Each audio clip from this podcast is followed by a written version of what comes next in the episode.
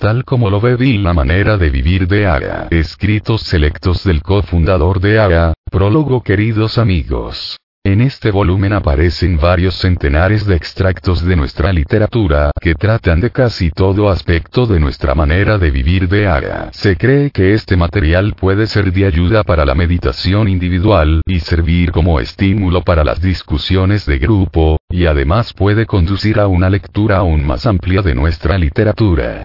Durante los pasados 25 años, he tenido el privilegio de escribir los siguientes libros acerca de AGA. El texto de Alcohólicos Anónimos, 12 Pasos y 12 Tradiciones, Alcohólicos Anónimos llega a su mayoría de edad, y los 12 conceptos para el servicio mundial, este último como parte de nuestro manual del tercer legado. Muchos artículos han sido escritos para nuestra revista mensual, el Agrapevine, y siempre he mantenido una nutrida correspondencia personal.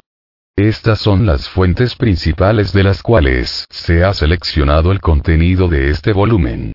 Debido a que las citaciones se han sacado de su contexto original, ha sido necesario, en interés de la claridad, modificar y, a veces, volver a redactar algunas. Por supuesto, todo el material refleja mi punto de vista personal sobre la manera de vida de AA. Tiene que tener, como tal, sus limitaciones e imperfecciones. No obstante, se puede esperar que esta nueva publicación responderá a una necesidad auténtica. Con devoción, abril de 1967 Bill cambio de personalidad se dice a menudo que los AA nos interesamos únicamente en el alcoholismo. Esto no es cierto. Tenemos que superar la bebida para seguir viviendo.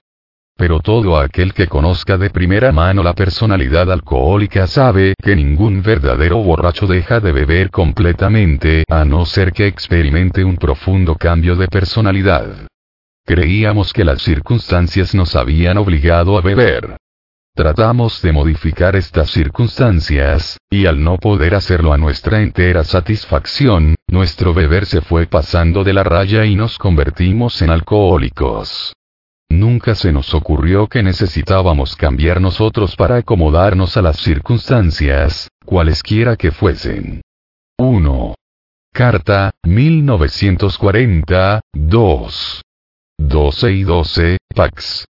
49, 50, dos en manos de Dios cuando miramos hacia atrás, nos damos cuenta de que las cosas que recibimos cuando nos pusimos en manos de Dios eran mejores de lo que nos hubiésemos imaginado. Mi depresión se profundizó en forma insoportable hasta que finalmente me pareció estar en el más oscuro fondo del abismo. En un momento el último vestigio de mi orgullosa obstinación fue aplastado. De pronto me encontré exclamando, si existe un Dios, que se me muestre. Estoy listo para hacer cualquier cosa, cualquier cosa. De repente la habitación se llenó de una luz blanca. Me sumergí en un éxtasis que no hay palabras para describir. Me pareció, con los ojos de mi mente, que yo estaba sobre una montaña y que soplaba un viento, no de aire sino de espíritu. Y luego surgió en mí la idea de que yo era un hombre libre. Lentamente el éxtasis se fue desvaneciendo. Yo estaba acostado pero en este momento, durante un tiempo, me sentí en otro mundo. Un nuevo mundo de realidad consciente. A mi alrededor y dentro de mí había una maravillosa sensación de presencia, y pensé para mis adentros. De manera que este es el Dios de los predicadores. 1. Alcohólicos Anónimos, PAG. 93, 2. A llega a su mayoría de edad, PAG. 64, 3 El dolor y el progreso hace años, solía compadecer a todos los que sufrían. Ahora compadezco solamente a aquellos que sufren en la ignorancia, que no comprenden el propósito y la utilidad final del dolor. Alguien observó una vez que el dolor es la piedra de toque de todo progreso espiritual. Con cuánta sinceridad podemos los estar de acuerdo con él, porque sabemos que los dolores del alcoholismo tuvieron que venir antes que la sobriedad, y la confusión mental antes que la serenidad. Cree más profundamente. Levanta la cara hacia la luz, aunque por el momento no puedas ver. 1. Carta, 1950, 2. 12 y 12, Pag. 100, 3. Carta, 1950, 4 Nos es posible escoger, no debemos nunca obsequiarnos por la vana filosofía de que no somos sino las víctimas desventuradas de nuestra herencia, de las experiencias de nuestra vida, y de nuestras circunstancias, de que estas son las únicas fuerzas que toman nuestras decisiones por nosotros. Este no es el camino hacia la libertad. Tenemos que creer que nos es posible escoger. Como alcohólicos activos perdimos nuestra capacidad para escoger entre beber o no beber.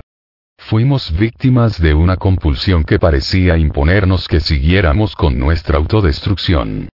No obstante, por fin tomamos algunas decisiones que ocasionaron nuestra recuperación.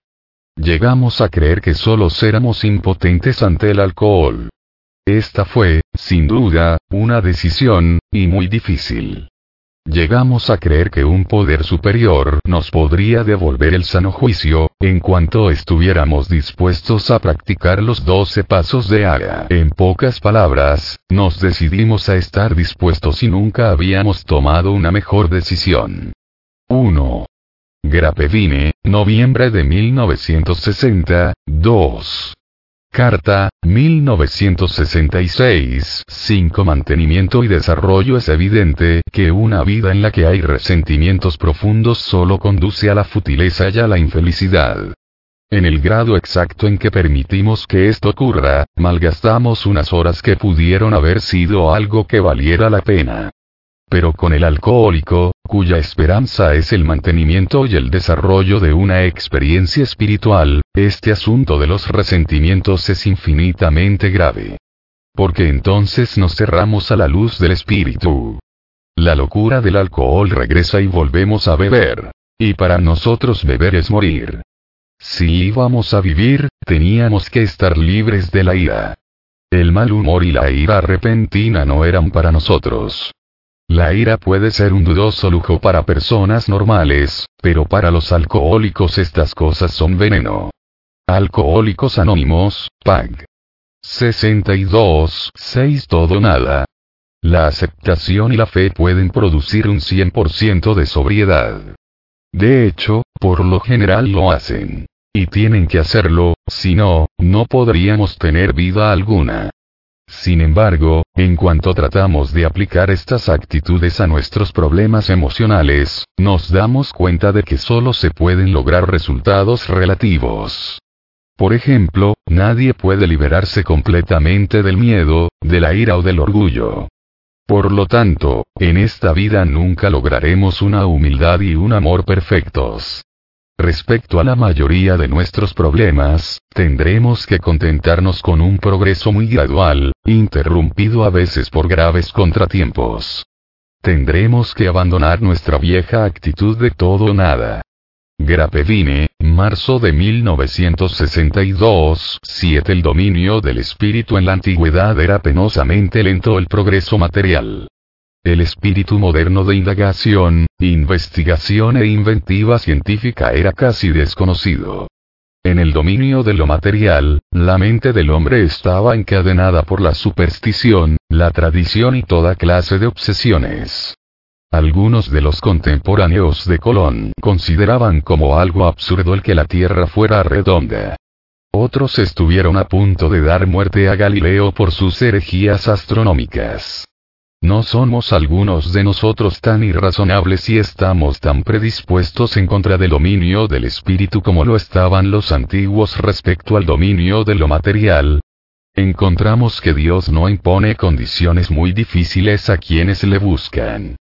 Para nosotros, el reino del espíritu es amplio, espacioso, siempre inclusivo, nunca exclusivo o prohibitivo para aquellos que lo buscan con sinceridad.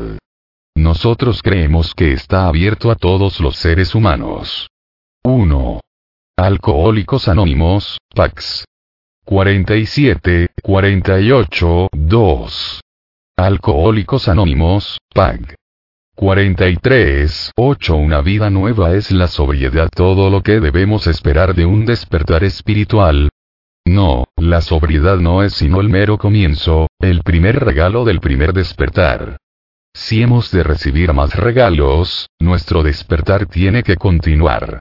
Según continúa, descubrimos que podemos deshacernos poco a poco de la antigua vida, la que no dio resultado, y llevar una nueva que puede darlo, y que sí lo da cualesquiera que sean las circunstancias. Sin importar el éxito o fracaso mundanos, la pena o la alegría, la enfermedad o la salud o siquiera la muerte misma, se puede llevar una nueva vida de posibilidades sin fin, si estamos dispuestos a seguir con nuestro despertar por medio de la práctica de los 12 pasos de Ara Grapevine, diciembre de 1957, 9 el grupo y la comunidad mundial en el momento en que por el trabajo de paso 12 se forma un grupo, se hace el descubrimiento de que la mayoría de los individuos no pueden recuperarse a menos que exista un grupo. Cada miembro cae en la cuenta de que no es sino una pequeña parte de un gran todo. Que ningún sacrificio personal es demasiado grande ante la preservación de la comunidad. Descubre que el clamor de sus deseos y sus ambiciones internas deben silenciarse si es que han de causarle algún daño al grupo. Se ve claramente que si no sobrevive el grupo, tampoco sobrevive el individuo. El miembro solitario marinero, el ARA que se ha ido a la guerra en ultramar, todos estos miembros saben que pertenecen a la comunidad mundial de ARA, que su separación no es sino física, que sus compañeros pueden estar tan cerca como el siguiente puerto de escala. De altísima importancia es que tienen la certeza de que la gracia de Dios está con ellos en alta mar o en su remoto puesto fronterizo, al igual que está en su propio hogar. 1. 12 y 12, Pag. 136, 2. Carta, 1966, 10 Desde la oscuridad del autoanálisis es el medio por el cual introducimos la nueva visión, la acción, y la gracia para iluminar el lado oscuro y negativo de nuestra naturaleza. Con ello nos llega el desarrollo de esa clase de humildad que nos hace posible recibir la ayuda de Dios. Sin embargo es solamente un paso. Desearemos ir más adelante. Desearemos que florezca y crezca lo bueno que hay en todos nosotros, aun en el peor de nosotros. Necesitaremos desde luego el aire y la abundancia de alimento. Pero ante todo desearemos la luz del sol. Casi nada crece en la oscuridad. La meditación constituye nuestro paso hacia el sol. Parece que una luz clara nos baña a todos cuando abrimos los ojos.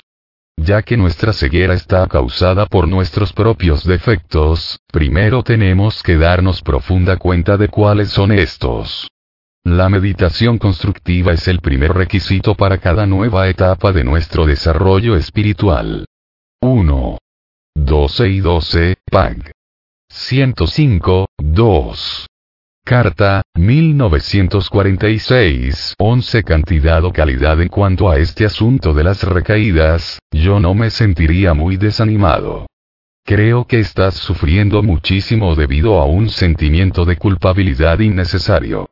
Por alguna que otra razón, el Señor ha dispuesto para algunos de nosotros los caminos más empinados y supongo que estás siguiendo uno de ellos. Dios no nos pide que tengamos éxito, sino solamente que tratemos de tenerlo. Sin duda, estás tratando, y has estado tratando de tenerlo. Así que no me alejaría de Aya a causa de cualquier sentimiento de desilusión o de vergüenza. Es precisamente el lugar en donde debes estar. Porque no tratas de ser solo un miembro, no es necesario que lleves a cuestas la totalidad de Aya. Lo que cuenta no es simplemente la cantidad de cosas buenas que haces, sino también la calidad. Sobre todo, hazlo un día a la vez. Carta, 1956, 12 En busca del oro falso La soberbia es la fuente primordial de dificultades para los seres humanos, el obstáculo principal a todo progreso. La soberbia nos induce a imponernos a nosotros, o a los demás, exigencias que no pueden cumplirse sin violentar o abusar de los instintos que Dios nos entregó. Cuando la satisfacción de nuestros instintos sexuales, de seguridad y de sociedad se convierte en el objetivo primordial de nuestras vidas, aparece el orgullo para justificar nuestros excesos. Puedo lograr la humildad para hoy, únicamente en la medida en que pueda evitar el obstáculo de la culpabilidad y la rebeldía por un lado y, por el otro, aquel engañoso paraíso donde se ven desparramadas sobre toda la tierra las monedas de oro falso del orgullo. De esta forma, puedo encontrar y seguir el camino real hacia la humildad, que se halla entre los dos extremos. Por lo tanto, un inventario constante que me puede indicar cuando me he desviado, es siempre apropiado. 1. 12 y 12, PAG. 51, 2. Grapevine, junio de 1961, 13 El don compartido a es algo más que un conjunto de principios. Es una sociedad de alcohólicos en acción. Debemos llevar el mensaje, pues, de no hacerlo, nosotros mismos podemos debilitarnos y aquellos a quienes no se les ha comunicado la verdad, pueden perecer.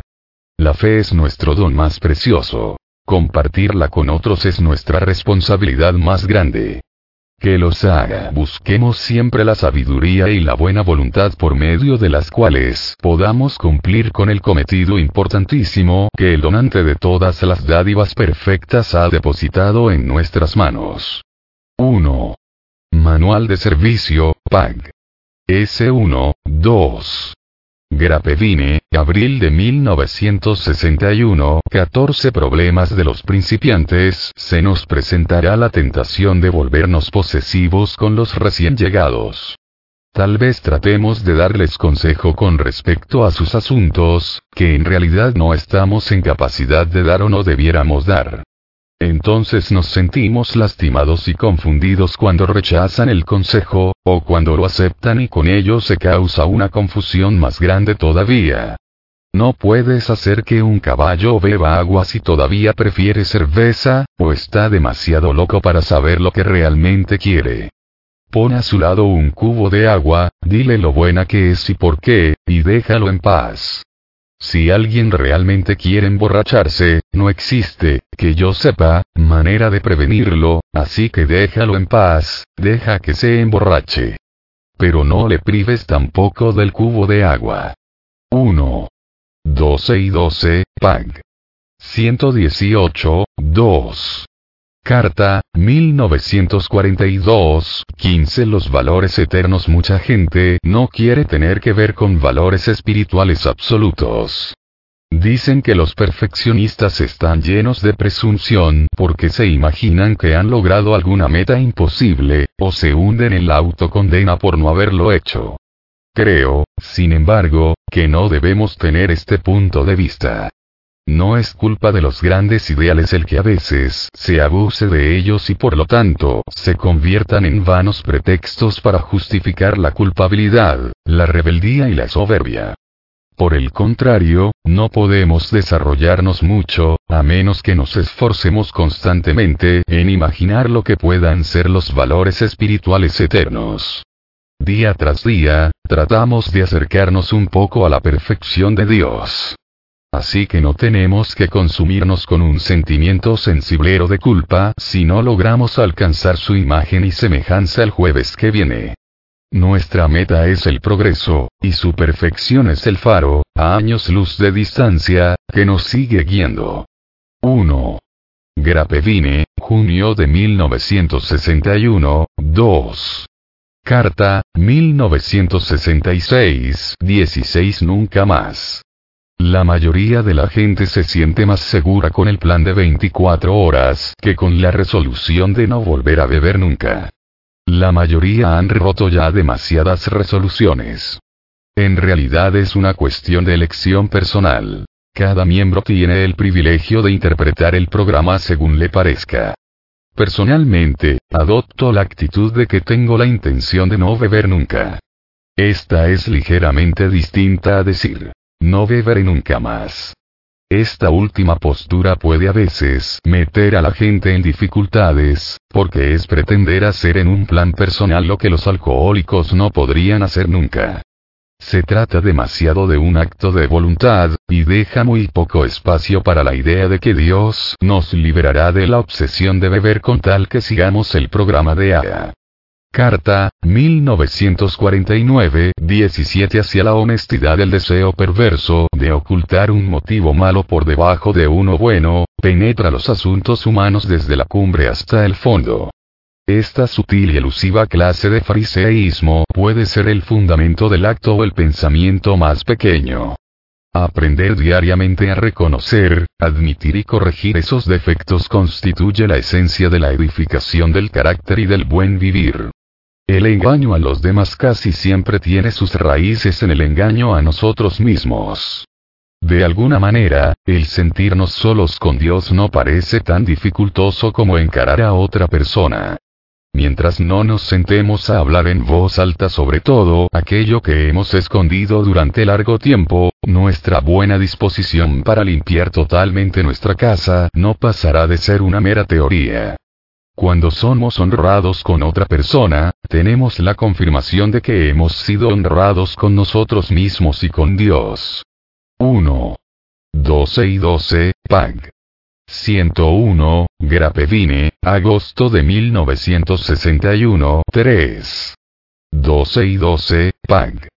64, 18 compañero y colega El doctor Bob fue mi colega y compañero constante en la gran aventura de AA. Como médico y persona grandemente humana, eligió como su principal ocupación trabajar con otros, y logró establecer un récord que, en cantidad y en calidad, nadie sobrepasará nunca.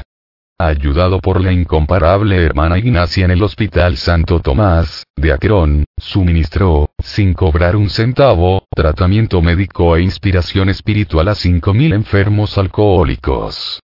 A pesar de todas las presiones y tensiones de los tiempos pioneros de AGA, nunca cruzamos ni una palabra dura.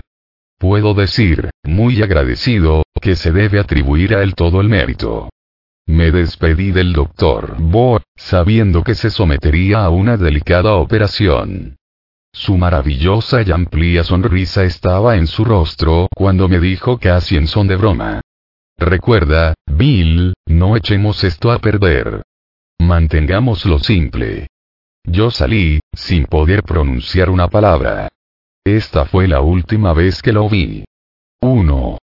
Carta, 1966, 2. Aya llega a su mayoría de edad, Pag. 217, 19 El vino del éxito Los problemas desagradables o inesperados no son los únicos que exigen autocontrol. Debemos tener el mismo cuidado cuando empecemos a alcanzar algún grado de importancia y de éxitos materiales. Porque nadie ha amado tanto los triunfos personales como nosotros. Bebíamos del éxito como si fuera un vino que siempre nos haría sentir alegres. Cegados por la orgullosa confianza en nosotros mismos, estábamos listos a hacer el papel de personajes. Ahora que estamos en área sobrios, y cuando hemos ganado de nuevo la estimación de nuestros amigos y asociados en los negocios, vemos que todavía necesitamos ejercer una vigilancia especial. Como un seguro contra el deseo de ser personajes, podemos examinarnos para recordar que estamos sobrios en el día de hoy solo por la gracia de Dios, y que cualquier éxito que podamos tener es mucho más suyo que nuestro. 12 y 12, Pax. 98, 99, 20 Luz de una oración Dios, concédenos la serenidad para aceptar las cosas que no podemos cambiar, el valor para cambiar las cosas que podemos, y la sabiduría para reconocer la diferencia. Valoramos nuestra oración de la serenidad porque nos trae una nueva luz que puede disipar nuestra vieja y casi fatal costumbre de engañarnos a nosotros mismos. En el resplandor de esta oración, vemos que la derrota, propiamente aceptada, no tiene que ser un desastre. Ahora sabemos que no tenemos que huir, ni debemos tratar de superar la adversidad por otra ofensiva precipitada que nos creará obstáculos más rápidamente de lo que podamos derribarlos. Grapevine, marzo de 1962, 21 ciudadanos de nuevo cada uno de nosotros. Es decir, el miembro que saca el mayor provecho del programa, dedica mucho tiempo en los primeros años al trabajo de paso 12. Así fue en mi propio caso y, tal vez, con menos trabajo no me habría mantenido sobrio. No obstante, tarde o temprano, la mayoría de nosotros nos vemos cargados con otras obligaciones, ante la familia, los amigos, el país. Como recuerdas, el paso 12 también hace referencia a practicar estos principios en todos nuestros asuntos. Por lo tanto, creo que la cuestión de aceptar o no un cierto trabajo de paso 12 debe decidirse según lo dictado por tu propia conciencia. Nadie más te puede decir con toda seguridad lo que debes hacer en un momento dado. Yo solo sé que, en algún momento, se espera de ti que hagas algo más que llevar el mensaje a otros alcohólicos. En nuestro objetivo no es únicamente la sobriedad, tratamos de hacernos nuevamente ciudadanos del mundo que una vez rechazamos, y que un día nos rechazó. Esta es la demostración final hacia la cual el trabajo de paso 12 es el primer paso, pero no el último. Carta, 1959-22 El temor como escalón El principal activador de nuestros defectos ha sido el miedo egocéntrico, primordialmente el miedo de perder algo que ya poseíamos o fallar en conseguir algo que exigíamos. Al vivir sobre una base de exigencias insatisfechas, nos manteníamos en un estado de continua perturbación y frustración. Por consiguiente, no tendríamos paz a menos que pudiésemos encontrar los medios para reducir esas exigencias. A pesar de su acostumbrada destructividad, hemos descubierto que el temor puede servir como punto de partida hacia lo mejor. El temor puede ser un escalón hacia la prudencia y el digno respeto para los demás. Puede enseñarnos la senda tanto hacia la justicia como hacia el odio. Y cuando más justicia y respeto tengamos, más pronto llegaremos a encontrar el amor que tolera el sufrimiento y, no obstante, se da libremente. Así que el temor no tiene que ser siempre destructivo, porque las lecciones de sus consecuencias nos pueden conducir a valores positivos. 1. 12 y 12, PAG. 81, 2. Grapevine, enero de 1982, 23 Lo adoramos todo también descubrimos que habíamos sido adoradores. La emoción que esto nos producía, no habíamos adorado indistintamente a personas, objetos, dinero y a nosotros mismos. Y, por otra parte y con mejor razón, no habíamos contemplado con adoración la puesta del sol, el mar o una flor. ¿Quién de entre nosotros no había amado a alguna persona o alguna cosa? ¿No eran estas cosas los hilos que formaban el tejido de nuestras vidas? no determinaban estos sentimientos, después de todo, el curso de nuestra existencia. Era imposible decir que no teníamos capacidad para la fe, para el amor y la adoración.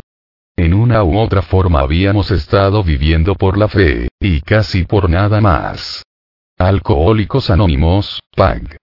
50, 24 iguales en la hora de la verdad al principio. Pasaron cuatro años antes de que Aya llevara la sobriedad tan solo a una mujer alcohólica.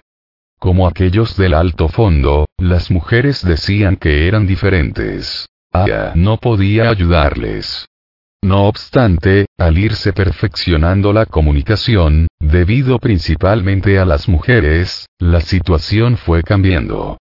Este proceso de identificación y transmisión ha seguido.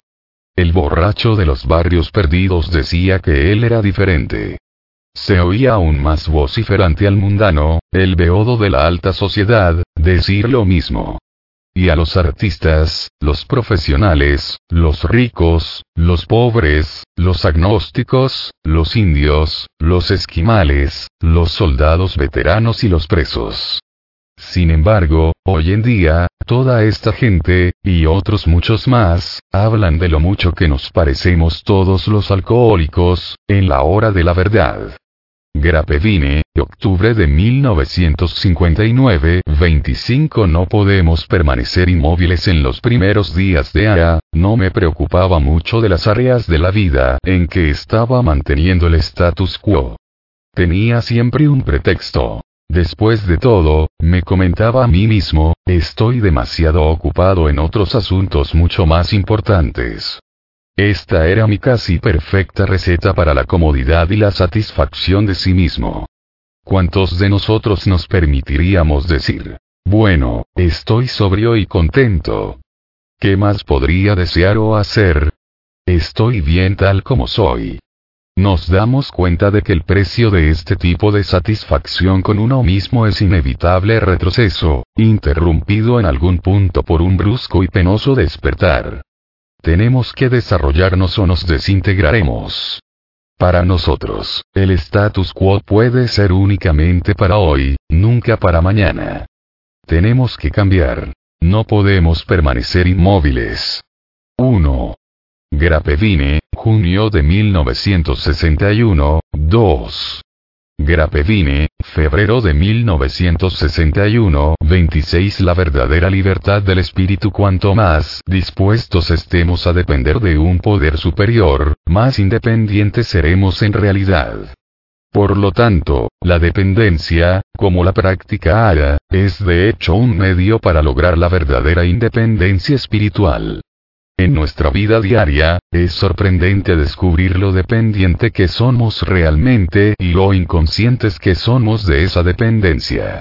Toda casa moderna tiene alambres eléctricos que conducen la energía y la luz hacia el interior. Nos sentimos fascinados con esta dependencia, tratamos siempre de evitar que ocurra algún daño que nos prive del suministro de la corriente. Al aceptar que somos dependientes de esta maravilla científica, gozamos de una mayor independencia, sino con mayores comodidades y seguridades. La energía fluye donde la necesitamos. Aunque estamos bien dispuestos a aceptar este principio de dependencia sana en la mayoría de nuestros asuntos temporales, a menudo nos resistimos tenazmente al mismo principio cuando se nos pide que lo apliquemos como un medio para desarrollar la vida espiritual. Está bien claro que no conoceremos nunca la libertad bajo Dios, hasta que no tratemos de buscar su voluntad para con nosotros. La decisión es nuestra. 12 y 12, PAG. 39, 27 Suspensión diaria No estamos curados del alcoholismo. Lo que en realidad tenemos es una suspensión diaria de nuestra sentencia, que depende del mantenimiento de nuestra condición espiritual. Nosotros los miembros de AYA obedecemos a principios espirituales, primero porque es forzoso que lo hagamos, y finalmente porque nos agrada la clase de vida que nos trae esa obediencia. Los grandes sufrimientos y el gran amor son los disciplinarios de los AA. No necesitamos tener otros. 1. Alcohólicos Anónimos, PAG. 79, 2. 12 y 12, PAG. 183, 28 Los perturbadores pueden ser nuestros maestros hoy en día, muy pocos se preocupan de cómo un principiante podría afectar nuestra reputación o eficacia los que recaen, los que mendigan, los que chismorrean, los que tienen trastornos mentales, los que se rebelan contra el programa, los que se aprovechan de la fama de AGA, muy raras veces perjudican al grupo de AGA por mucho tiempo. Algunos de ellos han llegado a ser nuestros más respetados y más amados miembros. Otros se han alejado, Hemos llegado a considerar a estas personas no como amenazas, sino como nuestros maestros. Nos obligan a cultivar la paciencia, la tolerancia y la humildad. Finalmente, nos percatamos de que son simplemente gente más enferma que el resto de nosotros, y que nosotros los que los condenamos, somos los fariseos cuya falsa rectitud causa un más profundo perjuicio espiritual al grupo. 29 La gratitud debe ir adelante, la gratitud debe ir adelante, y no atrás. En otras palabras, si llevas el mensaje a otra gente, estarás haciendo el mejor pago posible por la ayuda que se te ha dado. No hay satisfacción más profunda ni alegría más grande que un trabajo de paso 12 bien hecho. La esencia de lo que recibimos cuando llevamos el mensaje de A a otro alcohólico, está en observar cómo los ojos de hombres y mujeres se abren admirados cuando se mueven desde la oscuridad hacia la luz, palpar cómo sus vidas se van llenando rápidamente con un nuevo objetivo y significado, y sobre todo, comprobar cómo van despertando esas personas ante la presencia de un Dios amoroso en sus vidas. 30 Salir de una borrachera seca a veces nos deprimimos. Si lo sabré yo. He sido campeón de las borracheras secas. Aunque las causas superficiales formaban parte del cuadro, eventos disparadores, que precipitan la depresión, las fundamentales, estoy convencido, se encontraban a un nivel mucho más profundo. Intelectualmente, pude aceptar mi situación. Emocionalmente no pude. No hay soluciones fijas a estos problemas. Pero una parte de la solución está sin duda en el esfuerzo constante para practicar todos los pasos de A Carta, 1954-31 en la economía de Dios. En la economía de Dios, no se desperdicia nada. Mediante el fracaso, aprendemos una lección de humildad que, por dolorosa que sea, es probablemente necesaria. No siempre nos acercábamos a la sabiduría por medio de nuestras virtudes. Nuestra más amplia comprensión a menudo tiene sus raíces en los dolores de nuestra antigua locura. Ya que esta ha sido la esencia de nuestra experiencia personal, es también la esencia de nuestra experiencia como comunidad. 1. Carta, 1942, 2. Grapevine, noviembre de 1961, 32 La responsabilidad moral Algunos ponen serios reparos a la postura de que el alcoholismo es una enfermedad. Este concepto, les parece, le quita al alcohólico la responsabilidad moral. Como ya sabe cualquiera, esto dista mucho de la verdad. No nos aprovechamos del concepto de enfermedad para dispensar a nuestros miembros de la responsabilidad. Al contrario, aprovechamos el concepto de enfermedad mortal para imponer en el que sufre la más seria obligación moral, la de valerse de los doce pasos de Aga para recuperarse. En los primeros días de su vida de bebedor, el alcohólico es a menudo culpable de irresponsabilidad. Pero en cuanto llega el tiempo de beber compulsivamente, no se puede esperar que responda plenamente de su conducta. Tiene una obsesión que le condena a beber, y una sensibilidad física al alcohol que le destina a la locura y a la muerte. Pero cuando se le hace darse cuenta de su condición, se ve presionado a aceptar el programa de AA de regeneración moral. Charla, 1960, 33 Orientación para nuestras vidas Descubrimos que recibimos orientación para nuestras vidas en la medida que dejamos de hacer peticiones a Dios para que nos la otorgue de acuerdo con nuestros términos. Al rezar, pedimos sencillamente que durante el día Dios ponga en nosotros la mejor comprensión de su voluntad que podamos tener en ese día, y que nos conceda la gracia para cumplirla. Existe un encadenamiento directo entre el examen de sí mismo, la meditación y la oración. Tomadas separadamente, esas prácticas pueden traer mucho alivio y beneficio. Pero cuando están lógicamente relacionadas y entrelazadas, el resultado es una base firme para la vida.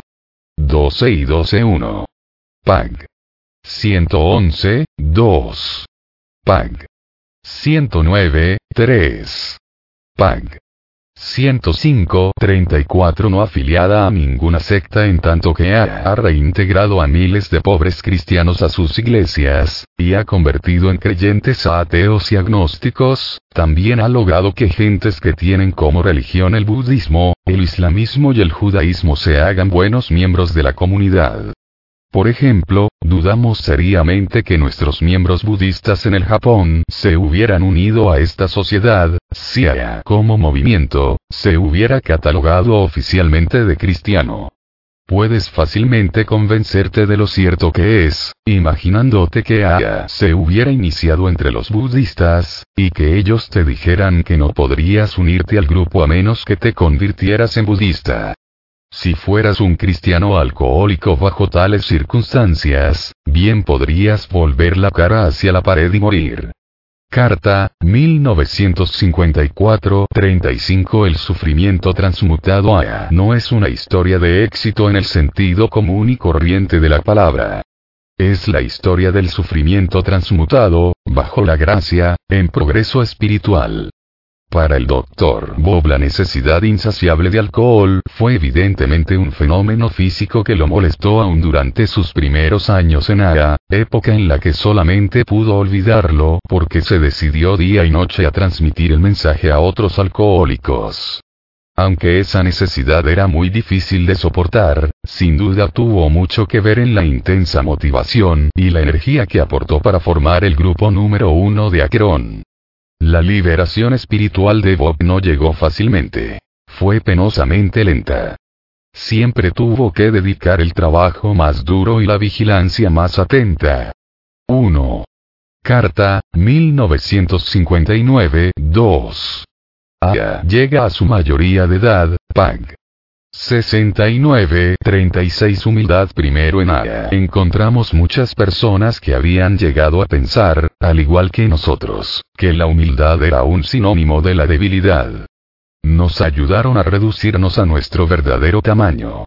Nos mostraron con su ejemplo que el intelecto y la humildad podían ser compatibles, siempre y cuando la humildad se colocara en primer lugar.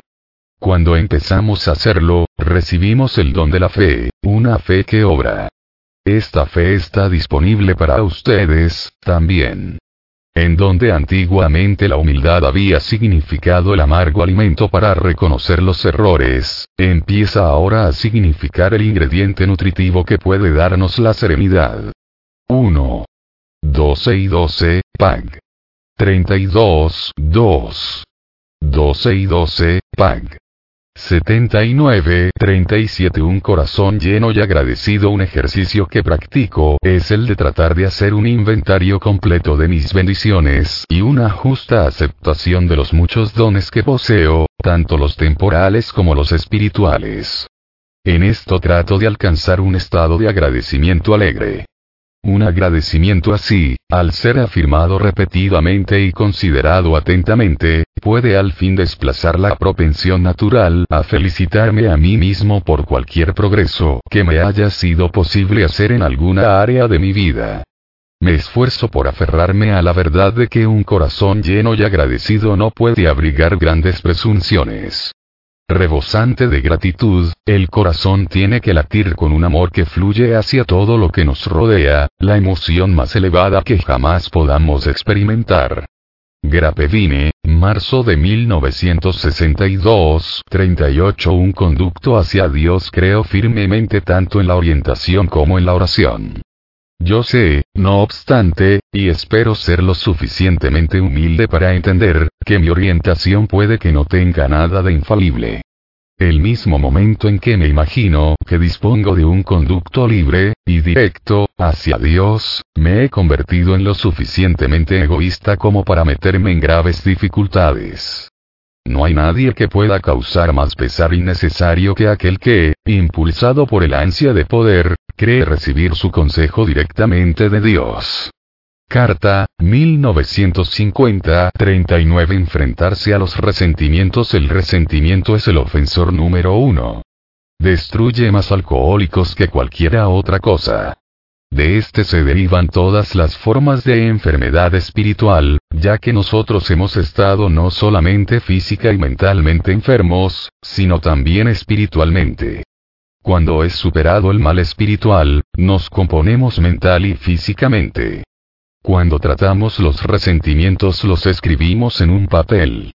Hicimos una lista de personas, instituciones o principios con los que estábamos molestos, y nos preguntamos el por qué. En la mayoría de los casos se descubrió que nuestro amor propio, nuestra cartera, nuestras relaciones personales, incluyendo las sexuales, estaban lastimados o amenazados. El escribir la más acalorada carta puede servir como una válvula de seguridad muy efectiva, con tal de que tengas cercana a una papelera. 1. Alcohólicos Anónimos, PAG. 62. Carta, 1949, 40 logros materiales Ningún miembro de AGA quiere desaprobar los logros materiales. Y no entramos en discusión con los muchos que en forma tan apasionada se aferran a la creencia de que la satisfacción de nuestros deseos naturales básicos constituye el objeto principal de la vida. Pero estamos seguros que en el mundo ninguna clase de personas ha hecho nunca una confusión peor al tratar de vivir con esta fórmula que los alcohólicos. Estábamos exigiendo más de lo que nos corresponde de seguridad, prestigio y amoríos. Cuando parecía que estábamos teniendo éxito, bebíamos para buscar sueños mayores aún. Cuando estábamos frustrados, aunque fuera en parte, bebíamos para olvidar. En todos esos esfuerzos, también intencionados muchos de ellos, el obstáculo paralizador había sido nuestra falta de humildad. Habíamos carecido de la perspectiva para ver que la formación del carácter y los valores espirituales tenían que estar en primer lugar, y que las satisfacciones materiales no eran el objetivo de la vida sino los subproductos. 12 y 12, PAG. 76, 41 regalas para ser miembro. Por el año 1943 o 1944, la oficina central pidió a los grupos que hicieran unas listas de reglas para ser miembro y que las enviaran a la oficina. Después de recibirlas las pusimos todas por escrito. Tras hacer una breve reflexión sobre esa multitud de reglas llegamos a una asombrosa conclusión. Si todos esos edictos hubieran estado vigentes en todas partes al mismo tiempo, habría sido casi imposible para cualquier alcohólico unirse a alrededor de los nueve décimos de nuestros más antiguos y fieles miembros no hubieran podido ser aceptados. Finalmente la experiencia nos enseñó que quitarle a un alcohólico su total oportunidad de lograr su sobriedad en nada equivale a veces a pronunciarle su sentencia de muerte, y a menudo a condenarlo a inacabable sufrimiento. ¿Quién se atreve a ser juez, jurado y verdugo de su propio hermano enfermo? 1. Grapevine, agosto de 1946. 2.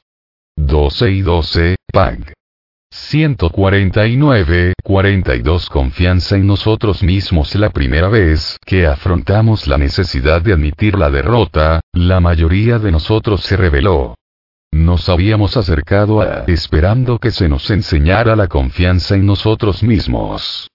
Pero se nos dijo que, en lo que concierne al alcohol, esa confianza no solo era inapropiada, sino que constituía una desventaja. Nuestros padrinos declararon que éramos víctimas de una obsesión mental tan sutilmente poderosa que ninguna fuerza de voluntad humana podría abatirla. No podía pensarse en una victoria personal sobre esta compulsión, mediante la mera fuerza de voluntad. Cuando tratamos de hacer que nuestra voluntad se conforme con la voluntad de Dios, empezamos a utilizarla correctamente. Para todos nosotros, esta ha sido una revelación maravillosa.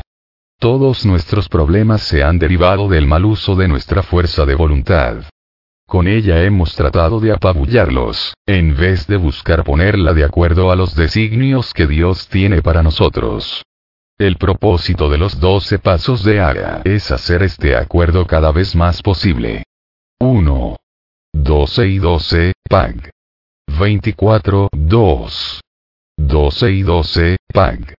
43, 43 hasta qué punto el anonimato.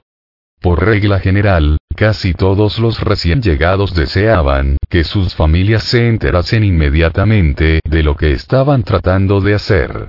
También querían decírselo a quienes habían tratado de ayudarlos, a sus médicos, consejeros espirituales y amigos íntimos.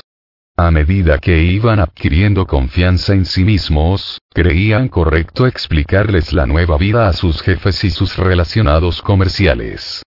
Cuando se presentaba la oportunidad de ayudar, les resultaba fácil hablarle a todo el mundo acerca de AA. Esas tranquilas exposiciones les ayudaban a perderle el miedo al estigma del alcohólico y además contribuían a que toda la comunidad se enterase de la existencia del grupo de AA. A ellas debemos el que muchos nuevos hombres y mujeres vinieran a AA, ya que se espera el anonimato únicamente ante los medios públicos, estas comunicaciones están bien conformes a su espíritu.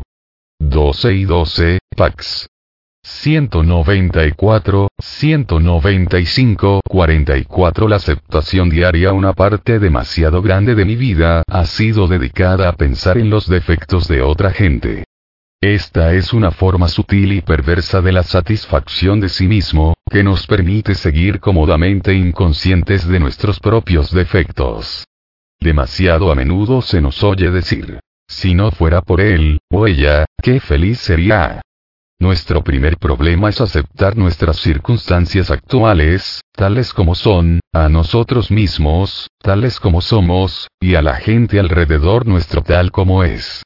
Esto es adoptar una humildad realista, sin la cual no se puede ni empezar a hacer progresos. Una y otra vez, tendremos que volver a este punto de partida poco halagüeño. Es un ejercicio de aceptación que podemos practicar provechosamente cada día de nuestras vidas. Estos reconocimientos realistas de los hechos de la vida, siempre que evitemos diligentemente convertirlos en pretextos poco realistas para la apatía y el derrotismo, pueden ofrecernos una base segura, sobre la cual se puede establecer una más estable salud emocional y, por lo tanto, un más amplio progreso espiritual. 1. Carta, 1966, 2.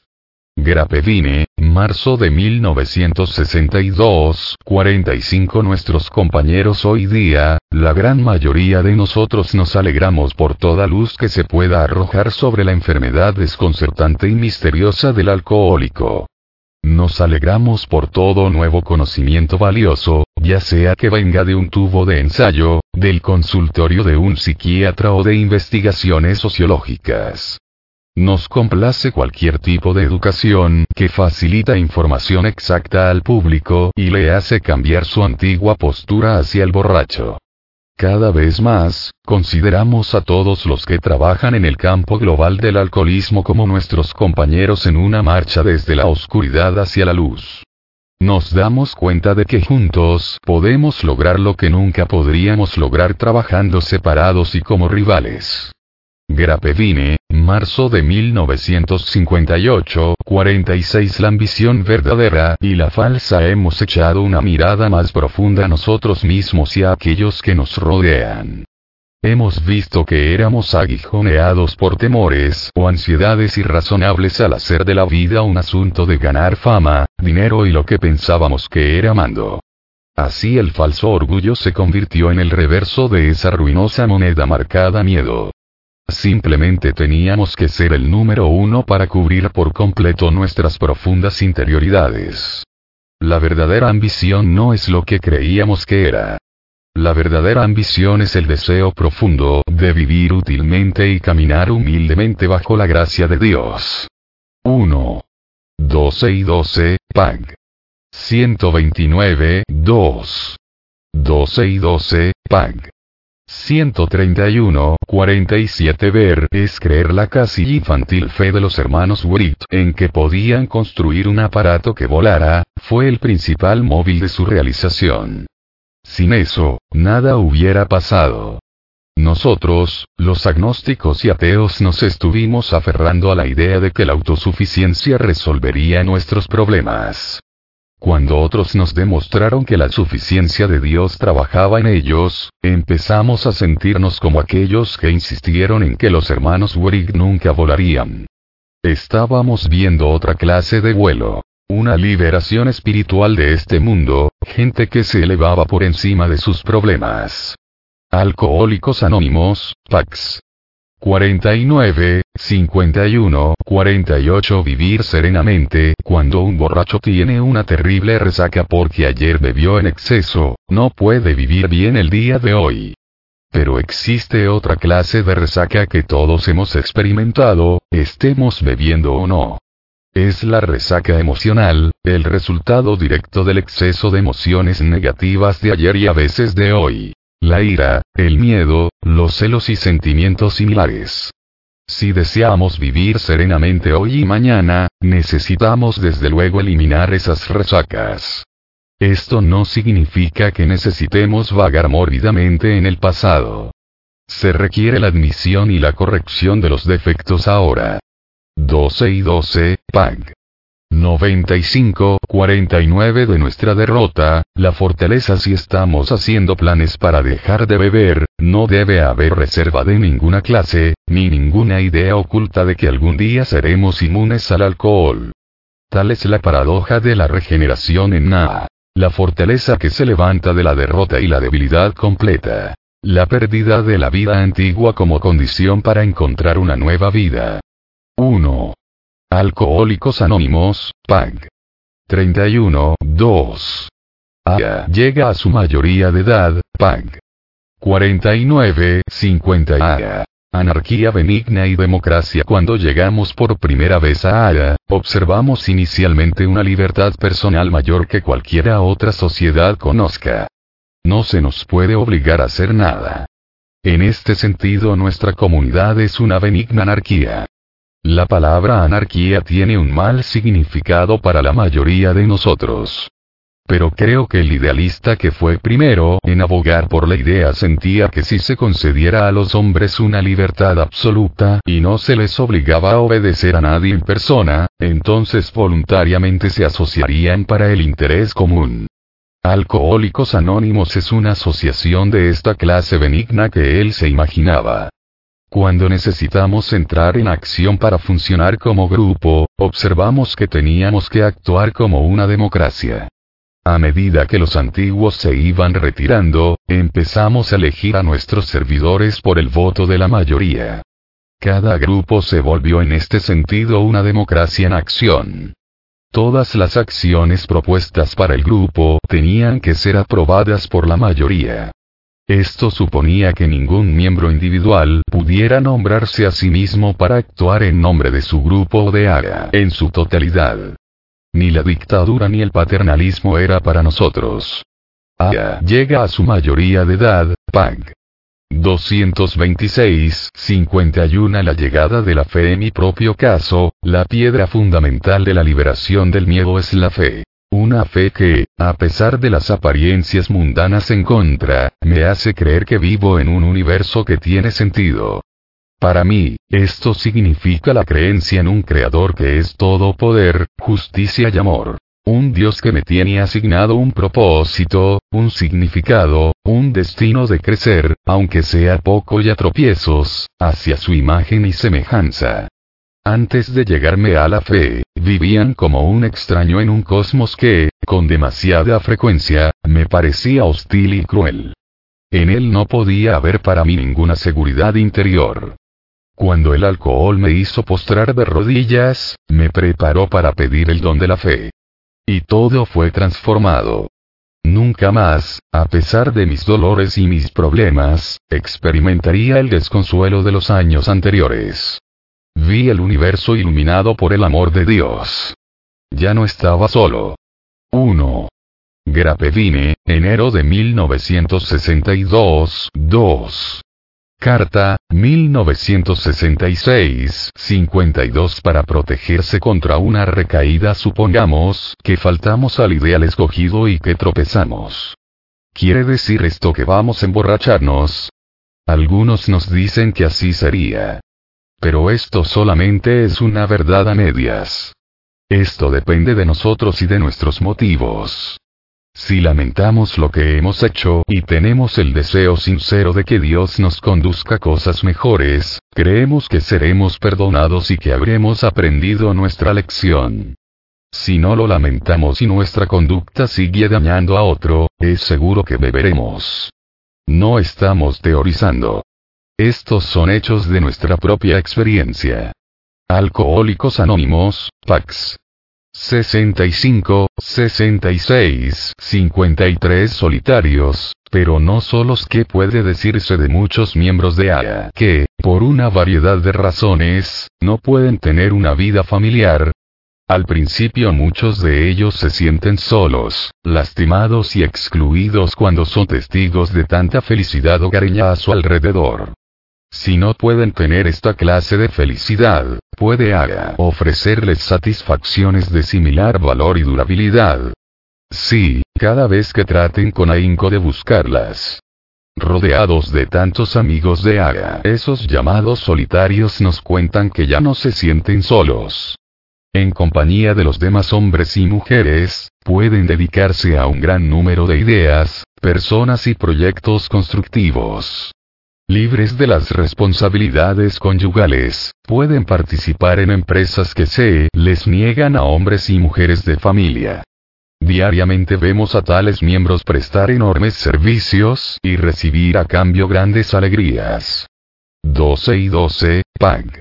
126, 54 Para profundizar nuestra visión interior. Es necesario que saquemos del examen de nuestras relaciones personales toda la información posible acerca de nosotros mismos y de nuestras dificultades fundamentales puesto que nuestras relaciones defectuosas con otros seres humanos han sido casi siempre la causa inmediata de nuestros infortunios, incluyendo nuestro alcoholismo, ningún campo de investigación podría producir más satisfacción y recompensas más valiosas que este.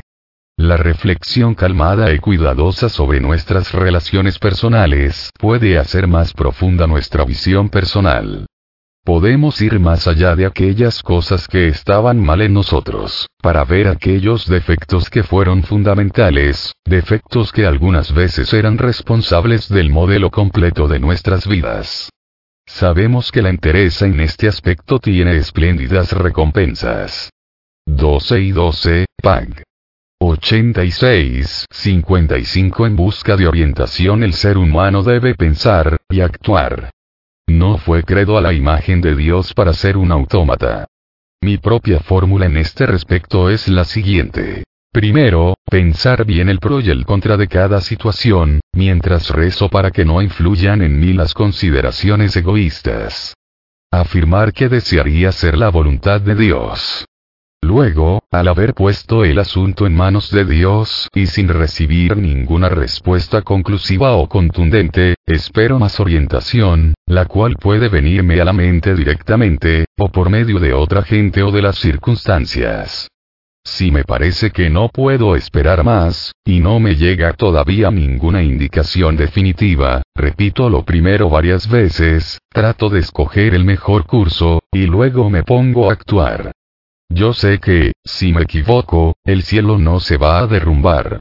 En cualquier caso, me servirá de lección.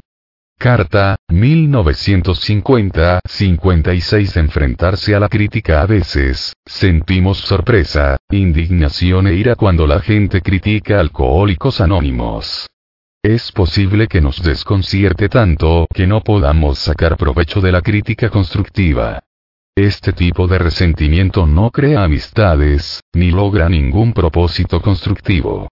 Esta es un área en la que, sin duda, podemos mejorar. Es evidente que la armonía, la seguridad y la efectividad futura de AA dependerá grandemente del mantenimiento de una actitud pacífica y totalmente inofensiva en todas nuestras relaciones públicas. Esta es una tarea dura, porque en nuestros días de bebedores éramos personas dispuestas a la ira, a la hostilidad, la rebelión y la agresión. Y aunque ahora estamos sobrios, los viejos moldes de conducta todavía están en nosotros en cierto grado, siempre amenazando explotar con cualquier buen pretexto. Pero nosotros lo sabemos, y por consiguiente yo tengo la seguridad de que siempre encontraremos la gracia de podernos refrenar efectivamente al llevar nuestros asuntos públicos. 1. Grapevine, julio de 1965, 2. 12 conceptos, PAG. 86, 57 Mejor que el oro de recién llegados, nos hemos entregado a esa embriaguez espiritual. Como el demacrado explorador, después de apretarse el cinturón a la barriga vacía, hemos encontrado oro. La alegría que sentimos por la liberación de toda una vida de frustraciones, no tuvo límites. Al recién llegado le parece que ha encontrado algo mejor que el oro. Puede ser que, de momento, no haya visto que apenas ha arañado un filón inagotable, que le dará dividendos solamente si lo trabaja el resto de su vida e insiste en regalar todo el producto. Alcohólicos Anónimos, PAG. 119, 58 La indignación virtuosa El valor positivo de la indignación virtuosa es teórico, en particular para los alcohólicos. Nos deja expuestos a la racionalización de que podemos estar tan enojados como queremos siempre que pretendamos ser virtuosos al respecto. Cuando albergábamos rencores y planeábamos venganzas por esas actitudes ajenas, lo que hacíamos realmente era golpearnos a nosotros mismos con el garrote que blandíamos para los demás. Aprendimos que si nos veíamos seriamente afectados, nuestra primera necesidad era calmar ese estado de perturbación, sin importarnos la cosa o persona que lo había causado. 1. Carta, 1954, 2. 12 y 12, PAG. 50, 59 La convicción y la transigencia Uno de los requisitos para llevar una vida útil es el dar y tomar la habilidad para transigir alegremente. La transigencia nos resulta difícil a nosotros, borrachos de todo o nada. No obstante, nunca debemos perder de vista el hecho de que el progreso está casi siempre caracterizado por una serie de acuerdos encaminados hacia lo mejor. Por supuesto, no siempre podemos llegar a un acuerdo por transigencia. Hay circunstancias en las que es necesario aferrarnos tenazmente a nuestras convicciones hasta que se resuelva la cuestión. El decidir cuándo se debe o no se debe transigir siempre exige el más agudo discernimiento. 12 conceptos, Pax. 48, 49, 60 Solo la capacidad cerebral, al hombre o a la mujer con intelectualidad autosuficiente, muchos A pueden decirles, sí, nosotros fuimos como ustedes, demasiado listos, y de esto no derivamos ningún bien. Nos encantaba que la gente nos considerase precoces. Utilizamos nuestra educación para inflarnos como orgullosos globos, pero haciendo lo posible para que los demás no lo notaran. Secretamente pensábamos que podíamos flotar sobre el prójimo, debido a nuestra capacidad cerebral. El progreso científico nos enseñó que no había nada que el hombre no pudiera hacer. El conocimiento era todopoderoso. El intelecto podía conquistar la naturaleza puesto que éramos mucho más inteligentes que las demás personas, o por lo menos, así lo creíamos, nos correspondía el botín de la victoria, con solo desearlo. El dios del intelecto desplazó al dios de nuestros padres. Pero aquí también el alcohol tenía otras ideas. Nosotros, que todo lo habíamos ganado en serie, nos convertimos en perdedores de tiempo completo. Vimos que teníamos que reconsiderar nuestras ideas o moriríamos. 12 y 12, Pax. 31, 32, 61 Superar el miedo el temor tocaba de un modo u otro casi todos los aspectos de nuestra vida. Era una hebra maligna y corrosiva. La trama de nuestra existencia la llevaba entrecruzada ponía en movimiento una sucesión de circunstancias que nos acarreaban desgracias que no creíamos merecernos. Pero no fuimos nosotros mismos los que echamos a rodar la pelota. El problema de superar el miedo tiene dos aspectos.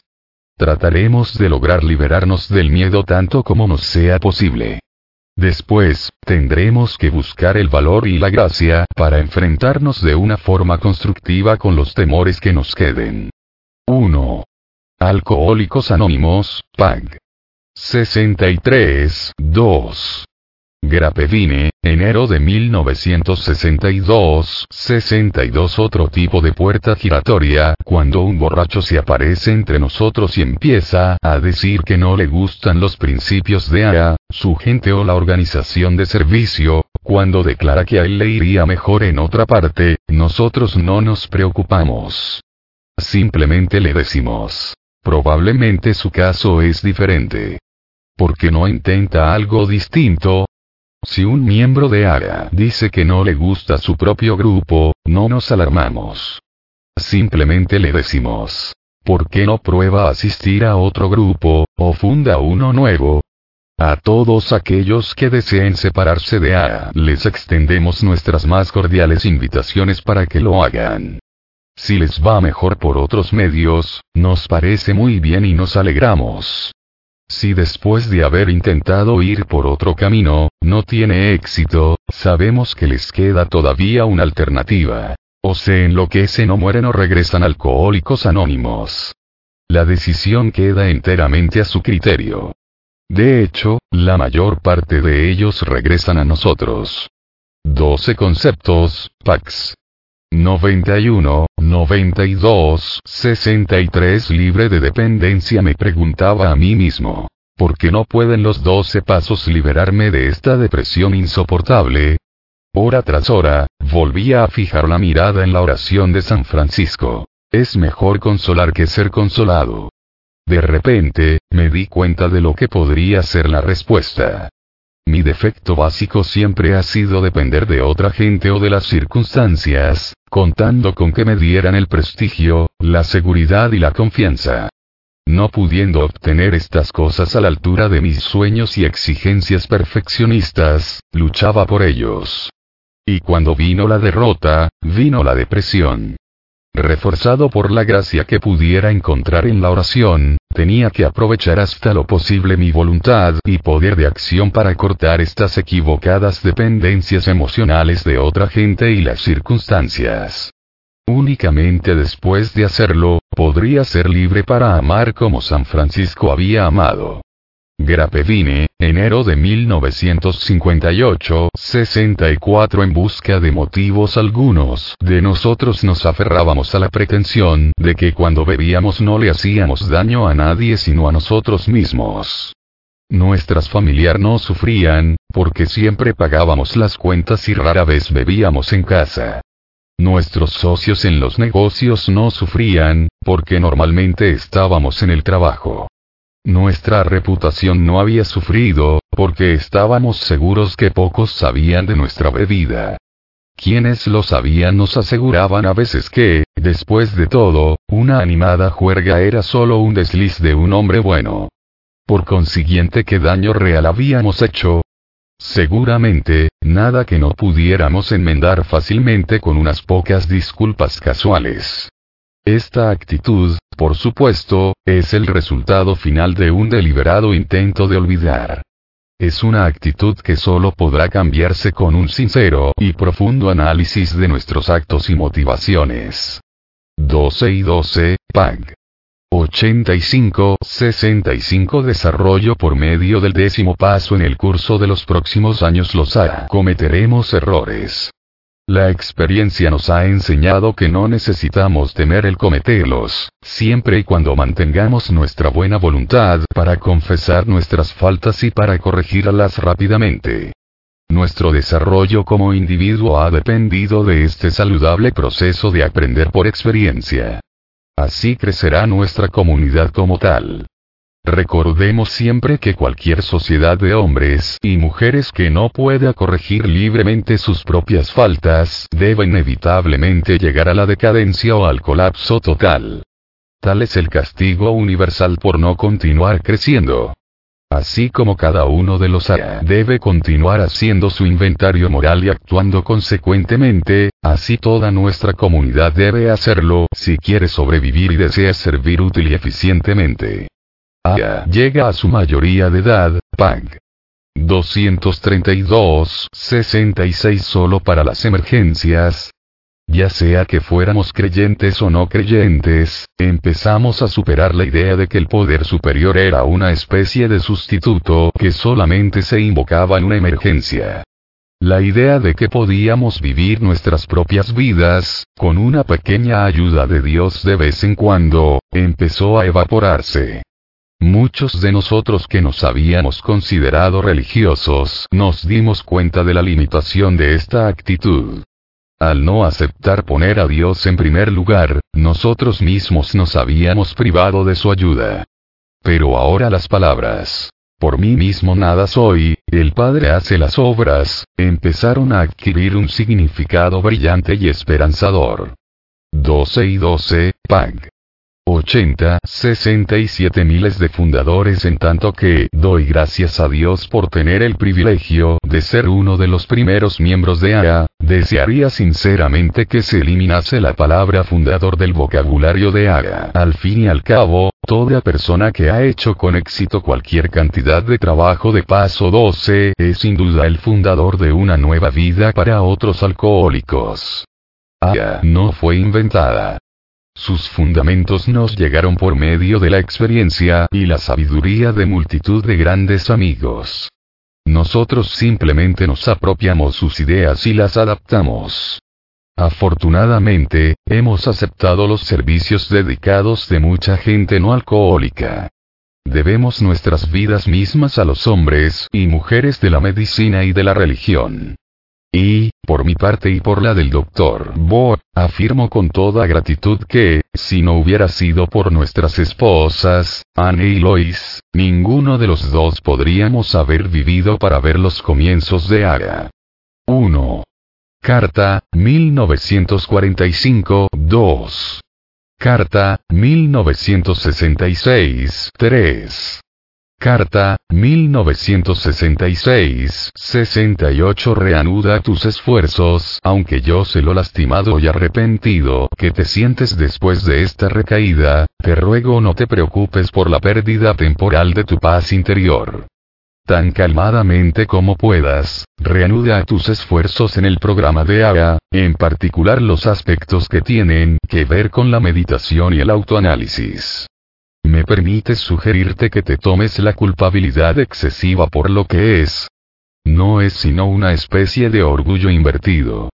Es justo sentir una lástima decente por lo que haya ocurrido. Pero culpabilidad, no. De hecho, es muy posible que la recaída fuera ocasionada por sentimientos irrazonables de culpabilidad debido a otros, así llamados, defectos morales. Sin duda, debes considerar esta posibilidad. E incluso en esto, no debes echarte la culpa por los fallos. Solo puedes ser penalizado por negarte a tratar de lograr lo mejor. Carta, 1958-69 El dar sin exigir observa a cualquiera con seis meses de sobriedad mientras hace el trabajo de paso 12 con un posible miembro. Si el recién llegado le dice, vete al diablo, Sencillamente sonríe y se va a buscar a otro alcohólico a quien ayudar. No se siente frustrado ni rechazado. Si el siguiente borracho responde favorablemente y, a su vez, empieza a darle amor y atenciones a otros que sufren, sin devolverle nada a él, el padrino, no obstante, está contento. Aun en este caso no se siente rechazado. Se alegra de que su antiguo candidato esté sobrio y feliz. Y se da perfecta cuenta de que su propia vida se ha enriquecido, como dividendo por haber dado a otra persona sin exigirle nada a cambio. 70 La verdad, el liberador los hará. Podemos comprender fácilmente cómo la verdad puede liberarnos. Rompe las cadenas que una vez nos ataban al alcohol. Sigue liberándonos de conflictos y angustias inimaginables. Destierra el miedo y la soledad. La unidad de nuestra comunidad, el amor que abrigamos los unos por los otros, la estima en que el mundo nos tiene, son los productos de la verdad que, bajo Dios, hemos tenido el privilegio de conocer. Precisamente como y cuando decimos la verdad, o nos quedamos callados, puede a menudo representar la diferencia entre la auténtica integridad y la falta completa de la misma. El noveno paso nos advierte enfáticamente que no abusemos de la verdad, diciéndonos, reparamos directamente a cuantos nos fue posible el daño causado, excepto cuando el hacerlo implicaba perjuicio para ellos o para otros.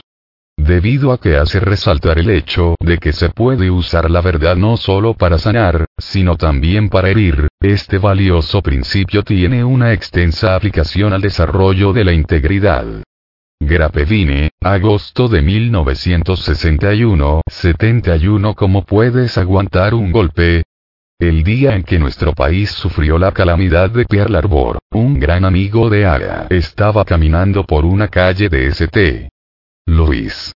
El padre Edward Dowling no era alcohólico, pero había sido uno de los fundadores del primer grupo en esa ciudad, el cual estaba todavía luchando por sobrevivir. Visto que muchos de sus amigos normalmente sobrios habían recurrido ya a la botella para borrar de sus mentes las probables consecuencias del desastre de Pearl Harbor, el padre Ed se sentía angustiado por la idea de que su querido grupo de ARA haría probablemente lo mismo.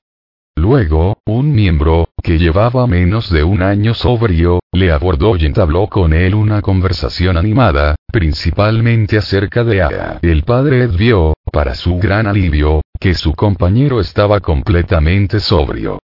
¿Cómo es que no tienes nada que decir respecto a Pearl Harbor? ¿Cómo puedes aguantar un golpe así? Bueno, le respondió su interlocutor, cada uno de nosotros en Aya ya ha sufrido su Pearl Harbor personal. ¿Por qué debemos los borrachos sentirnos destrozados con ese?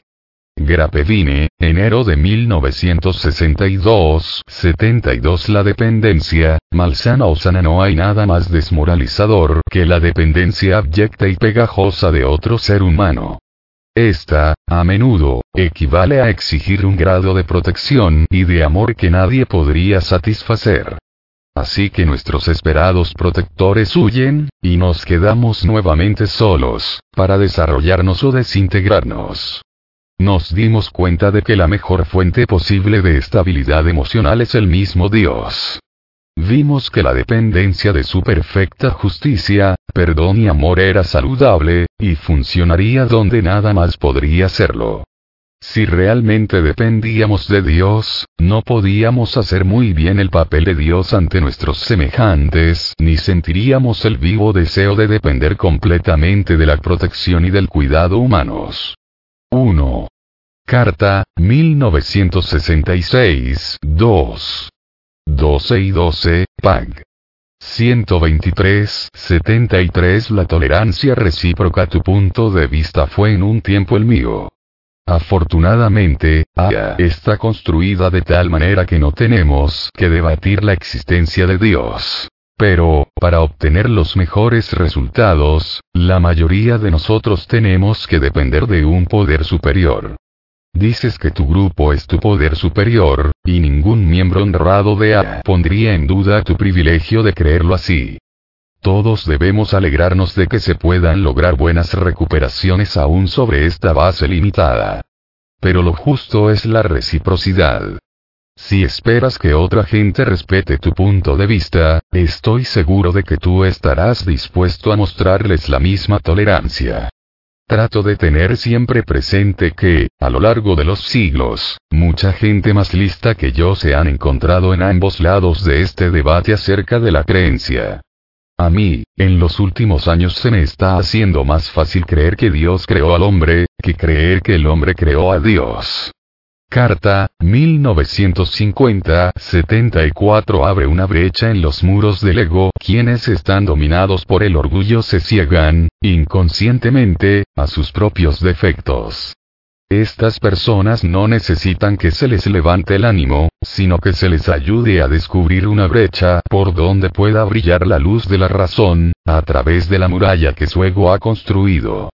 Ciertamente, el logro de un mayor grado de humildad es el principio fundamental de cada uno de los doce pasos de Ara, porque sin cierta dosis de humildad, ningún alcohólico puede permanecer sobrio. Casi todos los han descubierto, también, que a menos que desarrollen esta apreciable cualidad mucho más de lo que se puede requerir para la sobriedad, no tendrán mucha oportunidad de llegar a ser verdaderamente felices. Sin ella, la vida no tiene un fin muy útil, o, en la adversidad, no pueden reunir la fe que se necesita para afrontar cualquier emergencia. 12 y 12.1. PAG. 49, 2. PAG. 75, 75 Perder el temor a la situación económica, cuando el trabajo parecía un simple medio para conseguir dinero más bien que una oportunidad de servicio. Cuando la adquisición de dinero para la independencia económica parecía más importante que la debida dependencia de Dios, éramos todavía las víctimas de temores irrazonables. Y esos temores hacían completamente imposible una existencia serena y útil, a cualquier nivel económico. Pero cuando pasó el tiempo, vimos que con la ayuda de los doce pasos de Ara podíamos perder esos temores, sin importar nuestras perspectivas materiales. Podíamos alegremente hacer un trabajo humilde sin preocuparnos del mañana. Si nuestras circunstancias eran buenas, ya no temíamos un cambio hacia lo peor, porque habíamos aprendido que esas dificultades podían ser transformadas en grandes valores. Tanto para nosotros mismos como para los demás. 12 y 12, PAG. 127, 128, 76 Solo Dios es inmutable El cambio es característica de todo desarrollo de la bebida a la sobriedad, de la falta de honradez a la sinceridad, del conflicto a la serenidad, del odio al amor, de la dependencia pueril a la responsabilidad adulta, todo esto e infinitamente más representan un cambio hacia lo mejor. Tales cambios se logran por medio de la creencia en sólidos principios y la práctica de los mismos. Tenemos que deshacernos de principios malos o inefectivos, para reemplazarlos con buenos principios que surten efecto. E incluso los buenos principios pueden ser sustituidos por otros aún mejores. Solo Dios es inmutable. Solo Él posee toda la verdad que existe. Carta, 1966, 77 RSVP. ¿Sí o no? Normalmente no evitamos los lugares donde se bebe, si tenemos una razón válida para estar allí. Estos incluyen cantinas, centros nocturnos, bailes, recepciones, bodas e incluso fiestecitas informales. Notarás que hemos hecho un requerimiento importante. Por consiguiente, en cada ocasión, pregúntate a ti mismo, ¿Tengo alguna buena razón personal, de negocios o social para ir a ese lugar? ¿O estoy esperando robar un poco de placer indirecto del ambiente de esos sitios? Entra o aléjate de ellos según te parezca apropiado. Pero asegúrate de que pisas un terreno espiritual firme antes de ir allí y de que tu motivo para ir sea enteramente bueno. No pienses en lo que vayas a sacar de la situación. Piensa en lo que puedes aportar a ella. Si vacilas, es mejor que busques a otro alcohólico. Alcohólicos Anónimos, PAG. 94, 78 Despejar un conducto al avanzar el día y vernos enfrentados a situaciones y decisiones difíciles, podemos hacer una pausa, y renovar la sencilla petición. Hágase tu voluntad, no la mía. Si en esos casos nuestra perturbación emocional es grande, seguramente conservaremos más nuestro equilibrio, siempre que recordemos, y nos repitamos a nosotros mismos, una oración predilecta o una frase que nos haya interesado en nuestra lectura o meditación. El repetirla a menudo una y otra vez nos permitirá despejar un conducto obstruido por la ira, el miedo, la frustración, o la desavenencia, y nos permite volver a la ayuda más segura en momentos de tensión, nuestra búsqueda de la voluntad de Dios, no de la nuestra. 12 y 12, PAG. 109, 79 de quién es la responsabilidad. Un grupo de ARA, como tal, no puede encargarse de todos los problemas personales de sus miembros, y aún menos de los de la gente no alcohólica del mundo alrededor nuestro. Por ejemplo, el grupo de ARA no sirve de mediador en las relaciones domésticas, ni presta ayuda económica a nadie. Aunque un miembro puede ser ayudado a veces en tales asuntos por sus amigos de ARA, la responsabilidad primordial de resolver los problemas de la vida y del desarrollo personal, recae directamente sobre el mismo individuo. Si un grupo de ARA intentara prestar ayuda de esta índole, su eficacia y sus energías se disiparían completamente. Esa es la razón por la que la sobriedad, el ser libre del alcohol, por medio de la enseñanza y la práctica de los doce pasos de Aga, es el único objetivo del grupo. Si no nos atenemos a este principio fundamental, cabe poca duda de que fracasaremos. Y si fracasamos, no podemos ayudar a nadie.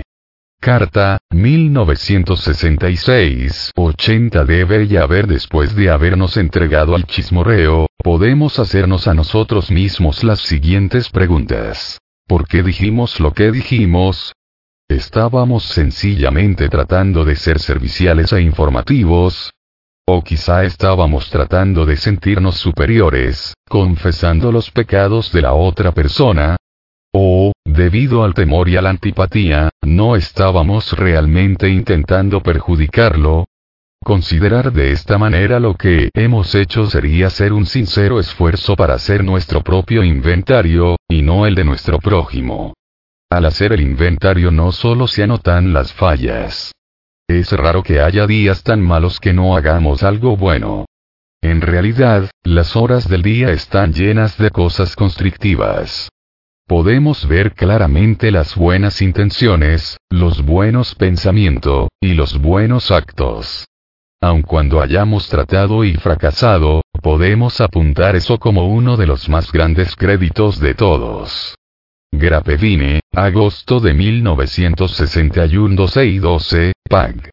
181 egoísta. Puedo ver por qué te molesta oír decir a algunos oradores de ARA. Ah, es un programa egoísta. La palabra egoísta normalmente implica que uno es codicioso, exigente y desconsiderado con el bienestar de los demás. Por supuesto que la manera de vivir de Ara no implica en absoluto tales características indeseables. ¿Qué es lo que quieren decir estos oradores? Bueno, todo teólogo te dirá que la más alta aspiración que un ser humano puede tener es la salvación de su propia alma. Sin la salvación, sea cual sea nuestra definición de ella, él o ella tendrá poco o nada. Para nosotros los haya, es aún más urgente. Si no queremos o no podemos lograr nuestra sobriedad, nos perderemos verdaderamente, en este mismo momento aquí en la tierra. No somos de ningún valor a nadie, ni siquiera a nosotros mismos, hasta que encontremos nuestra salvación del alcohol.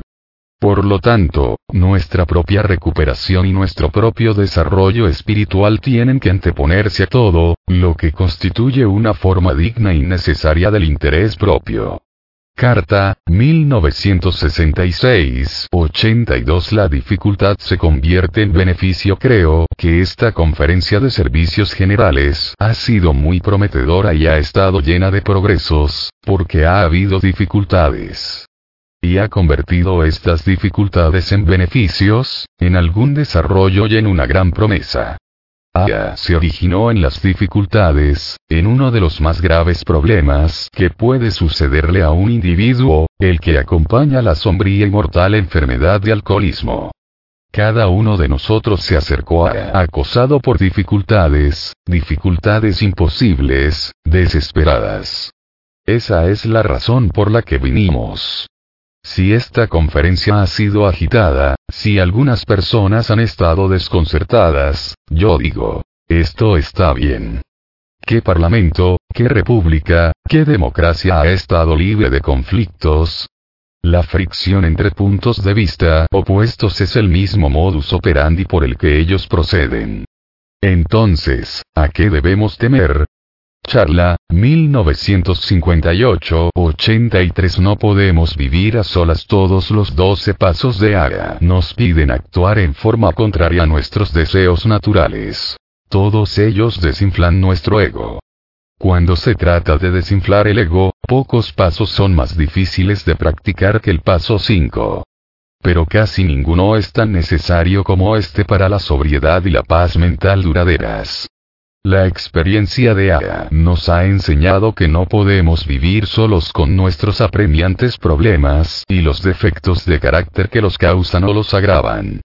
Si el paso 4 ha sacado a relucir aquellas experiencias que quisiéramos no recordar, entonces se nos hará más prominente que nunca la necesidad de dejar de vivir llevando a cuestas esos tormentosos fantasmas del pasado. Tenemos que hablar con alguien acerca de ellos. No podemos contar completamente con nuestros amigos para resolver todos nuestros problemas. Un buen consejero nunca lo pensará todo por nosotros. Él sabe que cada lección final debe ser cosa nuestra. Por lo tanto, nos ayudará a eliminar el temor, la conveniencia y el autoengaño, posibilitándonos así hacer elecciones que sean cariñosas, prudentes y honestas. 1. 12 y 12, PAG. 59 Grapevine, agosto de 1961, 84 Los beneficios de la responsabilidad Afortunadamente, los gastos per cápita de AA son muy reducidos. Fallar en cubrirlos sería evadir una responsabilidad que nos beneficia.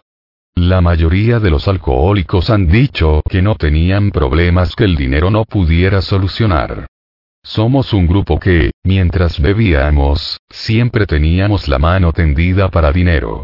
Así que cuando empezamos a pagar nuestras propias cuentas de servicio, es un cambio saludable.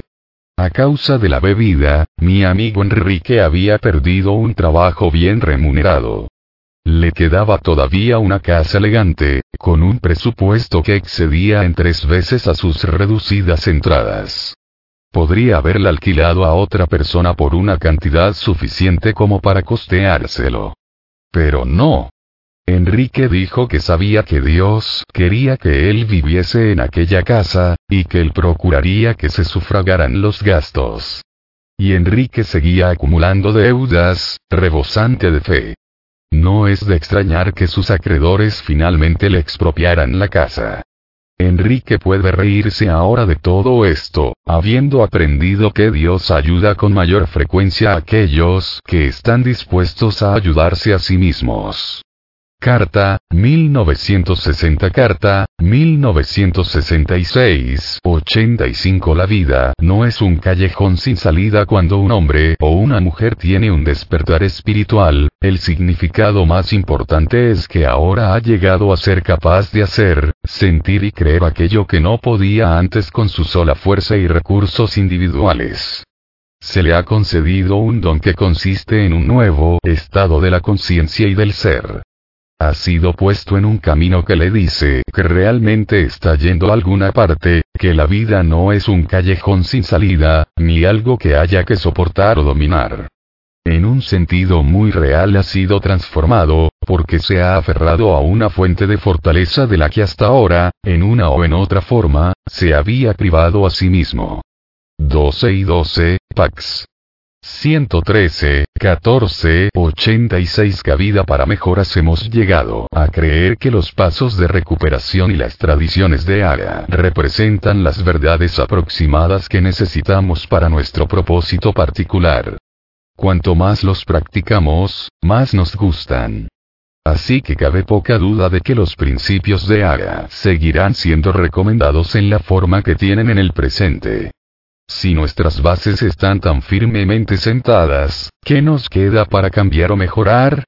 La respuesta se nos ocurrirá inmediatamente. Aunque no tenemos que cambiar nuestras verdades, podemos sin duda mejorar su aplicación a nosotros, en su totalidad, y a nuestra relación con el mundo alrededor nuestro. Podemos ampliar constantemente la práctica de estos principios en todos nuestros asuntos. Grapevine, febrero de 1961, 87 clave del arco, al vernos enfrentados con la destrucción alcohólica, nos volvimos receptivos con los asuntos espirituales. En este aspecto, el alcohol fue un instrumento efectivo de persuasión. Finalmente a base de golpes nos hizo entrar en razón. Tuvimos que dejar de jugar a ser Dios. No resultaba. Después, decidimos que en lo sucesivo, en este drama de la vida, Dios iba a ser nuestro director. Es el jefe. Nosotros somos sus agentes. La mayoría de las buenas ideas son sencillas y este concepto fue la piedra clave del nuevo arco triunfal por el que pasamos a la libertad. Alcohólicos Anónimos, PAG. 44 Alcohólicos Anónimos, PAG. 58, 88 La fuerza de voluntad y la lección los ha. Conocemos la futileza de tratar de romper la obsesión de beber por medio de la mera fuerza de voluntad. No obstante, nos damos cuenta de que se requiere mucha buena voluntad para adoptar los 12 pasos de Ara como una forma de vivir que nos puede devolver la cordura. Por intensa que sea la obsesión por el alcohol, descubrimos afortunadamente que se pueden tomar otras decisiones importantes. Por ejemplo, podemos decidirnos a admitir que somos personalmente impotentes ante el alcohol, que la dependencia de algún poder espiritual es una necesidad, aunque esta sea sencillamente nuestra dependencia de un grupo de haga. Entonces, podemos decidirnos a tratar de llevar una vida de sinceridad y humildad, de servicio desinteresado a nuestros compañeros y a Dios como nosotros lo concebimos. Mientras seguimos tomando estas decisiones y nos vamos adelantando hacia estas altas aspiraciones, nos vuelve la cordura y la compulsión por beber desaparece. Carta, 1966-89 Repasar el día por la noche, cuando nos acostamos, hacemos constructivamente un repaso de nuestro día. Estuvimos resentidos, fuimos egoístas, faltos de honradez o tuvimos miedo, Hemos retenido algo que debimos haber discutido inmediatamente con otra persona. Fuimos bondadosos y afectuosos con todos. ¿Qué cosa hubiéramos podido hacer mejor? ¿Estuvimos pensando la mayor parte del tiempo en nosotros mismos? ¿O estuvimos pensando en lo que podríamos hacer por otros, en lo que podríamos aportar al curso de la vida? Tenemos que tener cuidado de no dejarnos llevar por la preocupación, el remordimiento o la reflexión mórbida, porque eso disminuiría nuestra capacidad para servir a los demás. Después de haber hecho nuestro repaso, le pedimos perdón a Dios y averiguamos qué medidas correctivas deben tomarse. Alcohólicos Anónimos, PAG. 80, 90 ver desaparecer la soledad casi sin excepción, los alcohólicos hemos sido torturados por la soledad. Aun antes de que nuestra forma de beber empeorara y la gente empezara a alejarse de nuestro lado, casi todos nosotros sufrimos la sensación de que nos atrevíamos a acercarnos a los demás, o incurríamos en la actitud ruidosa de llamar la atención y pedir compañía, sin obtenerla. Siempre existió una misteriosa barrera que no podíamos derribar ni comprender. Esta fue una de las razones por las cuales llegamos a amar tanto el alcohol. Pero aún Baco nos traicionó y nos vimos finalmente golpeados y abandonados en una terrible soledad. La vida toma un nuevo significado en A. Ver a las personas recuperarse, verlas ayudar a otras, ver cómo desaparece la soledad, ver una hermandad desarrollarse a tu alrededor, tener una multitud de amigos, esta es una experiencia que no debe perderse. 12 y 12, PAG. 61 Alcohólicos Anónimos, PAG. 83, 91 El valor y la prudencia cuando persistía el temor, lo reconocíamos por lo que era, y logramos poder manejarlo. Empezamos a ver cada adversidad como una oportunidad, dada por Dios, de desarrollar el valor engendrado por la humildad, y no por la baladronada. La prudencia es un efectivo término medio, un canal de salida entre los obstáculos del temor por un lado y la temeridad por el otro. La prudencia crea en la práctica un clima definido, el único clima en el cual pueden lograrse la armonía, la eficacia y el permanente progreso espiritual. La prudencia es la preocupación racional sin la inquietud. 1.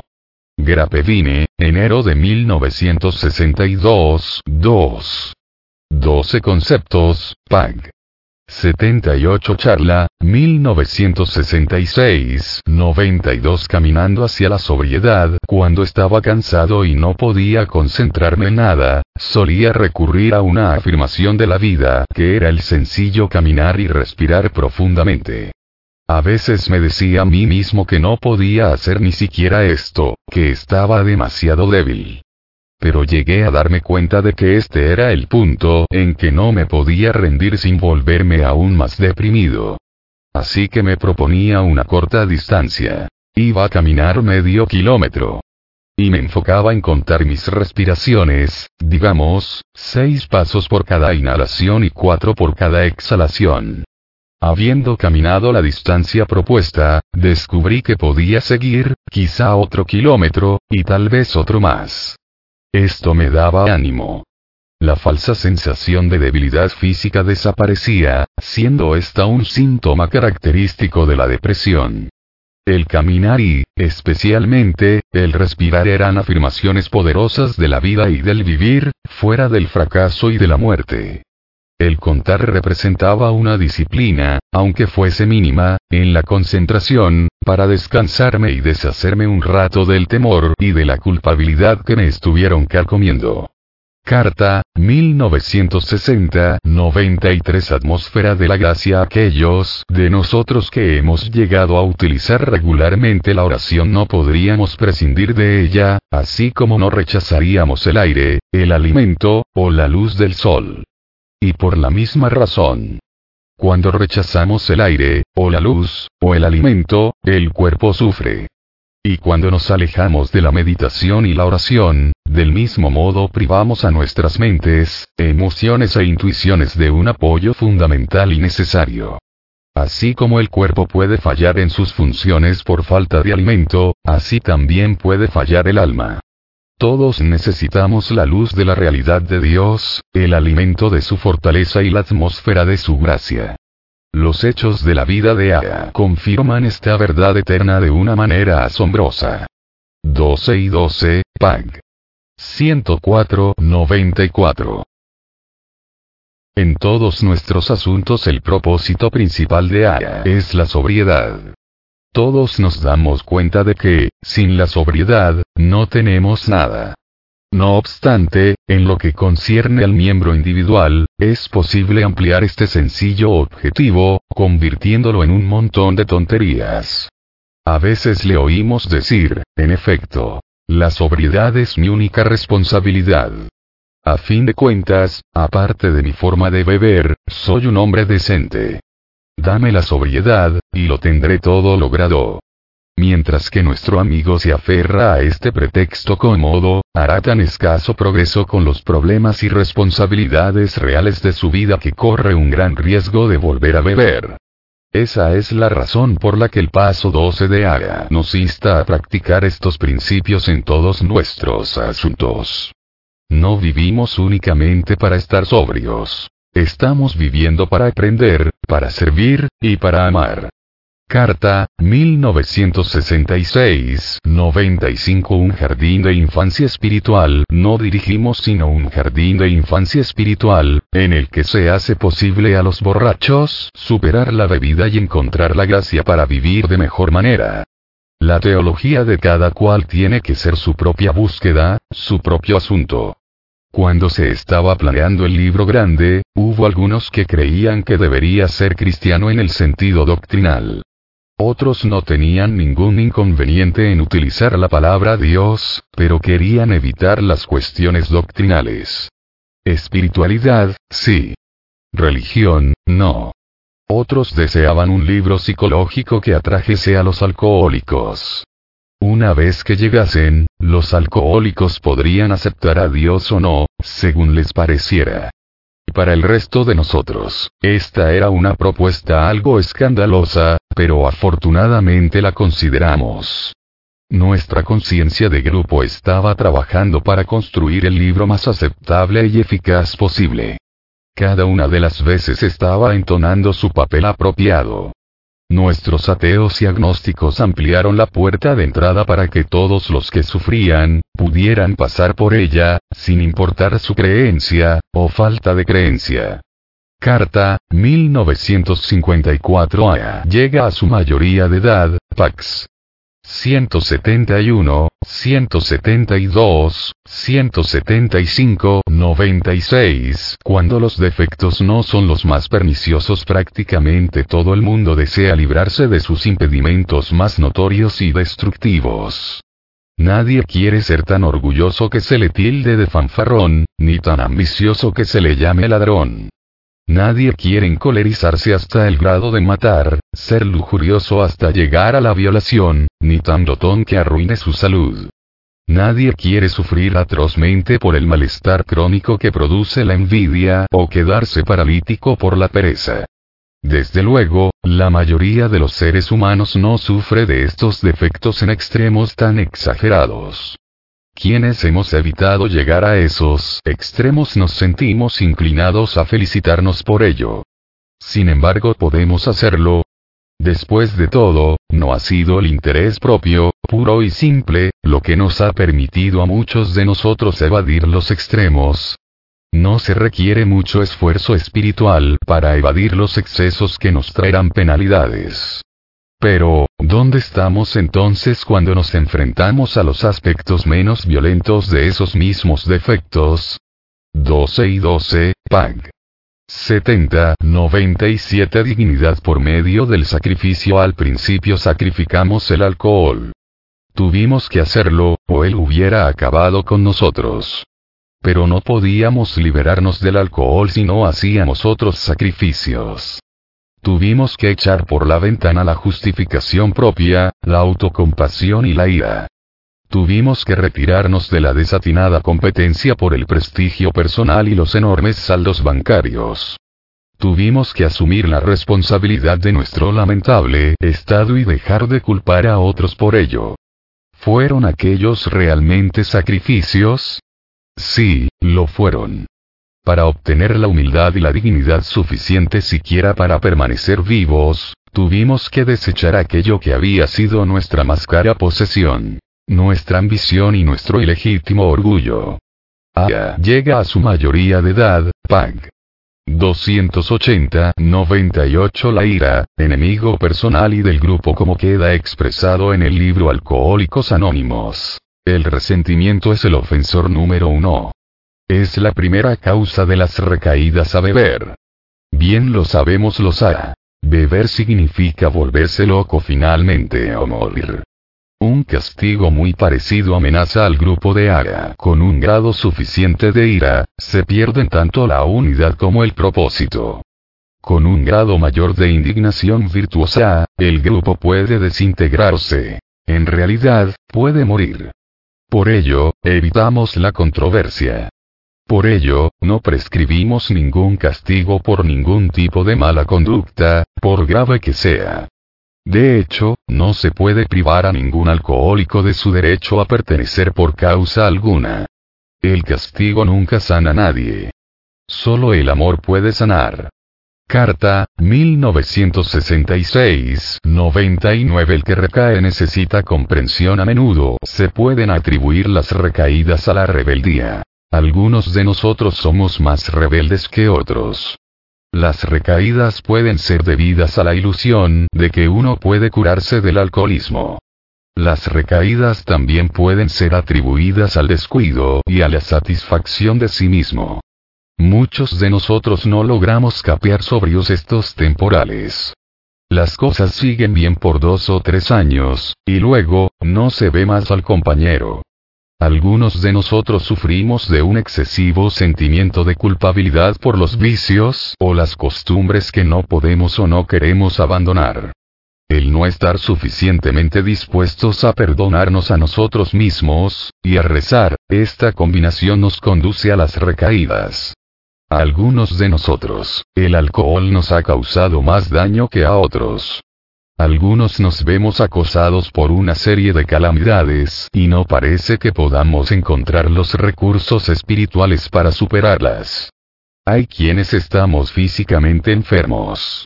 Otros que somos propensos a un agotamiento casi constante, a las inquietudes y a la depresión. Estas condiciones a menudo contribuyen a las recaídas, a veces son los factores dominantes. Charla, 1960, si en la montaña olvidada cuando era niño, fui adquiriendo algunos de los rasgos que tuvieron tanto que ver con mi deseo insaciable del alcohol. Crecí en un pequeño pueblo de Vermont, bajo la sombra de Monte Olo. Uno de mis primeros recuerdos es el de mirar esta enorme y misteriosa montaña y preguntarme qué significaría si sería algún día capaz de subir a un punto tan alto. Pero mientras la estaba contemplando, mi tía me distrajo la atención, trayéndome un plato de dulces, como regalo por mi cuarto cumpleaños. Durante los siguientes 35 años, seguí buscando los dulces de la vida, y me olvidé completamente de la montaña.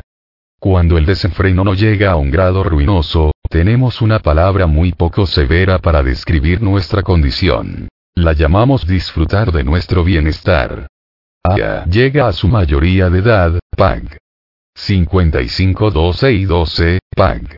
71. 101 El aspecto espiritual cuán frecuentemente, sentados en las reuniones de AA, oímos decir al que habla. Pero no he captado todavía el aspecto espiritual. Antes de decirlo, ha descrito un milagro de transformación que le ha sucedido a él, no solamente su liberación del alcohol, sino también un cambio completo de su actitud para con la vida y el vivirla. Es patente a todos los demás asistentes que él ha recibido un gran regalo, y que este regalo está fuera de toda proporción con todo lo que se puede esperar de la mera participación en ella. Así que nosotros los del auditorio sonreímos y nos decimos, este tipo está rebosante de espiritualidad, aunque parece no saberlo aún. Grapevine, julio de 1962, 102 El hablar que sana, cuando consultamos con un amigo A, no debemos vacilar en recordarle nuestra necesidad de una completa confidencialidad. Normalmente, la comunicación entre nosotros es tan fácil y abierta que un consejero A puede olvidar que en ciertas ocasiones esperamos que guarde lo dicho en secreto. No se debe violar nunca el santo refugio protector de esta, la más curativa de todas las relaciones humanas. Estas comunicaciones confidenciales tienen ventajas inapreciables. Nos deparan la oportunidad perfecta de ser tan sinceros como podamos. No tenemos que considerar la posibilidad de causarles perjuicios a otra gente, ni temer que nos ridiculicen o nos condenen. Nos ofrecen además la mejor oportunidad de reconocer el autoengaño. Grapevine, agosto de 1961, 103 Los principios antes de la conveniencia La mayoría de nosotros pensábamos que el buen carácter era algo deseable.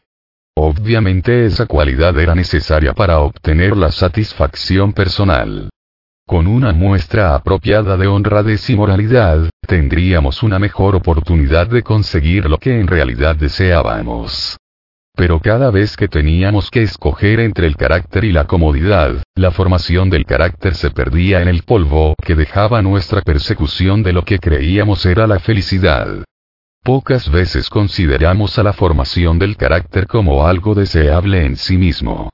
Nunca se nos ocurrió hacer de la honradez, la tolerancia, y del amor verdadero al hombre y a Dios la base cotidiana de la vida. Cómo convertir una correcta convicción mental en un correcto resultado emocional, y así en vivir fácil, cómoda y alegremente, está el problema mismo de la vida. 12 y 12, Pax. 76, 77, Grapevine, enero de 1958, 104 Nuestro nuevo patrón teníamos un nuevo patrón. Siendo todopoderoso, él proveía todo lo que necesitábamos si nos manteníamos cerca de él y desempeñábamos bien su trabajo. Establecidos sobre esta base, empezamos a interesarnos cada vez menos en nosotros mismos, en nuestros planes y en nuestros proyectos. Nos interesamos cada vez más en darnos cuenta de que era con lo que podíamos contribuir a la vida.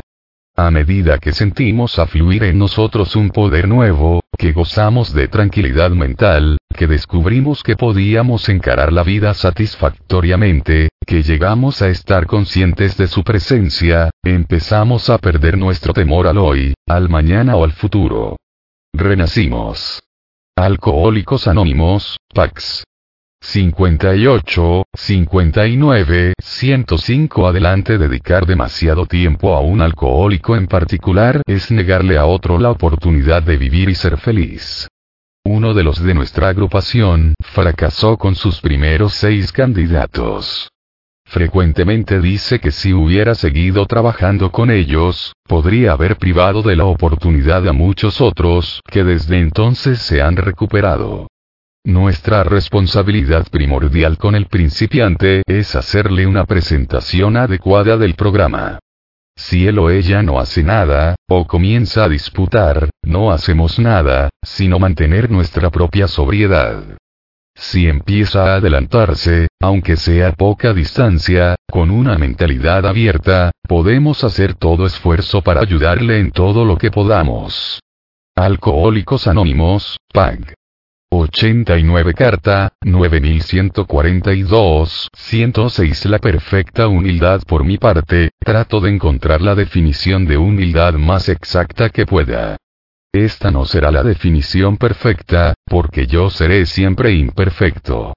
En este momento, optaría por una definición como la siguiente. La humildad absoluta consistirá en estar completamente libre de mí mismo, libre de todas las pesadas demandas que los defectos de mi carácter ahora me presenta. La humildad perfecta sería la plena disposición, en todo tiempo y lugar, de buscar y hacer la voluntad de Dios. Al meditar sobre esta visión, no tengo que desanimarme porque no la vaya a lograr nunca, ni hincharme con la presunción de que tendré algún día todas sus virtudes. No tengo que hacer más que contemplar la visión en sí misma, dejando que crezca y que me llene cada vez más el corazón. Habiéndolo hecho, puedo compararla con mi más reciente inventario. De esta manera, puedo formarme una idea sana y saludable de dónde estoy en el camino de la humildad. Veo que mi viaje hacia Dios apenas ha empezado. Al verme reducido a mi verdadero tamaño, las preocupaciones por mí mismo y el sentimiento de mi propia importancia se vuelven divertidos. Grapevine, junio de 1961, 107 Dos tipos de orgullo La rectitud orgullosa de la buena gente a menudo puede ser tan destructiva como los pecados notorios de aquellos de los llamados menos rectos. Nos encantaba destacar a voces el hecho pernicioso de que millones de los buenos hombres de la religión estaban todavía matándose unos a otros, en nombre de Dios. Esto, por supuesto, significaba únicamente que habíamos sustituido el pensamiento positivo por el negativo. Después de ingresar en ARA, tuvimos que darnos cuenta de que esta actitud había sido una forma de alimentar el ego. Al hacer resaltar los pecados de algunas personas religiosas, podíamos sentirnos superiores a todas. Además, podíamos evitar un examen de algunos de nosotros propios defectos. La indignación virtuosa, el mismo defecto que habíamos despreciado y condenado en otros, era el mal que nos aquejaba. Esa forma farisaica de respetabilidad fue nuestra ruina, en lo concerniente a la fe. Pero al fin, empujados a aprendimos la verdad. Grapevine, agosto de 1961 12 y 12, PAG. 32, 108 Aprender en la quietud en 1941, un recorte de prensa fue llevado a nuestra atención por un miembro de Nueva York. En un obituario de un periódico local aparecían estas palabras. Dios, concédenos serenidad para aceptar las cosas que no podemos cambiar, valor para cambiar las que podemos, y sabiduría para reconocer la diferencia. Nunca habíamos visto tanta doctrina de A en tan pocas palabras. Con velocidad sorprendente la oración de la serenidad llegó al uso general. En la meditación no hay lugar para el debate. Descansamos tranquilamente con los pensamientos o las oraciones de gente espiritualmente centrada que comprende, para que podamos experimentar y aprender. Esto es el estado de ser que tan a menudo descubre y profundiza un contacto consciente con Dios. Aya llega a su mayoría de edad, Pax. 200, 201 12 y 12, PAG. 108, 109 La libertad por medio de la aceptación admitimos que no pudimos vencer al alcohol con los recursos que nos quedaban, así que aceptamos además el hecho de que la dependencia de un poder superior, aunque fuese únicamente nuestro grupo de ARA, podía realizar este trabajo que nos era, hasta ese entonces, imposible. En cuanto pudimos aceptar plenamente estos hechos, comenzó nuestra liberación de la compulsión por el alcohol. Para la mayoría de nosotros, el lograr esta doble aceptación nos requirió un gran esfuerzo. Nuestra querida filosofía de autosuficiencia tenía que abandonarse. Esto no se hizo por medio de la mera fuerza de nuestra voluntad, sino que nos vino como consecuencia de haber desarrollado la buena voluntad para aceptar estas nuevas verdades de la vida. No vimos ni luchamos, pero sí aceptamos. Y entonces comenzamos a ser libres. Grapevine, marzo de 1962, 110 La dificultad. Constructiva o destructiva.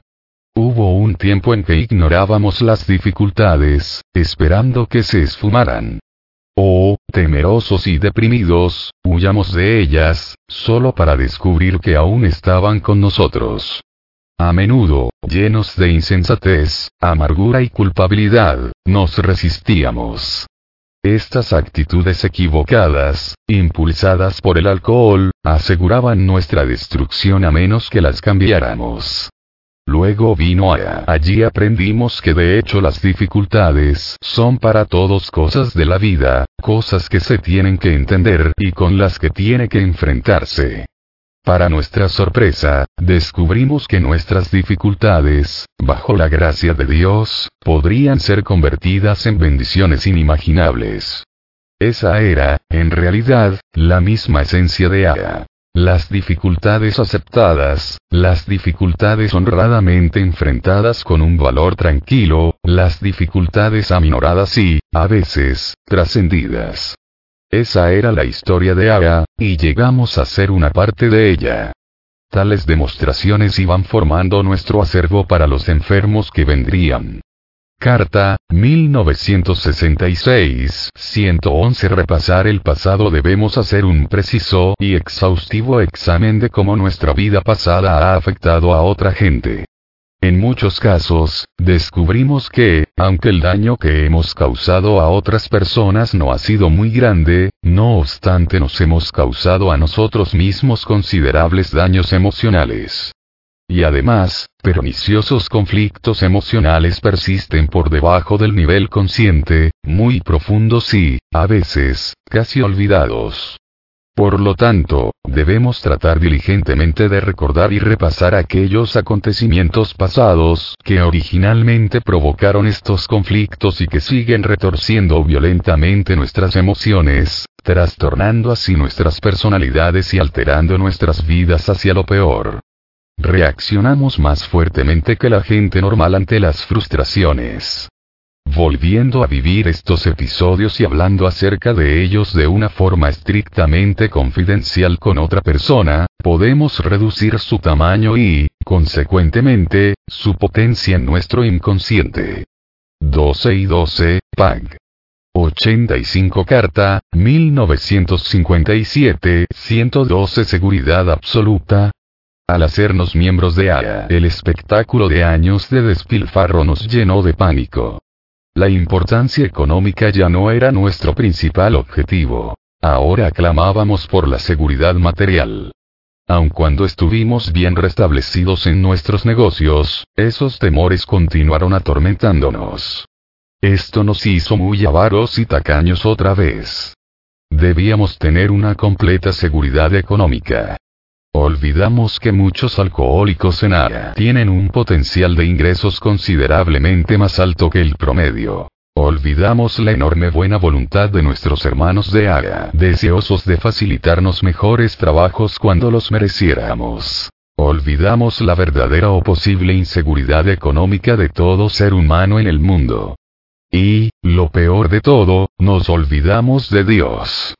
En asuntos de dinero solo teníamos fe en nosotros mismos, y esta fe no era muy grande. 12 y 12, PAG.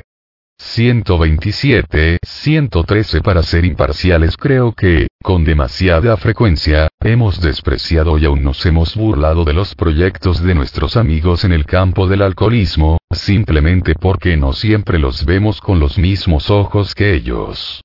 Debemos preguntarnos con toda seriedad cuántos son los alcohólicos que han seguido bebiendo solamente porque no hemos cooperado de buen espíritu con estas muchas agencias, sean buenas, malas o regulares. Ningún alcohólico debe volverse loco ni morir, únicamente por no haber venido directamente al comienzo. Nuestro primer objetivo será el desarrollo de la autodisciplina. Esta cualidad tiene una importancia primordial. Cuando hablamos o actuamos impulsivamente o a la ligera, la capacidad para ser imparciales y tolerantes se evapora en el acto. 1. Grapevine, julio de 1965, 2. 12 y 12, PAG. 98, 114 Ningún poder personal al principio, el remedio para mis dificultades personales me parecía tan obvio que no me podía imaginar a ningún alcohólico que pudiera rechazarlo, si se le presentara de la forma apropiada. Creyendo tan firmemente que Cristo puede hacer cualquier cosa, tenía la presunción inconsciente de que lo haría todo por medio de mí, enseguida y de la forma que eligiera yo. Después de seis largos meses, tuve que confesar que ni una alma se hubiera asido al maestro, sin exceptuarme a mí mismo. Esto me llevó a la sana conclusión de que había muchísimas situaciones en el mundo ante las cuales yo no tenía ningún poder personal, que si estaba tan dispuesto a admitir que este era el caso respecto al alcohol, tendría que reconocer lo mismo respecto a otros muchos asuntos. Tendría que sosegarme y saber que él, no yo, era Dios. Carta, 1940, 115 La esencia del desarrollo No tengamos miedo nunca a los cambios necesarios. Por supuesto, tenemos que distinguir entre los cambios beneficiosos y los perniciosos.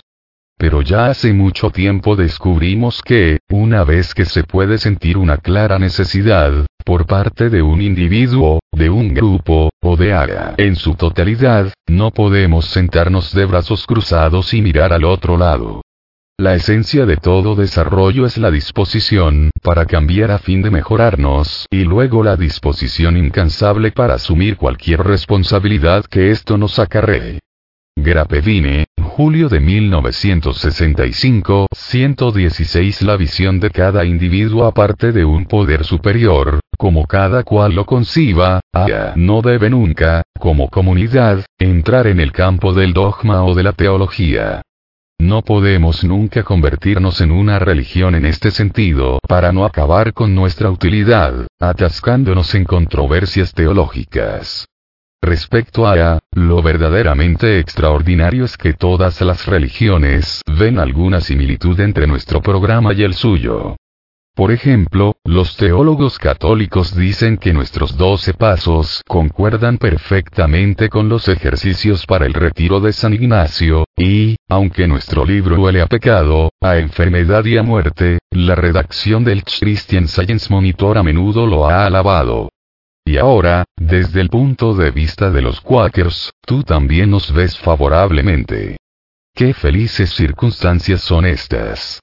Carta, 1954 Carta, 1950, 117 La sensación de pertenecer tal vez una de las más grandes recompensas de la meditación y la oración es la sensación de pertenecer.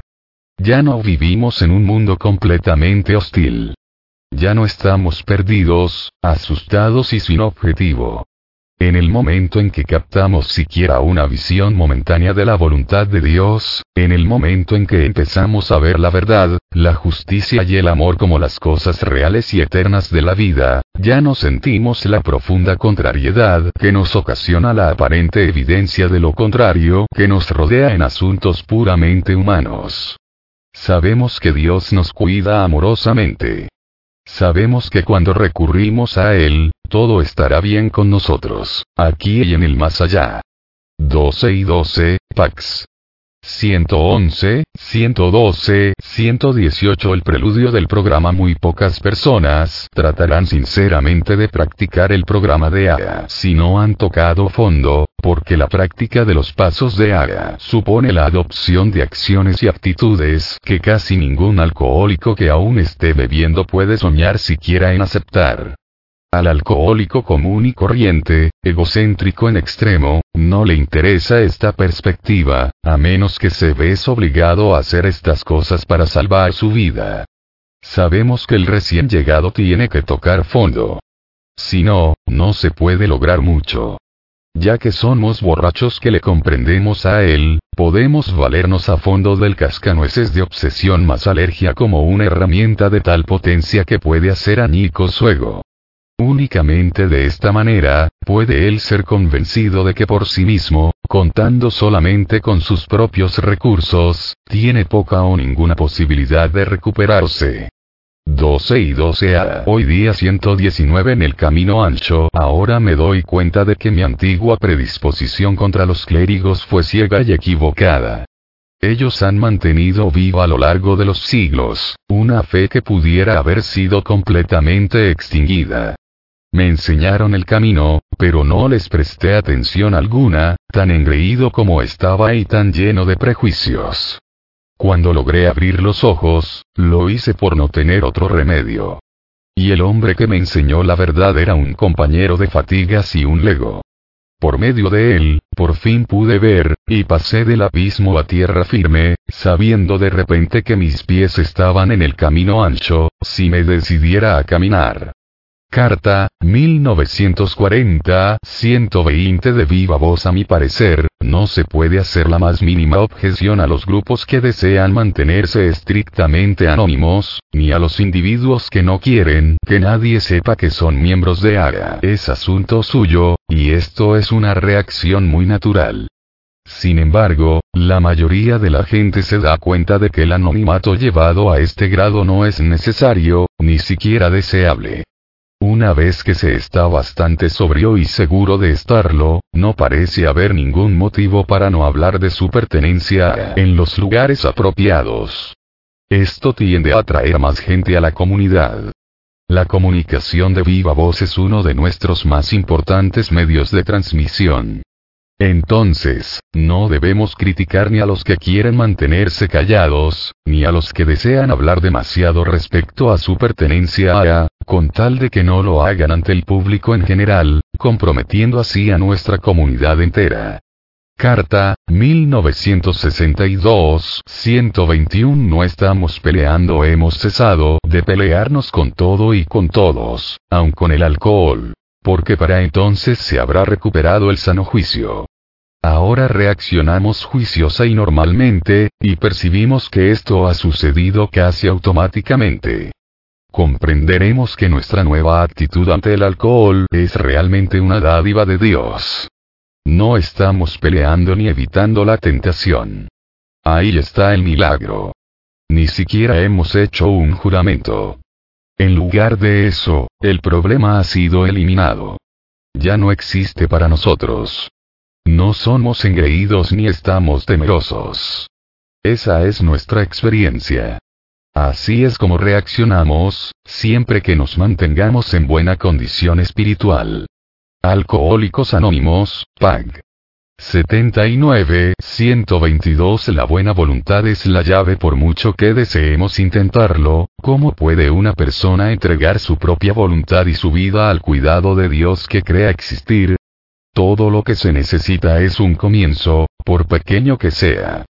Al haber colocado la llave de la buena voluntad en la cerradura y tener la puerta entreabierta, nos damos cuenta de que siempre la podemos abrir aún más. Aunque la obstinación puede cerrarla de nuevo de un golpe, como sucede a menudo, siempre se nos abrirá en el momento en que aprovechemos la llave de la buena voluntad. 12 y 12, PAG. 38, 123 El nuevo Aya y su familia cuando el alcoholismo ataca, pueden producirse situaciones muy anormales que obran contra la vida y la armonía conyugales. Si el hombre resulta afectado, la esposa debe convertirse en jefe del hogar, y frecuentemente en el sostén de la familia. Cuando los asuntos empeoran, el esposo se convierte en un niño enfermo e irresponsable, a quien hay que proteger y sacarlo de interminables apuros y atolladeros. En forma muy gradual, y generalmente sin darse cuenta de la realidad, la esposa se ve obligada a convertirse en la madre del muchacho descarriado, y el alcohólico alternativamente ama y aborrece su maternal cuidado. Bajo la influencia de los 12 pasos de Ara, esas situaciones frecuentemente se arreglan. Ya sea que la familia siga sobre una base espiritual o no, el miembro que es alcohólico tiene que hacerlo si es que quiere recuperarse. Los otros tienen que estar convencidos de su nueva posición sin ninguna duda. Ver es creer para la mayoría de las familias que han vivido con un bebedor. 12 y 12, Pax. 124, 125 Alcohólicos Anónimos, PAG. 124, 124 Libertad de elección Al mirar hacia atrás, nos damos cuenta de que nuestra libertad de escoger mal no era, a fin de cuentas, una verdadera libertad.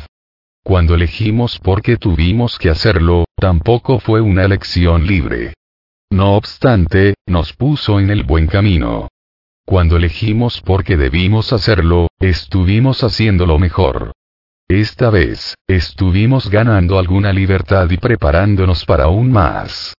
Pero cuando, en diversas ocasiones, pudimos alegremente elegir lo apropiado sin rebeldía, reserva ni conflicto, vislumbramos por primera vez cómo podría ser la libertad perfecta bajo la voluntad de Dios. Grapevine, mayo de 1960, 125 Mirar más allá del horizonte Mi taller se sitúa en una colina detrás de nuestra casa. Mirando hacia el valle, veo la casa comunitaria del pueblo en la cual se reúne nuestro grupo local. Más allá del círculo de mi horizonte está el mundo entero de ARA. La unidad de alcohólicos anónimos es la cualidad más apreciada que tiene nuestra sociedad. Nuestras vidas y las vidas de todos los que vendrán dependen firmemente de ella. Sin la unidad cesaría de latir el corazón de Ana, nuestras arterias mundiales dejarían de conducir la salvadora gracia de Dios. Ah, hoy en día 12 y 12, PAG. 135, 126 admitimos ante Dios. Con tal que trates de no esconder nada, tu sensación de alivio aumentará minuto a minuto. Esas emociones represadas durante tantos años rompen su confinamiento y milagrosamente se desvanecen en cuanto están expuestas. Al disminuir el dolor, una saludable tranquilidad va a tomar su lugar. Y cuando se combinan la humildad y la serenidad, puede ocurrirnos algo que es de gran significación para nosotros. Muchos de los que fueron agnósticos o ateos, nos dicen que fue durante esta época del paso 5 cuando empezaron a sentir realmente la presencia de Dios. Y aun aquellos que ya tenían fe, llegaron a adquirir una conciencia de Dios como nunca la habían sentido antes. 12 y 12, Pag. 66. 127 Persistencia en la oración A menudo tenemos la tendencia a menospreciar la meditación y la oración como algo realmente innecesario. Creemos, sin duda, que podrían ayudarnos a enfrentar una emergencia ocasional, pero al principio muchos de nosotros somos propensos a considerarlas como alguna misteriosa habilidad de clérigos, de la cual podemos esperar conseguir un beneficio de segunda mano.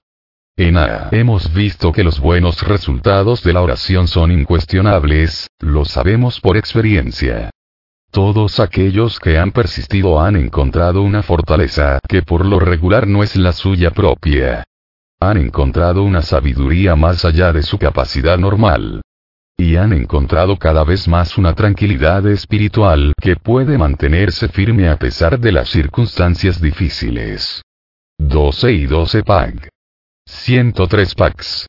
110, 111, 128 de vuelta al trabajo. Nos es posible valernos de la presunta deshonestidad de otra gente como un plausible pretexto para no cumplir con nuestras propias obligaciones. En una ocasión, algunos amigos con prejuicios me exhortaron para que nunca volviera a trabajar en Wall Street. Estaban convencidos de que el desenfrenado materialismo y las dobleces que hay allí impedían mi desarrollo espiritual. Ya que esto me parecía una expresión de sentimientos muy elevados, yo seguía manteniéndome alejado del único trabajo que realmente conocía. Finalmente, al ver a mi familia en quiebra, me di cuenta de que no había podido afrontar la perspectiva de volver a trabajar. Así que volví a trabajar en Wall Street, decisión que, desde aquel entonces, siempre me ha parecido acertada. Tenía que redescubrir que existe mucha gente honesta en el distrito financiero de Nueva York. Y además, necesitaba la experiencia de mantenerme sobrio en el mismo ambiente en que el alcohol me había arruinado. Un viaje de negocios a Cron, Hoyo, emprendido en nombre de una firma de Wall Street, me puso por primera vez en contacto con el Dr. Bot. Entonces, el nacimiento de Ara dependió de mis esfuerzos para cumplir con mis responsabilidades domésticas básicas. Grapevine, agosto de 1961, 129 La vía de la fortaleza no tenemos que disculparnos ante nadie por depender del Creador. Tenemos buen motivo para no creerlos aquellos que creen que la espiritualidad es la vía de la debilidad. Para nosotros, es la vía de la fortaleza. El veredicto de los siglos es que a los hombres de fe, rara vez les falta el valor. Confían en su Dios.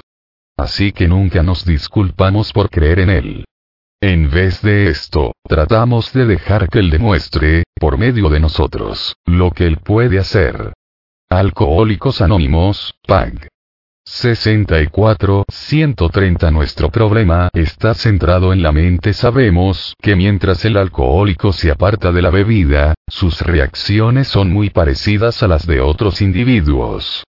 Tenemos igualmente la certeza de que una vez que es introducido en su sistema cualquier dosis de alcohol, algo sucede, tanto en el sentido físico como en el mental, que le hace prácticamente imposible parar de beber.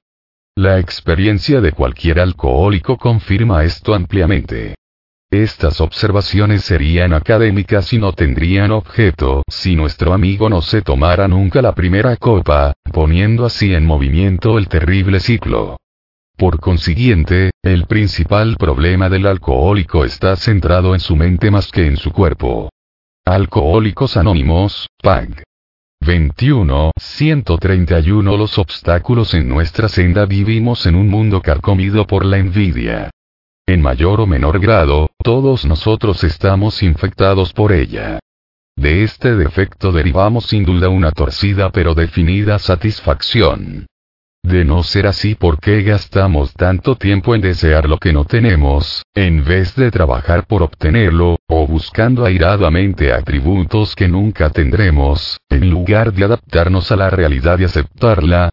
Cada uno de nosotros desearía vivir en paz consigo mismo y con sus semejantes. Deseamos que se nos asegure que la gracia de Dios puede hacer por nosotros lo que no podemos hacer por nosotros mismos. Hemos visto que los defectos de carácter fundados en deseos míopes o indignos son los obstáculos que obstruyen nuestro camino hacia estos objetivos. Ahora vemos claramente que hemos estado haciendo peticiones irrazonables a nosotros mismos, a los demás y a Dios. 12 y 12 PAG. 71 PAG. 81, 132 Las inspecciones al azar El inventario de la inspección hecha al azar hecho en medio de las perturbaciones puede ser de gran ayuda para calmar las emociones tempestuosas. Este inventario encuentra su principal aplicación en situaciones que se presentan en la marcha de cada día. Es aconsejable posponer, cuando sea posible, la consideración de dificultades de larga duración para ocasiones que se programan deliberadamente para ese fin. El inventario rápido está dirigido a nuestras altas y bajas de cada día, especialmente aquellas oportunidades en que las personas o los nuevos acontecimientos nos hacen perder el equilibrio y nos tientan a cometer errores. 12 y 12, Pax. 97, 98, 133 La gente privilegiada me di cuenta de que había estado viviendo demasiado solo, demasiado aparte de mis semejantes, demasiado sordo aquella voz interior. En lugar de considerarme como un sencillo agente que llevaba el mensaje de la experiencia, había estado considerándome como un fundador de AGA. Cuanto mejor habría sido si hubiese sentido agradecimiento en vez de vanidad, agradecimiento por haber sufrido las pensas del alcoholismo. Agradecimiento por haber obrado en mí, desde los cielos, un milagro de recuperación. Agradecimiento por el privilegio de servir a mis compañeros alcohólicos, y agradecimiento por aquellos lazos fraternales que me vinculaban con ellos cada vez más íntimamente en un compañerismo que pocas sociedades hayan conocido nunca. Con toda razón, un clérigo me dijo, tu desgracia se ha convertido en tu suerte. Ustedes, los A, son gente privilegiada. Grapevine, julio de 1946, 134 Los derechos del individuo creemos que no existe en el mundo otra sociedad que tenga tan ferviente interés por cada uno de sus miembros. Estamos seguros de que ninguna otra defiende tan celosamente el derecho de cada individuo a pensar, hablar y obrar como desee hacerlo.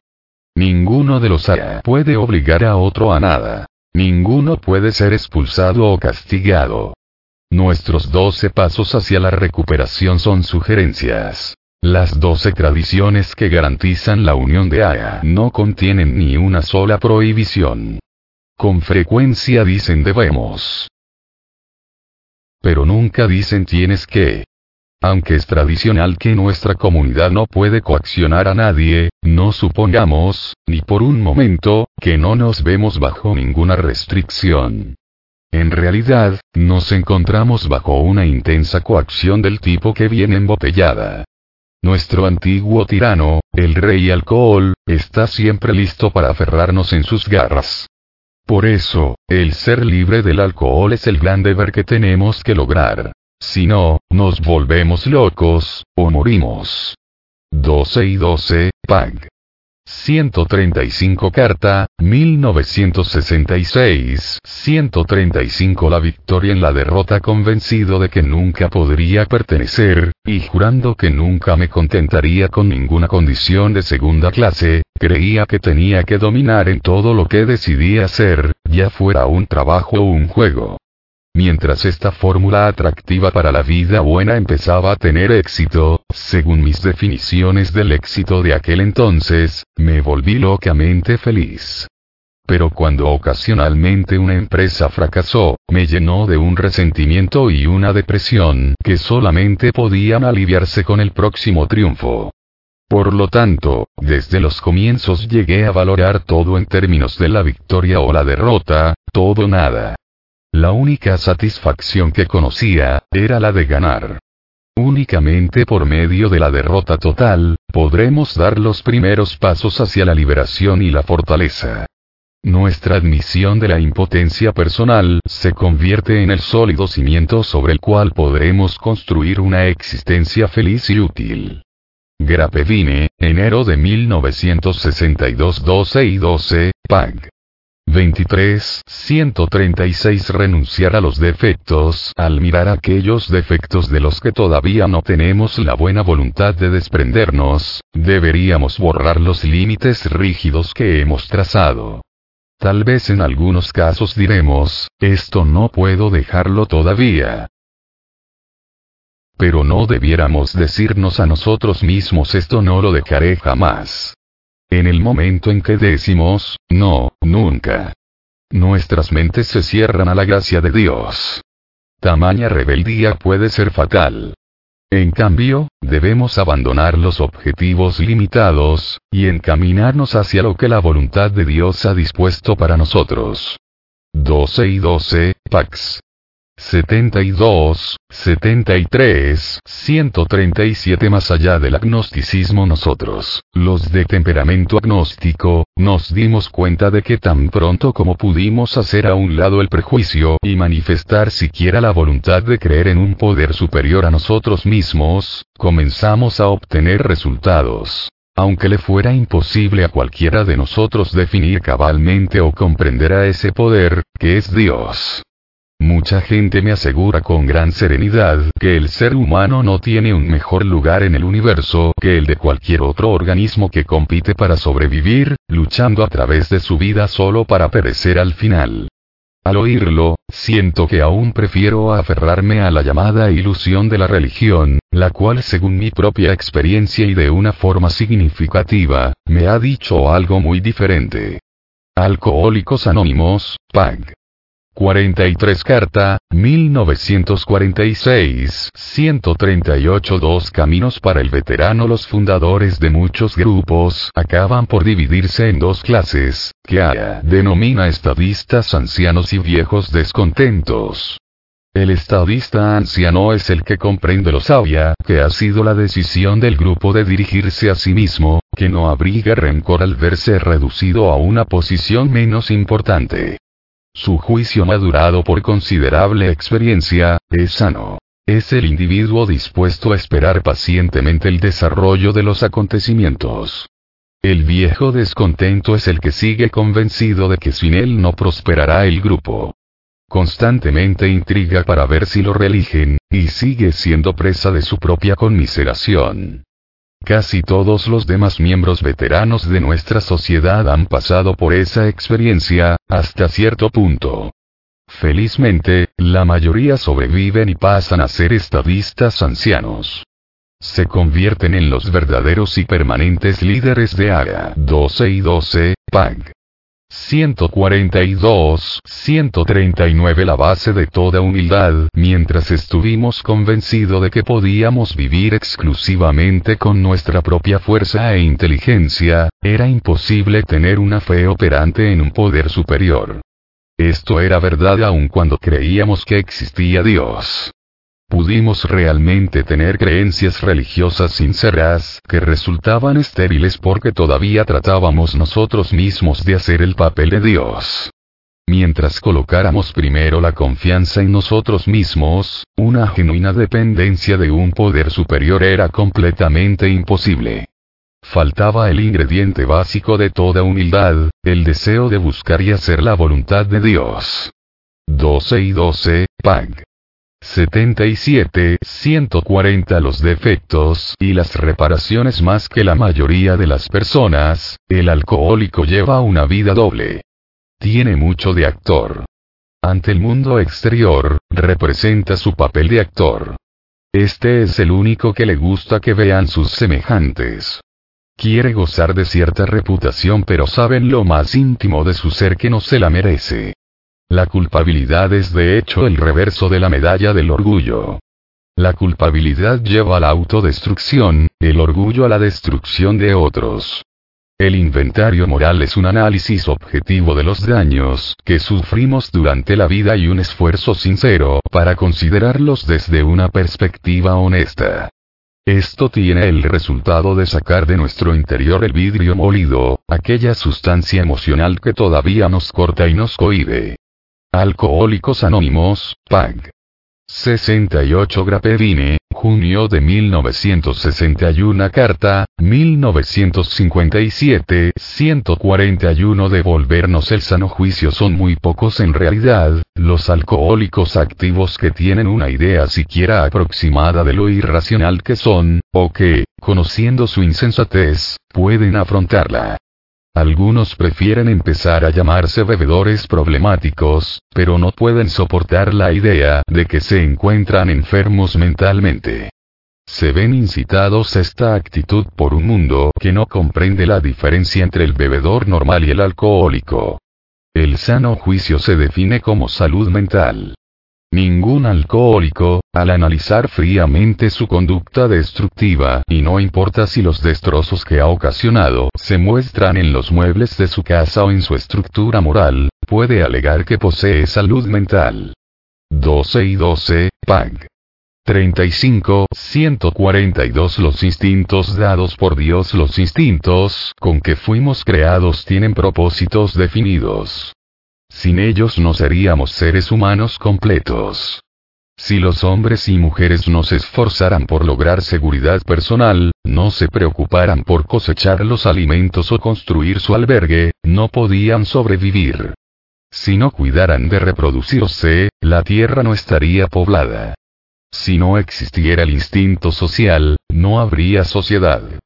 Por eso los deseos de relación sexual, de seguridad material y emocional, de compañía, son perfectamente necesarios y correctos, porque provienen de Dios. Pero estos instintos tan necesarios se exceden frecuentemente de sus funciones normales. De manera ciega, poderosa y muchas veces sutil, nos impulsan, nos dominan e insisten en dictar nuestras vidas.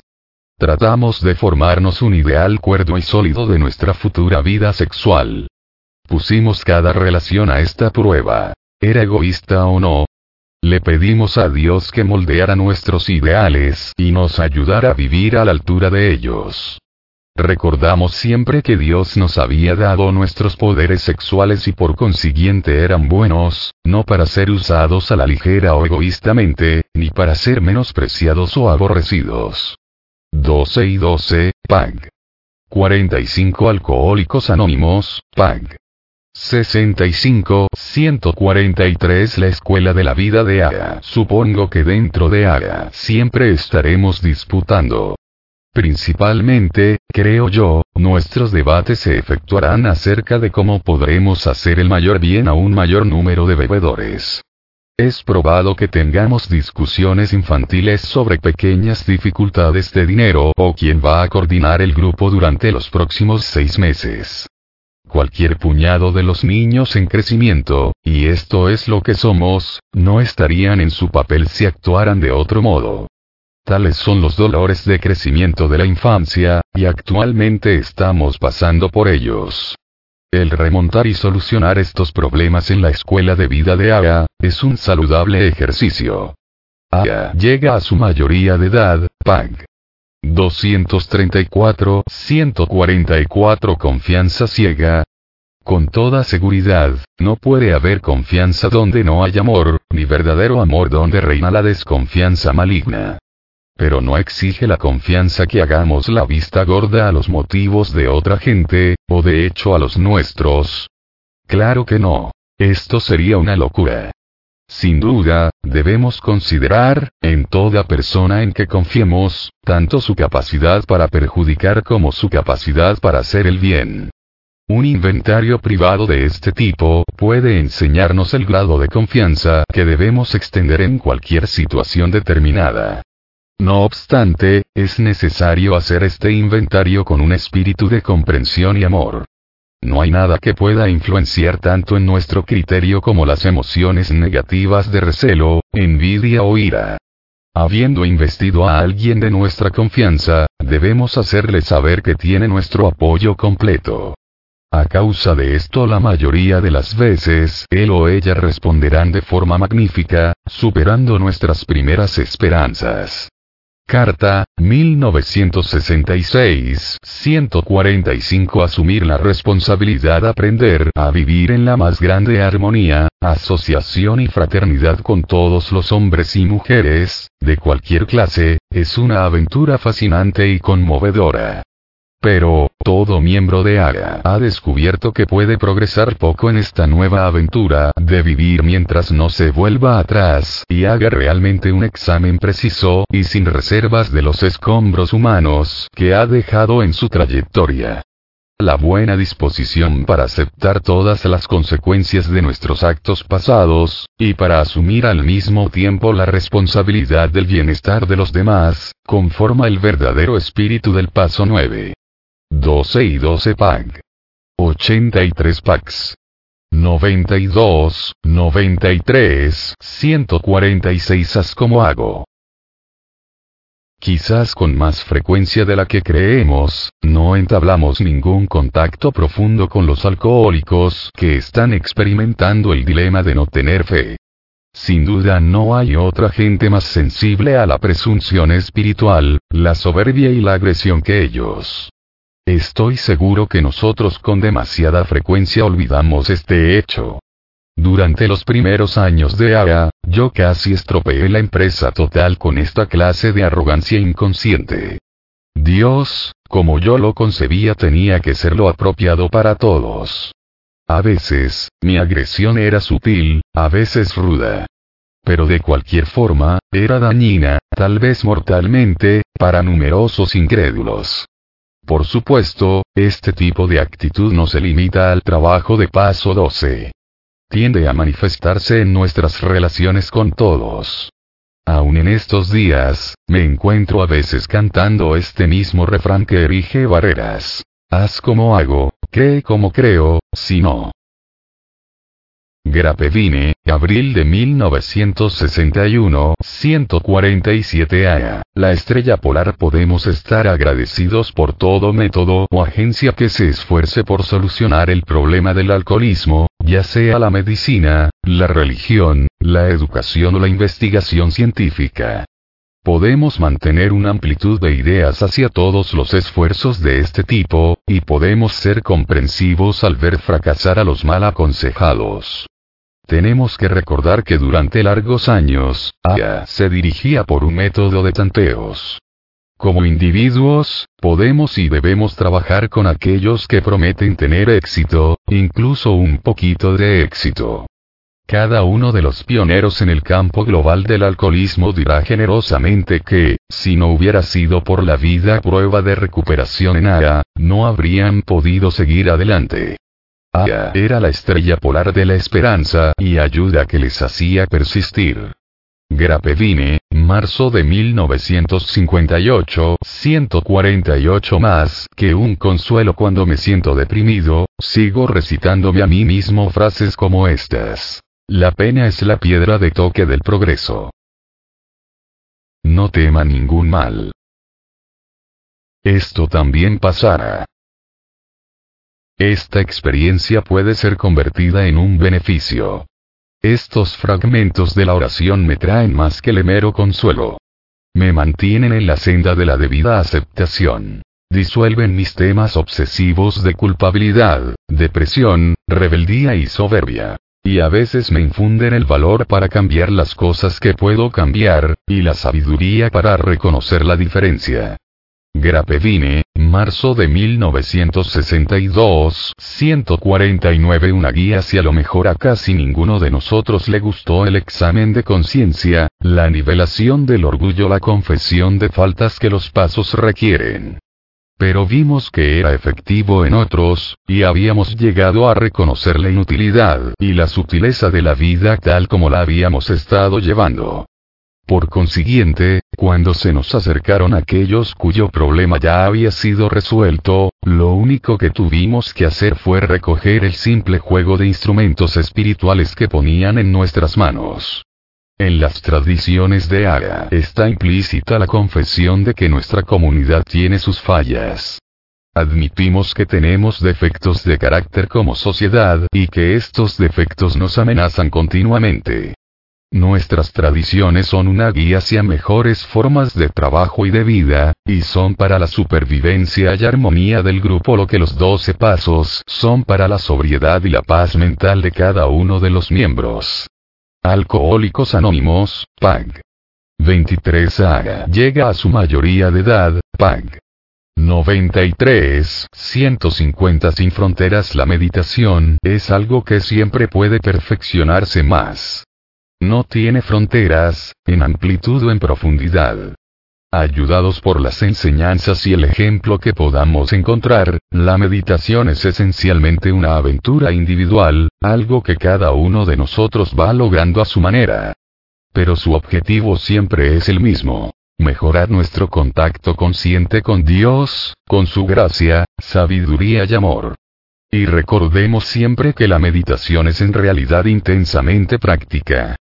Uno de sus primeros frutos es el equilibrio emocional. Con ella podemos ampliar el conducto entre nosotros mismos y Dios como nosotros lo concebimos. 12 y 12, PAG. 108, 151 Empezar perdonando en el momento que consideramos una relación deteriorada y destrozada con otra persona, nuestras emociones pasan a la defensiva. Para evitar mirar los agravios que le hemos hecho a otro, fijamos resentidos la atención en la injuria que él nos ha hecho a nosotros. Triunfalmente nos valemos de su falta más insignificante como la excusa perfecta para minimizar o olvidar la nuestra. En este punto preciso necesitamos parar abruptamente. Recordemos que los alcohólicos no son los únicos molestados por emociones morbosas. En muchos casos estamos tratando en realidad con prójimos enfermos, personas cuyos infortunios hemos incrementado. Si estamos ahora a punto de pedir perdón para nosotros mismos, ¿por qué no podemos ponernos en camino perdonándolos a todos sin excepción? 12 y 12, PAG. 84, 152 Poder milagroso en lo más profundo de cada hombre, mujer o niño, está la idea fundamental de un Dios. Puede ser oscurecida por la calamidad, la pompa o la adoración de otras cosas. Pero en una u otra forma, allí está. porque la fe en un poder superior al nuestro y las demostraciones milagrosas de ese poder en las vidas humanas, son hechos tan antiguos como el mismo hombre. A menudo, la fe puede ser adquirida por medio de la enseñanza inspirada, o por un convincente ejemplo personal de sus frutos. A veces, puede adquirirse por medio de la razón. Por ejemplo, muchos clérigos creen que Santo Tomás de Aquino verdaderamente demostró la existencia de Dios por pura lógica. Pero, ¿qué se puede hacer cuando todos estos métodos fallan? Esto era mi propio y grave dilema. No experimenté un despertar espiritual hasta que llegué a creer sin reserva que era importante ante el alcohol, hasta que recurrí a un Dios que pudiera existir. Esta experiencia liberadora vino primero, y después me vino la fe, indudablemente una dádiva. Alcohólicos Anónimos, PAG. 51 carta, 1966, 153 Sin ira supongamos que A se encuentra expuesta a ataques públicos o es fuertemente ridiculizada. Y supongamos que en este caso, las críticas tienen poca o ninguna justificación. La mejor defensa sería no hacer defensa de ninguna clase. Es decir, mantener un completo silencio a nivel público. Si de buenas maneras no hacemos caso de ellos, es probable que sus ataques rápidamente cesen, si persisten y se ve claramente que se trata de mala información, tal vez sea aconsejable tratar de comunicarse con ellos en forma cordial e informativa. Pero si la crítica es parcial o totalmente justificada, puede que lo correcto sea reconocerlo privadamente a los críticos, dándoles nuestras gracias. Pero de ningún modo debemos exhibir una posición airada o intenciones punitivas. Lo que debemos reconocer ahora es que nos alegramos mucho de algunos de nuestros defectos. La ira farisaica puede resultarnos también muy agradable. De una manera perversa puede causarnos satisfacción el hecho de que muchas personas nos resultan molestas porque esto nos proporciona un confortable sentimiento de superioridad. 12 conceptos, PAG. 88 12 y 12, PAX. 70, 71, 154 Las recaídas, y el grupo 1 de los temores de los primeros días de Aya era el de las recaídas. Al principio prácticamente todos los alcohólicos con quienes tratábamos empezaban a recaer, si es que acaso lograban la sobriedad. Otros podían permanecer abstemios seis meses, tal vez un año y luego resbalaban. Esto siempre fue para nosotros una catástrofe. Nos mirábamos unos a otros y decíamos, ¿quién será el próximo? Pero hoy en día, aunque las recaídas son dificultades muy serias, como grupo las tomamos con clama. El miedo se ha evaporado. El alcohol siempre amenaza al individuo, pero ya sabemos que no puede destruir el bienestar común. No parece tener sentido discutir con los que recaen sobre el método adecuado para volverse sobrios. A fin de cuentas, ¿por qué los que están tomando deben decir a los que están sobrios cómo hacerlo? ¿Hay que bromear con los muchachos? Pregúntales si se están divirtiendo. Si se vuelven demasiado alborotadores o molestos, tendrás que quitarles amablemente de en medio. Ah, llega a su mayoría de edad, Pag. Carta, 1942, 155 construido por uno y por muchos le damos gracias a nuestro Padre Celestial quien, a través de tantos amigos y tantos medios y formas distintas, nos ha permitido construir este maravilloso edificio del Espíritu en el cual ahora vivimos, esta catedral cuyos cimientos reposan en todos los rincones de la tierra. En su planta mayor hemos inscrito nuestros doce pasos de recuperación. Los contrafuertes de las tradiciones de Aga apuntalan los nuevos laterales, para así contenernos en unidad durante tanto tiempo como Dios haya dispuesto, nuestros ansiosos corazones y manos han alzado la torre de esta catedral y la han colocado en su lugar. Esta torre lleva el nombre de servicio. Que siempre señale hacia arriba. Hacia Dios. No se deben solamente a unos pocos los avances extraordinarios de nuestra unidad y de nuestra capacidad para llevar el mensaje de A a todas partes. En verdad, estas bendiciones primordiales se deben a los esfuerzos de todos nosotros. Aya llega a su mayoría de edad, Pag. 235 Charla, 1959, 156 Percepción de la humildad Esta percepción renovada de la humildad inicia un cambio revolucionario de nuestro punto de vista. Nuestros ojos empiezan a abrirse a los inmensos valores provenientes del doloroso pinchazo a nuestro amor propio. Hasta ahora, nuestras vidas habían estado dedicadas en gran parte a huir del dolor y los problemas. El escape por medio de la botella era siempre nuestra solución. Entonces, en A miramos y escuchamos. Por todas partes vimos el fracaso y la miseria transformados por la humildad en ventajas inapreciables.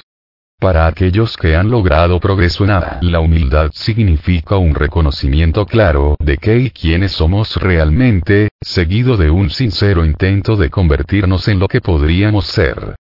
12 y 12 1. Pax. 79, 80 PAG. 62, 157 La imaginación puede ser constructiva recordamos, con un poco de tristeza, cuánta importancia le dábamos a la imaginación cuando trataba de crear la realidad con la bebida. Nos deleitábamos con esa clase de pensamiento, ¿no es cierto? Y aunque estamos sobrios hoy en día, no intentamos a menudo hacer la misma cosa, Tal vez el problema no estuviera en que utilizábamos nuestra imaginación. Tal vez la dificultad real era nuestra casi total incapacidad de dirigir la imaginación hacia los objetivos adecuados. No hay nada de malo en la imaginación constructiva. Toda buena realización se basa en ella. Después de todo, ninguna persona puede construir una casa mientras no imagine primero un plano para ella. 12 y 12, PAG. 107, 158 La tolerancia en práctica nos dimos cuenta de que era necesario hacer resaltar los principios de tolerancia y amor en la práctica. Nunca podíamos decir, ni dar a entender, a nadie que tenía que aceptar nuestra fórmula o ser excomulgado. El ateo puede ponerse de pie en una reunión de ADA, aun negando a Dios, y no obstante diciéndolo enormemente que ha sido transformada su aptitud y su perspectiva. Mucha experiencia nos indica que, con respecto a Dios, prontamente cambiará de idea, pero nadie le dice que tenga que hacerlo. Para llevar aún más lejos el principio de inclusividad y tolerancia, no imponemos a nadie ningún requisito religioso. Todos los que tienen un problema alcohólico y quieren deshacerse de este problema y así poder adaptarse felizmente a las circunstancias de sus vidas, se hacen miembros de AGA con solo reunirse con nosotros. No se necesita más que la sinceridad. Pero ni siquiera exigimos esta. En un ambiente así, los ortodoxos, los no ortodoxos y los incrédulos se mezclan alegre y útilmente. Todos tienen libre acceso a la oportunidad del desarrollo espiritual. Carta, 1940, 159 Entre los extremos la verdadera cuestión es si podemos aprender de nuestras experiencias algo que servirá de base sobre la cual podamos desarrollarnos y ayudar a otros a desarrollarse conforme a la imagen y semejanza de Dios. Sabemos que si nos rebelamos contra hacer lo que nos es razonablemente posible, entonces seremos penalizados. Y seremos asimismo penalizados si pretendemos tener una perfección que sencillamente no tenemos. Aparentemente, la trayectoria de la humildad y progreso relativos tendrá que trazarse entre estos dos extremos. En nuestro lento progreso, alejándonos de la rebeldía, la verdadera perfección está, sin duda, a una distancia de unos cuantos milenios. Carta, 1959, 160 Los racionalizadores y los humildes los alcohólicos somos los más grandes racionalizadores del mundo fortificados con la excusa de que estamos haciendo grandes cosas por el bien de Aya. Podemos, al romper el anonimato, volver a nuestra antigua y desastrosa búsqueda de poder, prestigio personal, honres públicos y dinero, las mismas ambiciones implacables que al ser frustradas, una vez nos condujeron a la bebida. El doctor Bob era una persona mucho más humilde que yo, y el anonimato le costó poco esfuerzo. Cuando se supo con seguridad que el doctor Bob tenía una afección mortal, algunos de sus amigos sugirieron que se erigiese un monumento o mausoleo en su honor, algo digno de un fundador y su esposa. Contándome esto, el doctor Bob se sonrió ampliamente y dijo, Dios los bendiga. Tienen buena intención. Pero por Dios santo, Bill, que nos entierren a ti y a mí como a cualquier hijo de vecino. En el cementerio de Akron donde yacen el doctor Bobiane, la lápida sencilla no dice ni una palabra acerca de Aya. Este ejemplo final de modestia tiene mayor valor para Aya que cualquier promoción pública o cualquier grandioso monumento. Aya llega a su mayoría de edad 1. Pag. 286, 2. Pax. 149, 150, 161 El inventario de quién? No contamos las experiencias íntimas de otra persona, a menos que estemos seguros de que ésta lo aprobaría. Encontramos que es mejor, cuando se puede, limitarnos a nuestra propia historia. Un individuo puede criticarse o reírse de sí mismo y esto afectará favorablemente a otros, pero cuando la crítica o el ridículo se dirigen a otra persona, a menudo se produce el efecto contrario. Una constante observación de nuestras ventajas y desventajas, y un deseo real de aprender y crecer por este medio, son necesidades reales para nosotros. Los alcohólicos hemos aprendido esto en una forma difícil.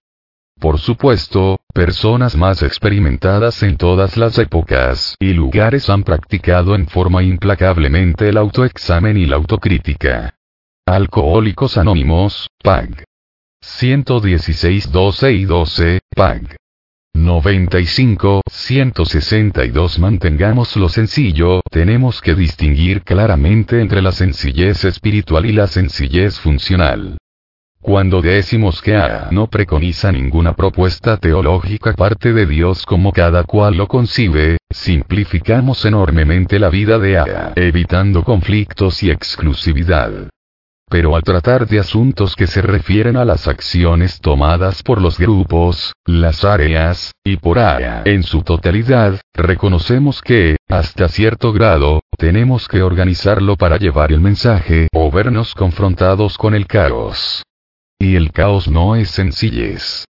Llegué a darme cuenta de que lo temporal o aparentemente bueno puede ser a menudo el enemigo mortal de lo mejor permanente.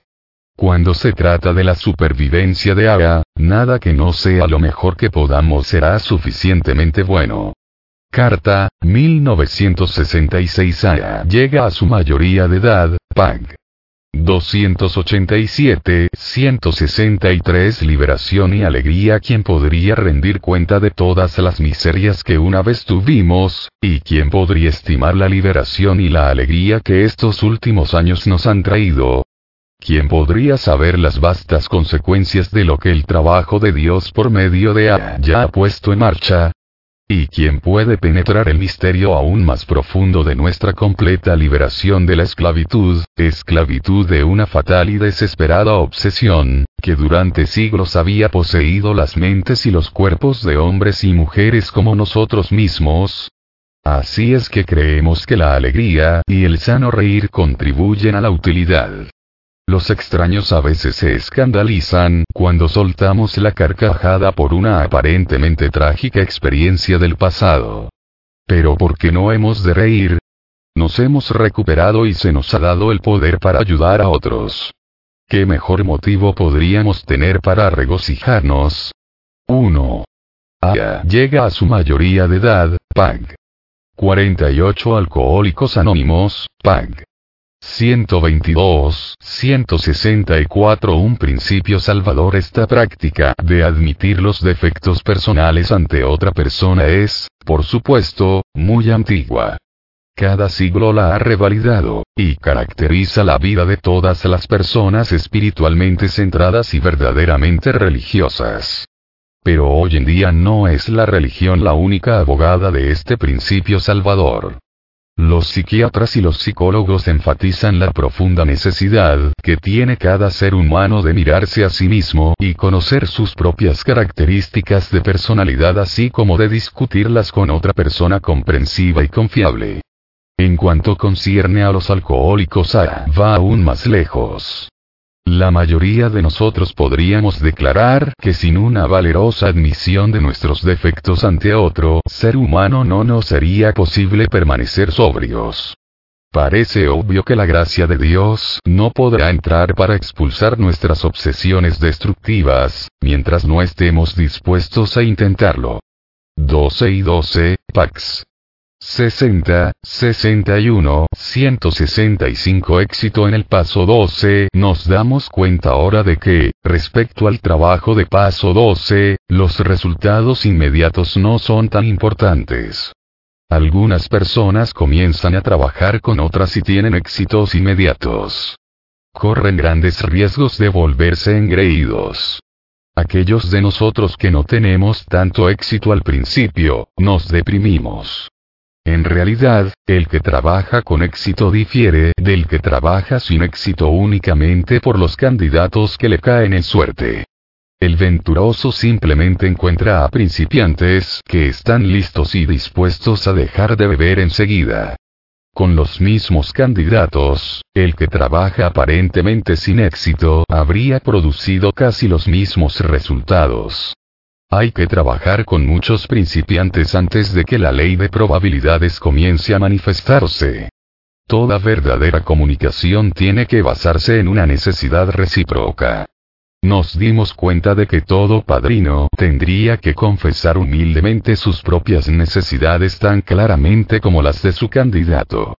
Carta, 1942 a Hoy en día 166 No temer a ningún mal aunque nosotros los ha. Nos encontramos viviendo en el mundo caracterizado como nunca antes en la historia por temores destructivos. Vemos no obstante amplias indicaciones de la fe y aspiraciones tremendas hacia la justicia y la hermandad.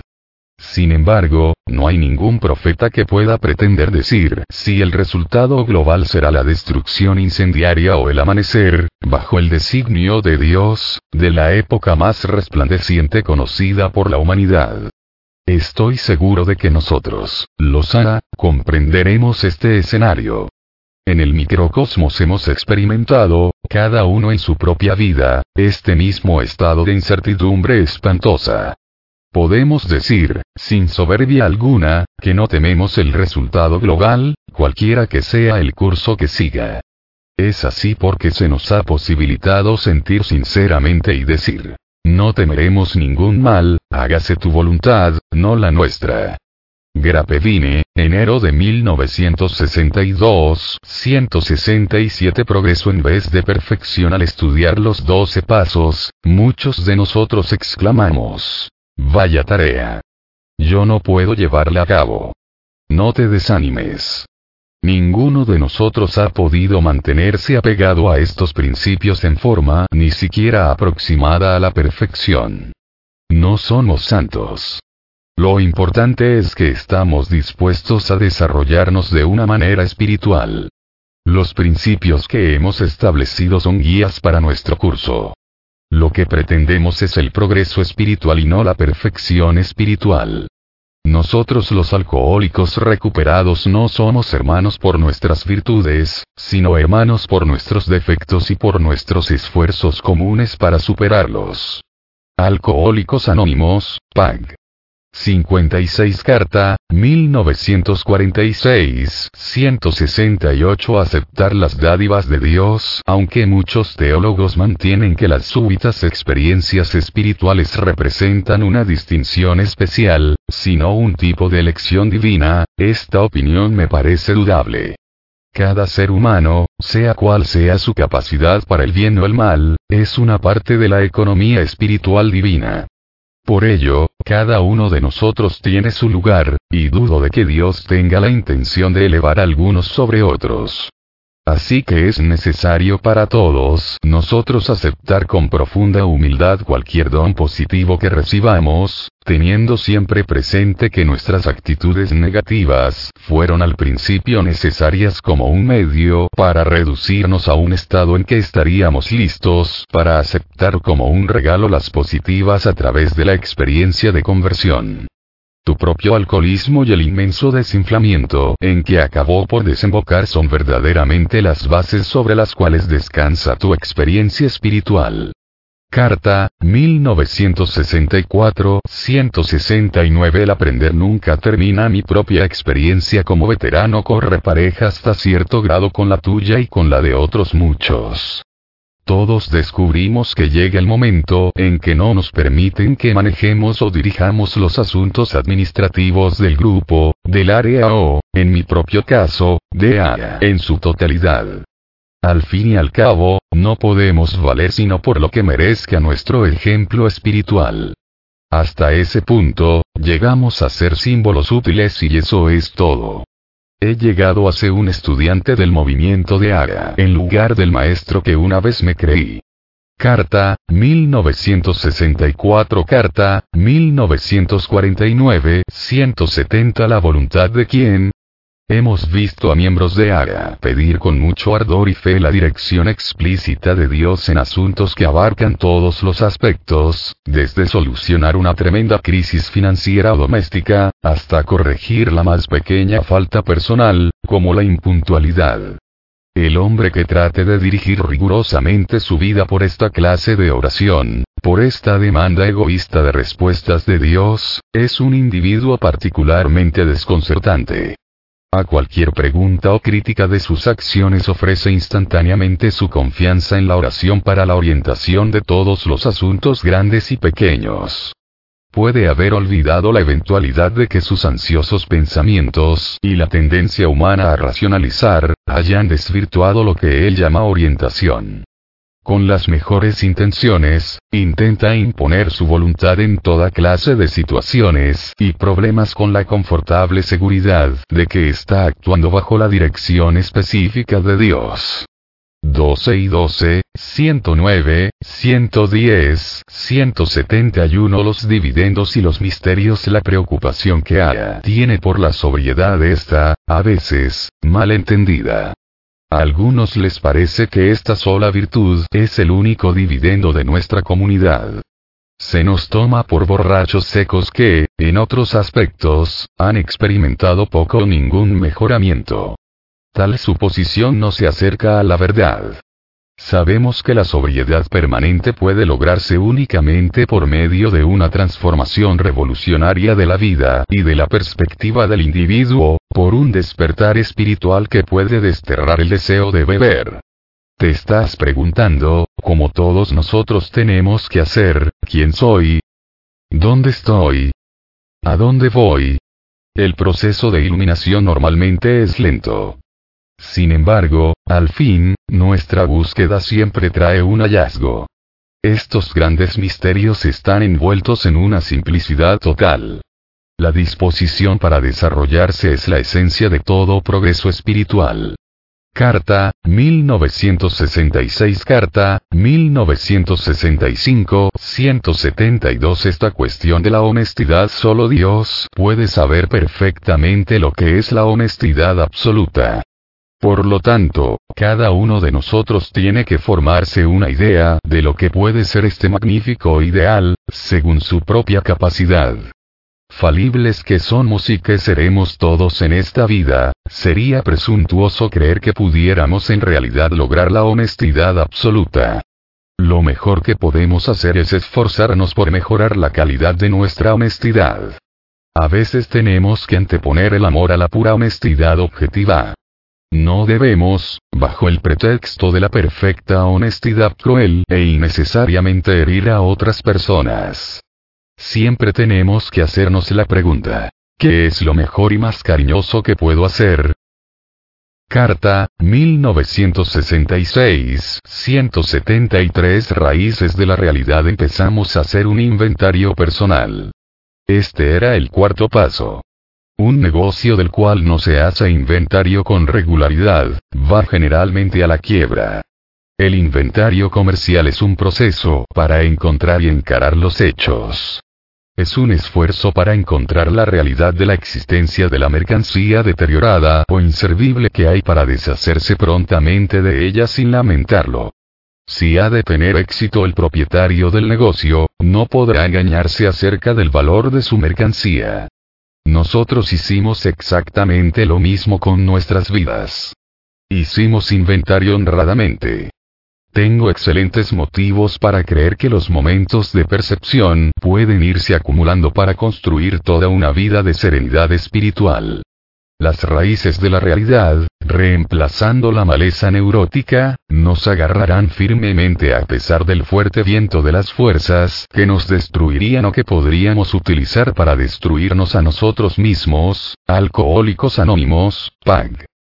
60 Carta, 1949, 174 Fuerzas constructivas El mío fue precisamente un estorbo del tipo que hoy en día vemos tan a menudo en los principiantes que dicen ser ateos o agnósticos. Su disposición a no creer es tan fuerte que aparentemente prefieren una cita con el empresario de pompas fúnebres a una búsqueda objetiva y experimental de Dios. Afortunadamente para mí, y para la mayoría de aquellos de mi índole que han ingresado desde entonces en ARA, las fuerzas constructivas que se ponen en acción en nuestra comunidad casi siempre han superado esta obstinación colosal. Totalmente derrotados por el alcohol, confrontados con una prueba viva de la liberación, y luego rodeados por los que pueden hablar con nosotros de todo corazón, por fin nos hemos rendido. Luego, paradójicamente, nos hemos encontrado en una nueva dimensión en el mundo real del espíritu y de la fe. Con la suficiente buena voluntad, la suficiente imparcialidad, y allí lo tenemos. Ah, hoy en día 175 aspectos de la tolerancia toda clase de gente ha encontrado su camino hacia ARA. Hace poco tiempo estuve conversando en mi oficina con una señora miembro de ARA que ostenta el título de condesa. Esa misma noche fui a una reunión de AYA. Estábamos en invierno y a la entrada había un caballero de baja estatura y mirada apacible recogiendo los abrigos. Pregunté, ¿quién es ese tipo? Alguien me contestó. Ha estado aquí durante mucho tiempo. Todo el mundo lo aprecia. Era uno de los guardaespaldas de Al Capone. Así somos de universales en AYA hoy en día. No tenemos ninguna intención de convencer a nadie de que solamente hay una manera de adquirir la fe. Todos nosotros cualquiera que sea nuestro color, raza o credo, somos hijos de un creador viviente con el que podemos establecer una relación basada en términos sencillos y comprensibles tan pronto como tengamos la buena voluntad y la honradez suficiente para tratar de hacerlo. Aya llega a su mayoría de edad, Pag. 99 Alcohólicos Anónimos, PAG. 26. 176 La dominación y la exigencia un factor primordial que no logramos reconocer, es nuestra total incapacidad para establecer una verdadera asociación con otro ser humano. Nuestra egomanía constituye dos abismos muy peligrosos. O bien insistimos en dominar a las personas que conocemos, o llegamos a depender exageradamente de ellas. Si nos apoyamos demasiado en otra persona, tarde o temprano acabarán por fallarnos, puesto que, como seres humanos, no podrán acceder perpetuamente a nuestras incesantes demandas. De esta manera nuestra inseguridad crece y se acelera. Cuando habitualmente tratamos de manipular a los demás para que actúen conforme a nuestros deseos, acaban por rebelarse y resistírsenos vigorosamente. Cuando esto acontece, se hieren nuestros sentimientos, nos creemos perseguidos y desarrollamos el deseo de venganza. Mi dependencia significaba una exigencia, la exigencia de poseer y controlar a la gente y a las circunstancias que me rodeaban. 12 y 12, PAG.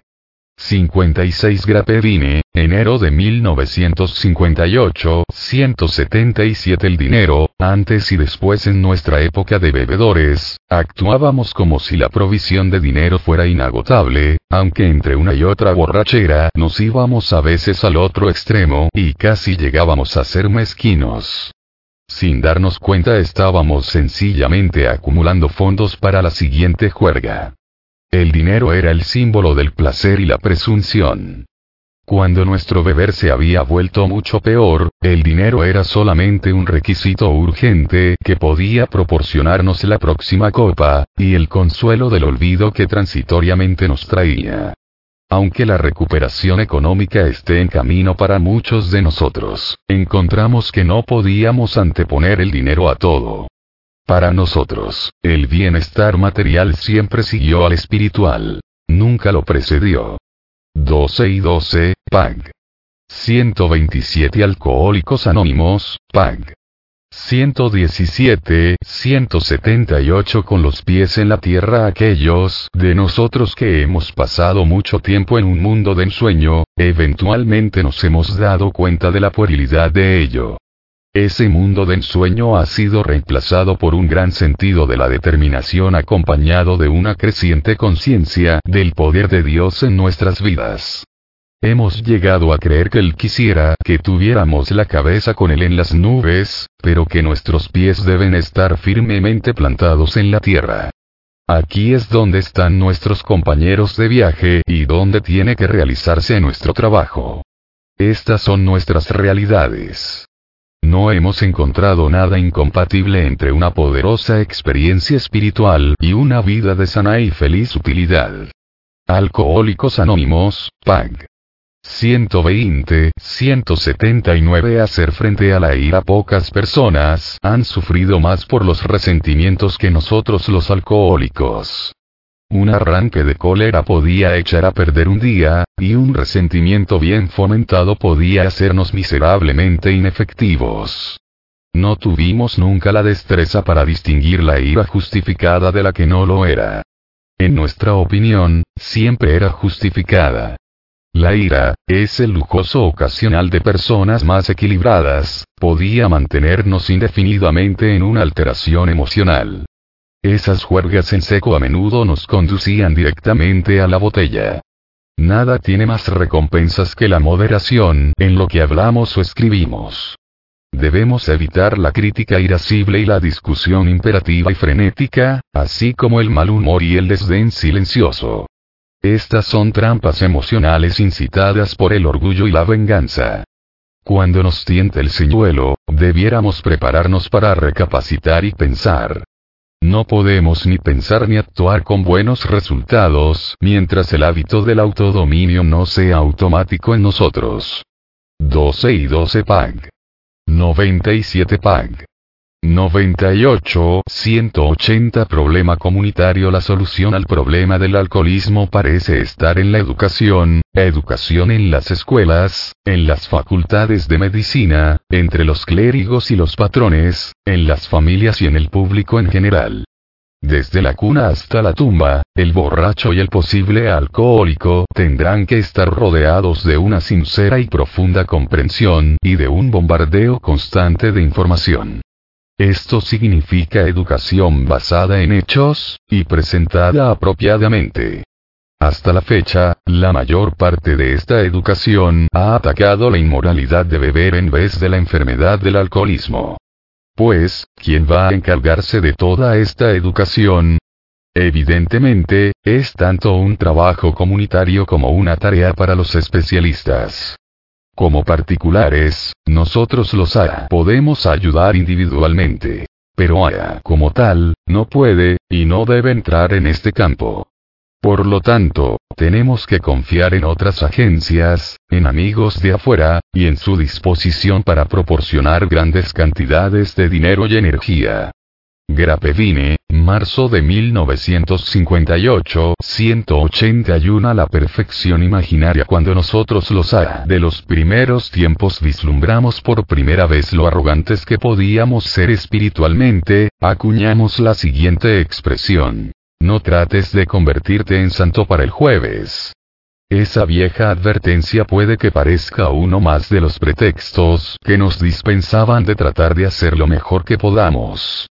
Sin embargo, al pensarlo más detenidamente, demuestra ser precisamente lo contrario.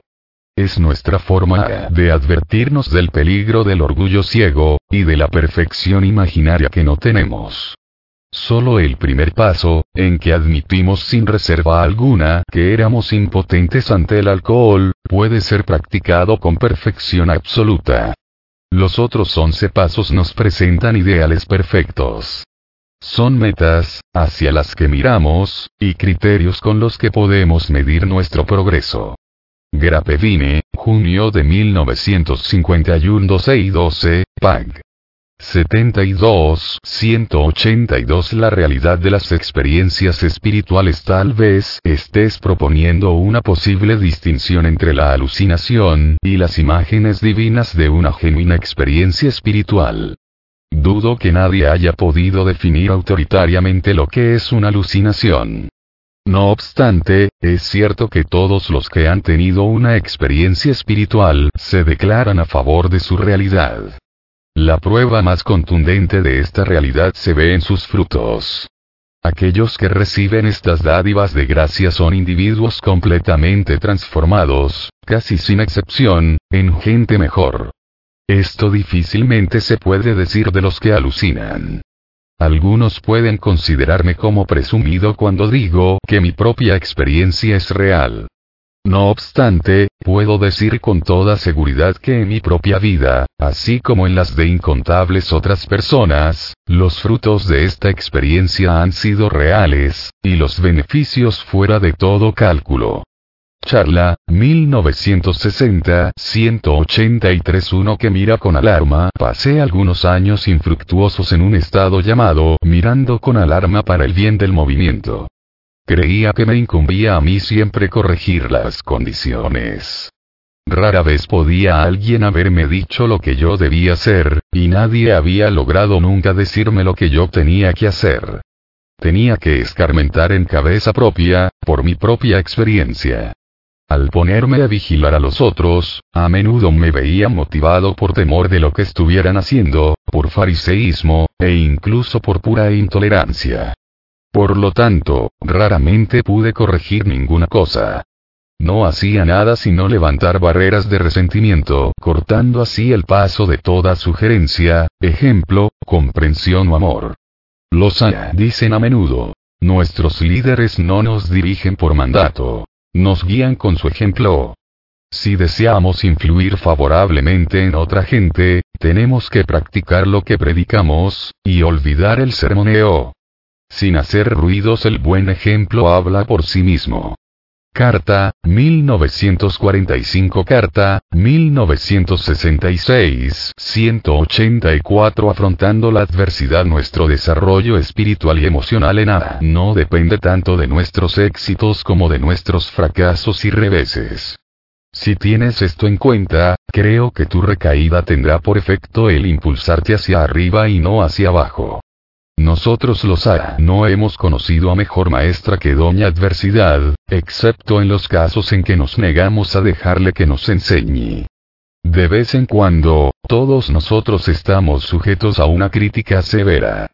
Al sentirnos airados y heridos, es difícil no pagar con la misma moneda. No obstante, podemos refrenarnos y luego someternos a un autoexamen, preguntándonos si acaso nuestras críticas tuvieran razón.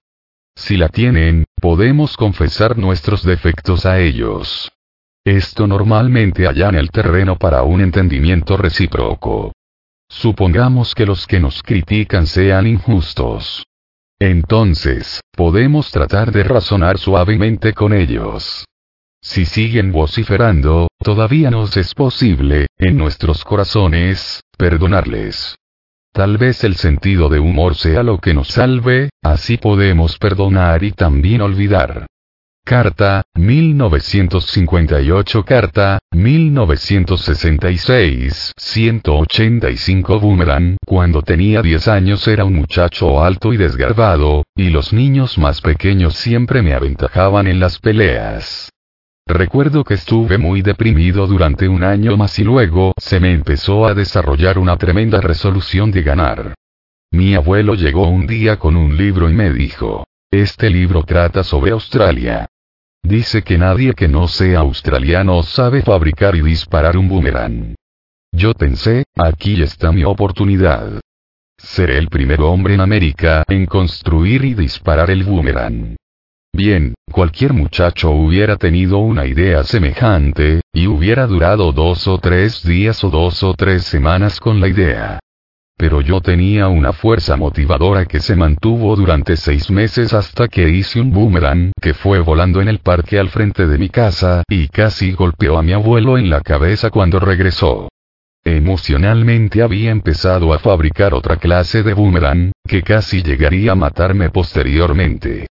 Aya llega a su mayoría de edad, Pang. 55, 186 el único requisito. En la tercera tradición Aya realmente le dice a todo bebedor problema. Usted es miembro de Aya si usted lo dice. Usted puede declararse uno de los nuestros. Nadie puede impedírselo. No importa cuánto haya descendido, ni cuán graves sean sus complicaciones emocionales, aun sus crímenes, no deseamos tenerlo fuera de nuestra sociedad. Solo queremos estar seguros de que tenga la misma oportunidad que nosotros tuvimos para lograr la sobriedad. No queremos privar a nadie de la oportunidad de recuperarse del alcoholismo. Deseamos ser tan inclusivos como sea posible, nunca exclusivos. 12 y 12, PAG.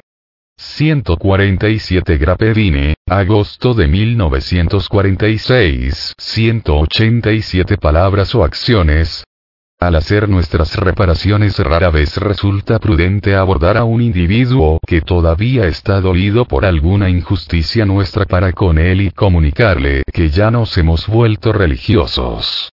Esto en boxeo sería dejar la mandíbula descubierta. ¿Por qué correr el riesgo de que se nos tilde de fanáticos o majaderos religiosos? Podríamos truncar una futura oportunidad para llevar un mensaje beneficioso. Pero es seguro que a nuestro hombre le impresione un deseo sincero de corregir lo que está mal. Le interesará más una demostración de buena voluntad que nuestra charla sobre descubrimientos espirituales. Alcohólicos Anónimos, PAX. 71, 72, 188 Para sobrevivir las pruebas en nuestra opinión, cualquier plan para combatir el alcoholismo que esté basado en escudar al enfermo contra la tentación, está condenado al fracaso. Si un alcohólico trata de escudarse, puede tener éxito por algún tiempo, pero generalmente acaba explotando más que nunca. Hemos probado esos métodos. Los intentos de hacer lo imposible siempre nos ha fallado. Liberarnos del alcohol, no huir de él, es nuestra solución. La fe sin obras es cosa muerta. Y cuán cierto es, tratándose de alcohólicos.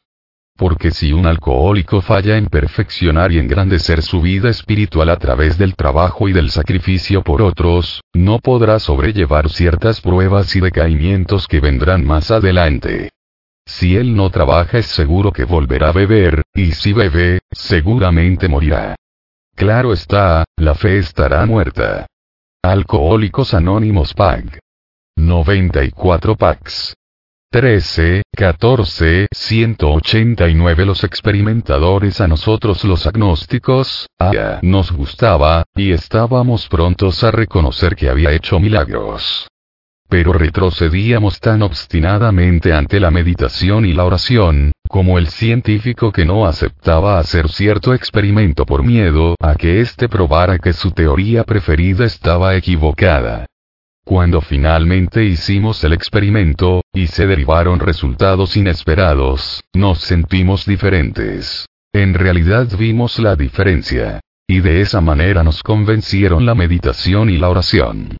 Sabemos que esto mismo puede sucederle a cualquiera que lo intente. Se ha dicho bien que los únicos que se burlan de la oración son aquellos que nunca la han ensayado lo suficiente.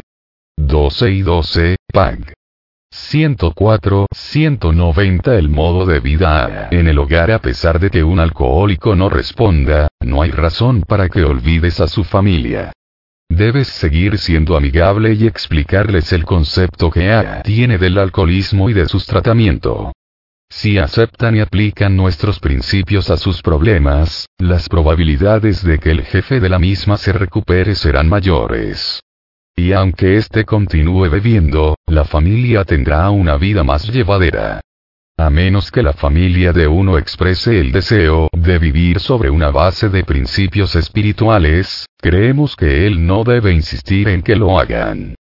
Ya cambiarán con el tiempo. Su comportamiento les convencerá mejor que sus palabras. Alcohólicos Anónimos Pax 90, 91, PAC 77 Hoy en día, la iniciación de la manera de vivir en el hogar es el propósito central de los grupos familiares de Alanon, de los cuales hay, según los datos para 1992, más de 32,000 en todas partes del mundo, incluyendo más de 5,000 grupos de habla hispana, están compuestos de esposos, esposa y familiares de alcohólicos. Alanon ha tenido un éxito enorme en devolverle a las familias la vida buena. 191 El comienzo de la humildad. Hay pocos puntos absolutos inherentes a los 12 pasos. La mayoría de los pasos están abiertos a la interpretación, basada en la experiencia y el enfoque del individuo. Por lo tanto, el individuo tiene la perfecta libertad de empezar trabajando los pasos en cualquier punto que pueda, o desee. Dios, como lo concebimos nosotros, puede ser definido como un poder superior a o el poder superior. Para miles de miembros, el grupo de Ara en sí mismo ha sido al principio el poder superior. Este es un reconocimiento fácil de hacer, si el principiante sabe que la mayoría de los miembros están sobrios, mientras él no lo está. Su admisión es el comienzo de la humildad, el principiante está dispuesto, por lo menos, a renunciar a que él mismo sea Dios. No necesita más para empezar. Sí, después de lograr esto, se relaja y practica tantos pasos como pueda, se desarrollará sin duda de una forma espiritual. Carta, 1966, 192 Llevando el mensaje la maravillosa energía que el paso 2 se libera, por medio de la cual se lleva nuestro mensaje al alcohólico que aún sufre y, finalmente, convierte los 12 pasos en acción en todos nuestros asuntos, es la recompensa, la magnífica realidad de Ara. Nunca le hables a un alcohólico desde una cumbre moral o espiritual. Sencillamente muéstrale el equipo de instrumentos espirituales para que él los inspeccione. Demuéstrale cómo funcionarán para ti. Ofrécele tu amistad y compañerismo. 12 y 12, PAG. 116 Alcohólicos Anónimos, PAG.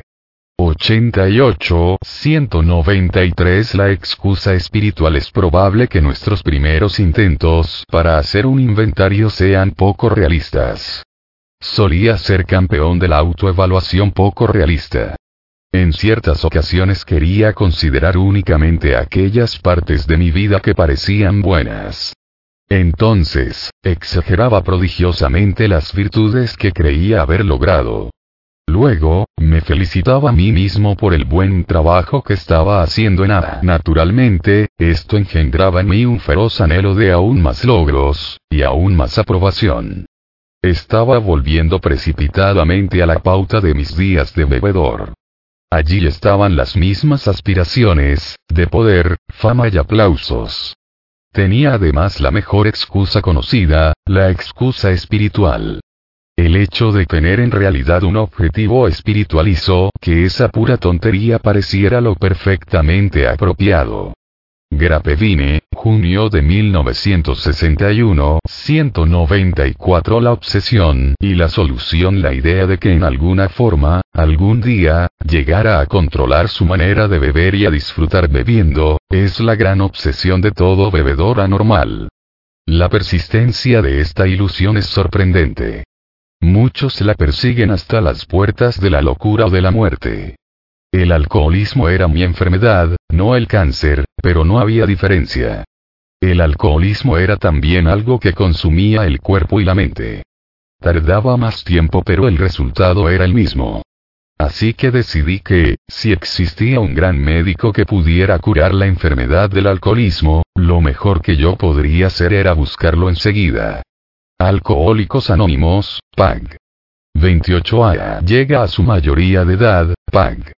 62, 195 El lenguaje del corazón porque, en este momento particular de la historia, ha decidido Dios comunicarnos a nosotros su gracia curativa.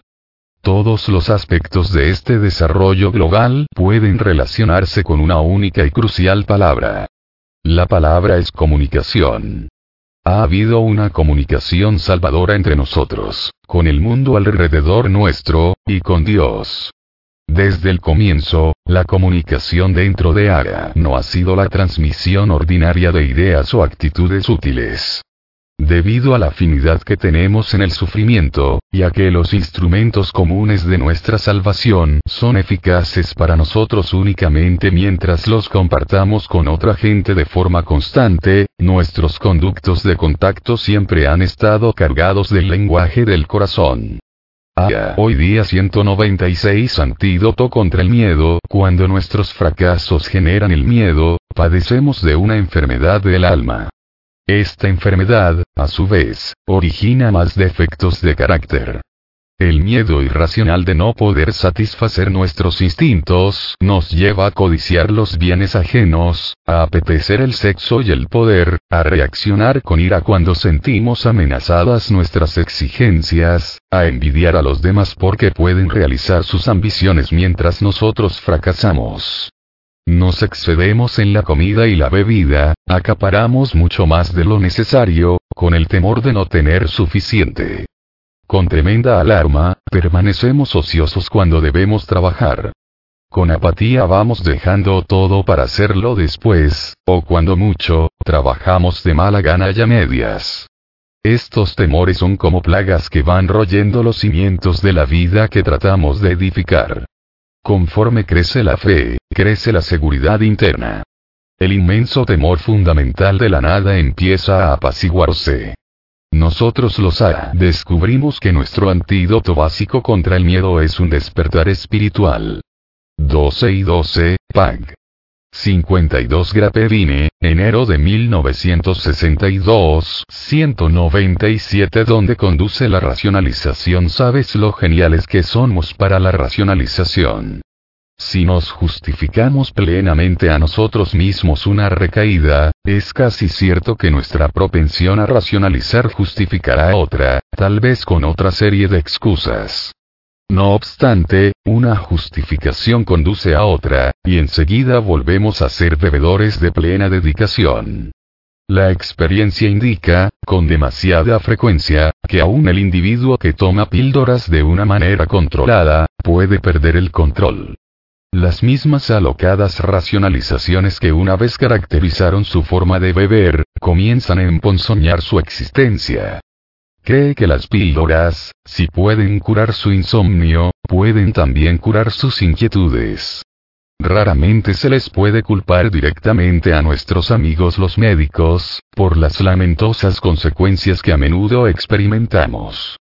Les es demasiado fácil a los alcohólicos comprar estas drogas peligrosas y, una vez que las tienen es probable que el bebedor las tome sin ejercer criterio alguno. Carta, 1959 Grapevine, noviembre de 1945, 198 Decirlo al público. De vez en cuando, los de prominencia mundana dicen, si doy a saber al público que soy miembro de AGA, eso puede atraer a más gente a la comunidad. Expresan así su opinión que nuestra tradición de anonimato está equivocada, por lo menos para ellos. Olvidan que, mientras aún bebían, sus objetivos principales eran ganarse prestigio y realizar sus ambiciones mundanas. No se dan cuenta de que, con romper su anonimato, están inconscientemente persiguiendo de nuevo los viejos y peligrosos fantasmas. Olvidan que el mantener su anonimato a menudo significa el sacrificio del deseo que se tiene de poder, prestigio y dinero. No se dan cuenta de que, si estos impulsos se generalizan en ARA, el curso de nuestra historia sería cambiado. Que sembraríamos las semillas de nuestra propia destrucción como comunidad. No obstante, me alegra poder informarles que, aunque muchos de nosotros sentimos la tentación, y yo era uno de los que la sentían, muy pocos de nosotros en Norteamérica acabamos rompiendo nuestro anonimato ante el público. Carta, 1958, 199 La arrogancia y su contrario un candidato algo testarudo fue llevado a su primera reunión de ANA, en la que dos oradores, o quizá conferenciantes, habían escogido como tema Dios como yo lo concibo. La actitud de ambos rebosaba arrogancia. De hecho, el orador final se pasó de la raya, disertando sobre sus convicciones religiosas personales. Y los dos estaban repitiendo mi propia conducta de años atrás. Implícita en todo lo que decían quedaba la misma idea. Compañeros, escúchenos. Tenemos la única verdadera interpretación de Aya y más vale que la adopten. El nuevo candidato dijo que ya no podía más, y no pudo. Su padrino trató de explicarle que eso no era el auténtico Aya, pero se había perdido el momento. Después de eso, nadie le podía alcanzar.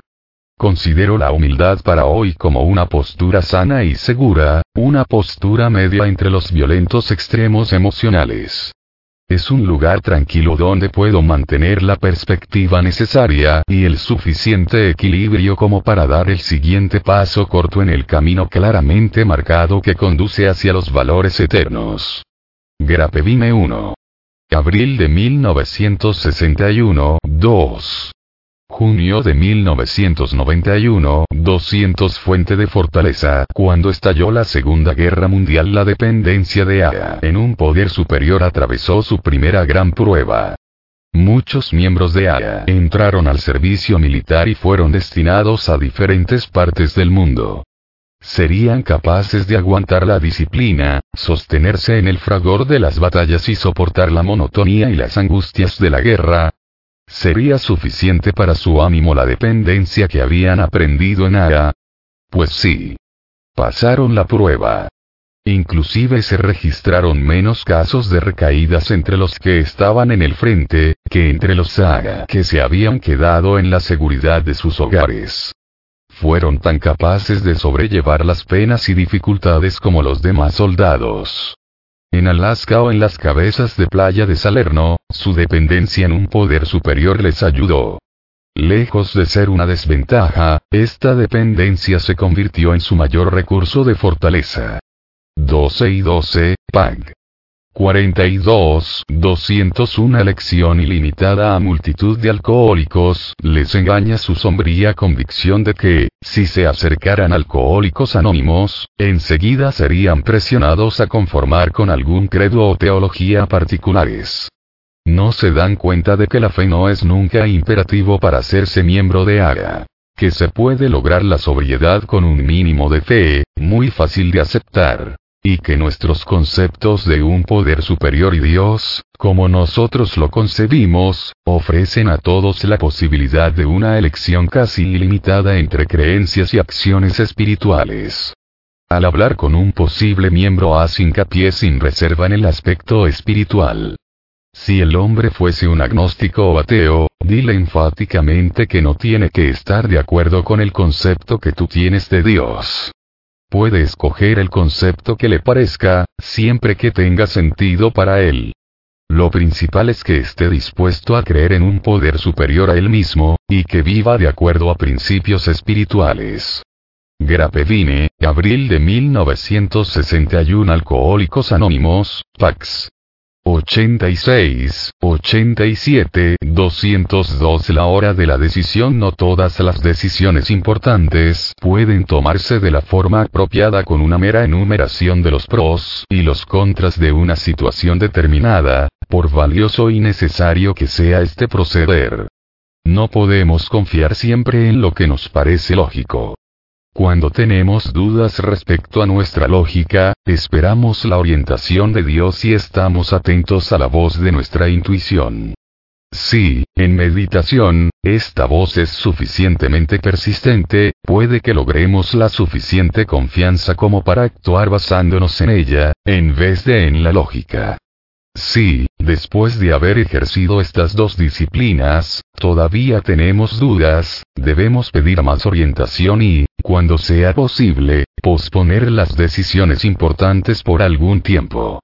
Luego con un mayor conocimiento de nuestra situación, es posible que la lógica y la intuición concuerden en el curso indicado. Pero si tenemos que tomar una decisión inmediata, no la evadamos a causa del temor. Acertados o equivocados, siempre podemos sacar provecho de la experiencia. Carta, 1966, 203 La verdadera tolerancia poco a poco empezamos a poder aceptar no solo las virtudes de nuestro prójimo sino también sus defectos. Acuñamos la poderosa y significativa expresión, amemos lo mejor que tienen los demás, y nunca temamos lo peor. Finalmente, llegamos a ver que todo el mundo, incluidos nosotros, está hasta cierto grado enfermo emocionalmente, y que también estamos a menudo equivocados. Al sucedernos esto, nos acercamos a la verdadera tolerancia y vemos lo que el verdadero amor para con nuestros prójimos realmente significa. Grapevine, enero de 1962 12 y 12, PAG. 99, 204 Formación del carácter Puesto que la mayoría de nosotros nace con una abundancia de deseos naturales, no es de extrañar que frecuentemente dejemos que estos se excedan de su propósito. Cuando nos impulsan ciegamente, o exigimos en forma voluntariosa que nos proporcionen más satisfacciones o placeres de los que son posibles o debidos, ese es el punto en el cual nos apartamos del grado de perfección que Dios deseó para nosotros aquí en la tierra. Esta es la medida de nuestros defectos de carácter, o, si se quiere, de nuestros pecados. Si se lo pedimos, Dios ciertamente perdonará nuestras negligencias. Pero sin nuestra cooperación, en ningún caso nos vuelve blancos como la nieve y nos conserva en esa forma. Nosotros debemos esforzarnos por lograr la buena voluntad para esa cooperación. Él solo pide de nosotros que tratemos hasta donde nos sea posible de progresar en la formación del carácter. 12 y 12, Pax. 68, 69, 205 La virtud y el autoengaño solí consolarme con una creencia exagerada en mi propia honestidad. Mis parientes en Nueva Inglaterra me habían inculcado lo sagrado de todo compromiso o contrato comerciales, diciendo con su palabra un hombre compromete su honor. Después de esa inculcación, la honestidad en los negocios siempre me era fácil. Nunca engañé a nadie. Sin embargo, este pequeño fragmento de virtud, logrado sin gran dificultad, producía en mí algunos curiosos defectos. Sentía sin fallar un desprecio recto hacia aquellos de mis compañeros de Wall Street que estafaban a sus clientes. Esto era suficientemente arrogante, pero el autoengaño que acarreaba era aún peor. Mi apreciada honestidad comercial luego se convirtió en un abrigo, bajo el cual podía esconder la multitud de graves defectos que afectaban los demás aspectos de mi vida. Estando seguro de esa única virtud, me era fácil concluir que las tenía todas. Durante muchos años, esto me impedía que me mirara honestamente a mí mismo. Grapevine, agosto de 1961, 206 Orar por los demás aunque oremos con sinceridad, podemos caer no obstante en la tentación. Nos creamos ideas en cuanto a lo que podría ser la voluntad de Dios para con otras personas. Nos decimos, este debiera ser curado de su fatal enfermedad. O este debiera ser aliviado de su dolor emocional y oramos por esas cosas específicas. Tales oraciones, por supuesto, son actos fundamentales buenos, pero a menudo están basados en la suposición de que conocemos la voluntad de Dios para la persona por la cual oramos. Esto significa que paralelamente a una sincera oración, puede haber una cierta cantidad de presunción y vanidad en nosotros. La experiencia de Aya nos indica que, en tales casos, debiéramos orar para que se haga la voluntad de Dios, cualquiera que sea, para los demás así como para nosotros. 12 y 12, Pag. 110, 207 El futuro de la comunidad parece estar demostrado que Aya puede mantenerse parada en sus propios pies en cualquier lugar y bajo cualquier condición ha sobrepasado toda dependencia, que en alguna época pudiera haber tenido, de las personalidades o de los esfuerzos de unos cuantos miembros veteranos, como yo. Gente nueva, competente y vigorosa siguen apareciendo en la escena, presentándose en el sitio y el momento propicios en que se necesitan. Y además, ha, logrado la suficiente madurez espiritual como para saber que su dependencia final es de Dios. Está claro que nuestra primera responsabilidad para el futuro de ARA es la de mantener en su máxima potencia lo que hoy tenemos. Solo el cuidado más vigilante puede asegurarnos el cumplimiento de esta responsabilidad. No debemos permitir nunca que los éxitos y las alabanzas que en todas partes se nos ofrecen, nos arrullen y nos vuelvan satisfechos de nosotros mismos. Esta es una sutil tentación que nos puede estancar en el presente y, tal vez, desintegrarnos mañana. Siempre nos hemos reunido para encarar las dificultades y los fracasos. Los problemas siempre nos han estimulado. Pero, ¿tendremos la suficiente capacidad para encarar los problemas del éxito? Carta, 1940. Hoy en día, Pag. 106, 208 La razón, un puente hacia la fe nos encontramos cara a cara con la cuestión de la fe. No pudimos evadir el asunto. Algunos de nosotros ya habíamos andado un buen trecho sobre el puente de la razón con rumbo a la deseada ribera de la fe donde manos amistosas se habían tendido para darnos la bienvenida. Estábamos agradecidos de que la razón nos hubiera llevado tan lejos. Pero de cualquier manera, no podíamos bajar a tierra. Quizá en la última milla estábamos apoyándonos demasiado en la razón y no queríamos perder nuestro apoyo. Pero, no habríamos sido conducidos, sin saberlo, hasta donde estábamos, por determinada clase de fe. Porque, no creíamos en nuestro propio razonamiento. No teníamos confianza en nuestra propia capacidad para pensar, ¿Qué era eso, sino cierta clase de fe? Sí, habíamos tenido fe, una fe abyecta en el Dios de la razón. Por lo tanto, descubrimos en una forma u otra que la fe había tenido que ver con todo, todo el tiempo. Alcohólicos Anónimos, Pax. 49, 50, 209 Nunca más lo mismo descubrimos que cuando un alcohólico ha sembrado en la mente de otro alcohólico la idea de la verdadera naturaleza de su enfermedad, este ya nunca podrá volver a ser el mismo. Después de cada parranda empezará a murmurar para sí. Tal vez estos ah, tengan razón. Luego de varias experiencias similares, a veces antes de la aparición de dificultades extremas, regresará a nosotros convencido. En esos primeros años, los que logramos la sobriedad en Ara, habíamos sido casos extremos y desesperados. Pero luego empezamos a tener éxito con alcohólicos en condiciones menos graves e incluso, con algunos alcohólicos potenciales. Aparecía gente más joven, se presentaban muchas personas que tenían todavía trabajo, familias, salud e incluso buena posición social. Por supuesto, era necesario que esos recién llegados tocaran fondo emocionalmente. Pero no tenían que tocar todo fondo posible para admitir su derrota. 12 y 12, PAG. 25 A llega a su mayoría de edad, PAX. 203, 204, 210 Liberación de la esclavitud Llegados al tercer paso, muchos de nosotros le dijimos a nuestro Creador, tal como lo concebimos. Dios, me ofrezco a ti para que obres en mí y hagas conmigo tu voluntad. Líbrame del encadenamiento de mi ego para que pueda cumplir mejor con tu voluntad. Líbrame de mis dificultades para que la victoria sobre ellas sea el testimonio para aquellos a quien yo ayude a tu poder, tu amor y de la manera que tú quieres que vivamos. Que siempre haga tu voluntad. Pensamos detenidamente antes de dar este paso, cerciorándonos de que estábamos listos para hacerlo. Que finalmente podíamos entregarnos completamente a él. Alcohólicos Anónimos, PAG.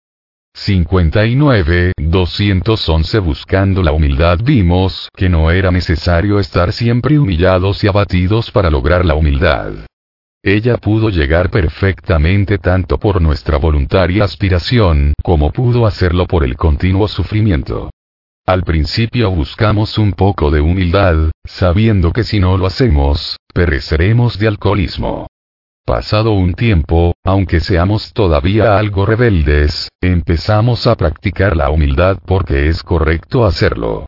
Luego amanece el día en que, liberados finalmente de la rebeldía, practicamos la humildad porque lo queremos sinceramente como una manera de vivir. 1. 12 y 12, PAG. 82. Carta, 1966, 212 La fe y la acción puede ser que la educación y disciplina religiosas de tu candidato sean superiores a las tuyas. En ese caso él se preguntará cómo podrás agregar algo a lo que él ya sabe. Pero sentirá curiosidad por saber por qué sus propias convicciones no le han dado resultado y por qué las tuyas parecen darlo.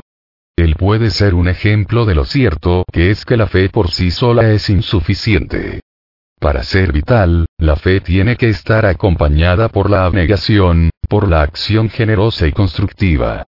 Admite que probablemente él sepa más de religión de lo que tú sabes, pero señálale el hecho de que por profundos que sean su fe y sus conocimientos, estas cualidades no le han sido de gran utilidad, pues de haberlo sido, él no te habría pedido tu ayuda.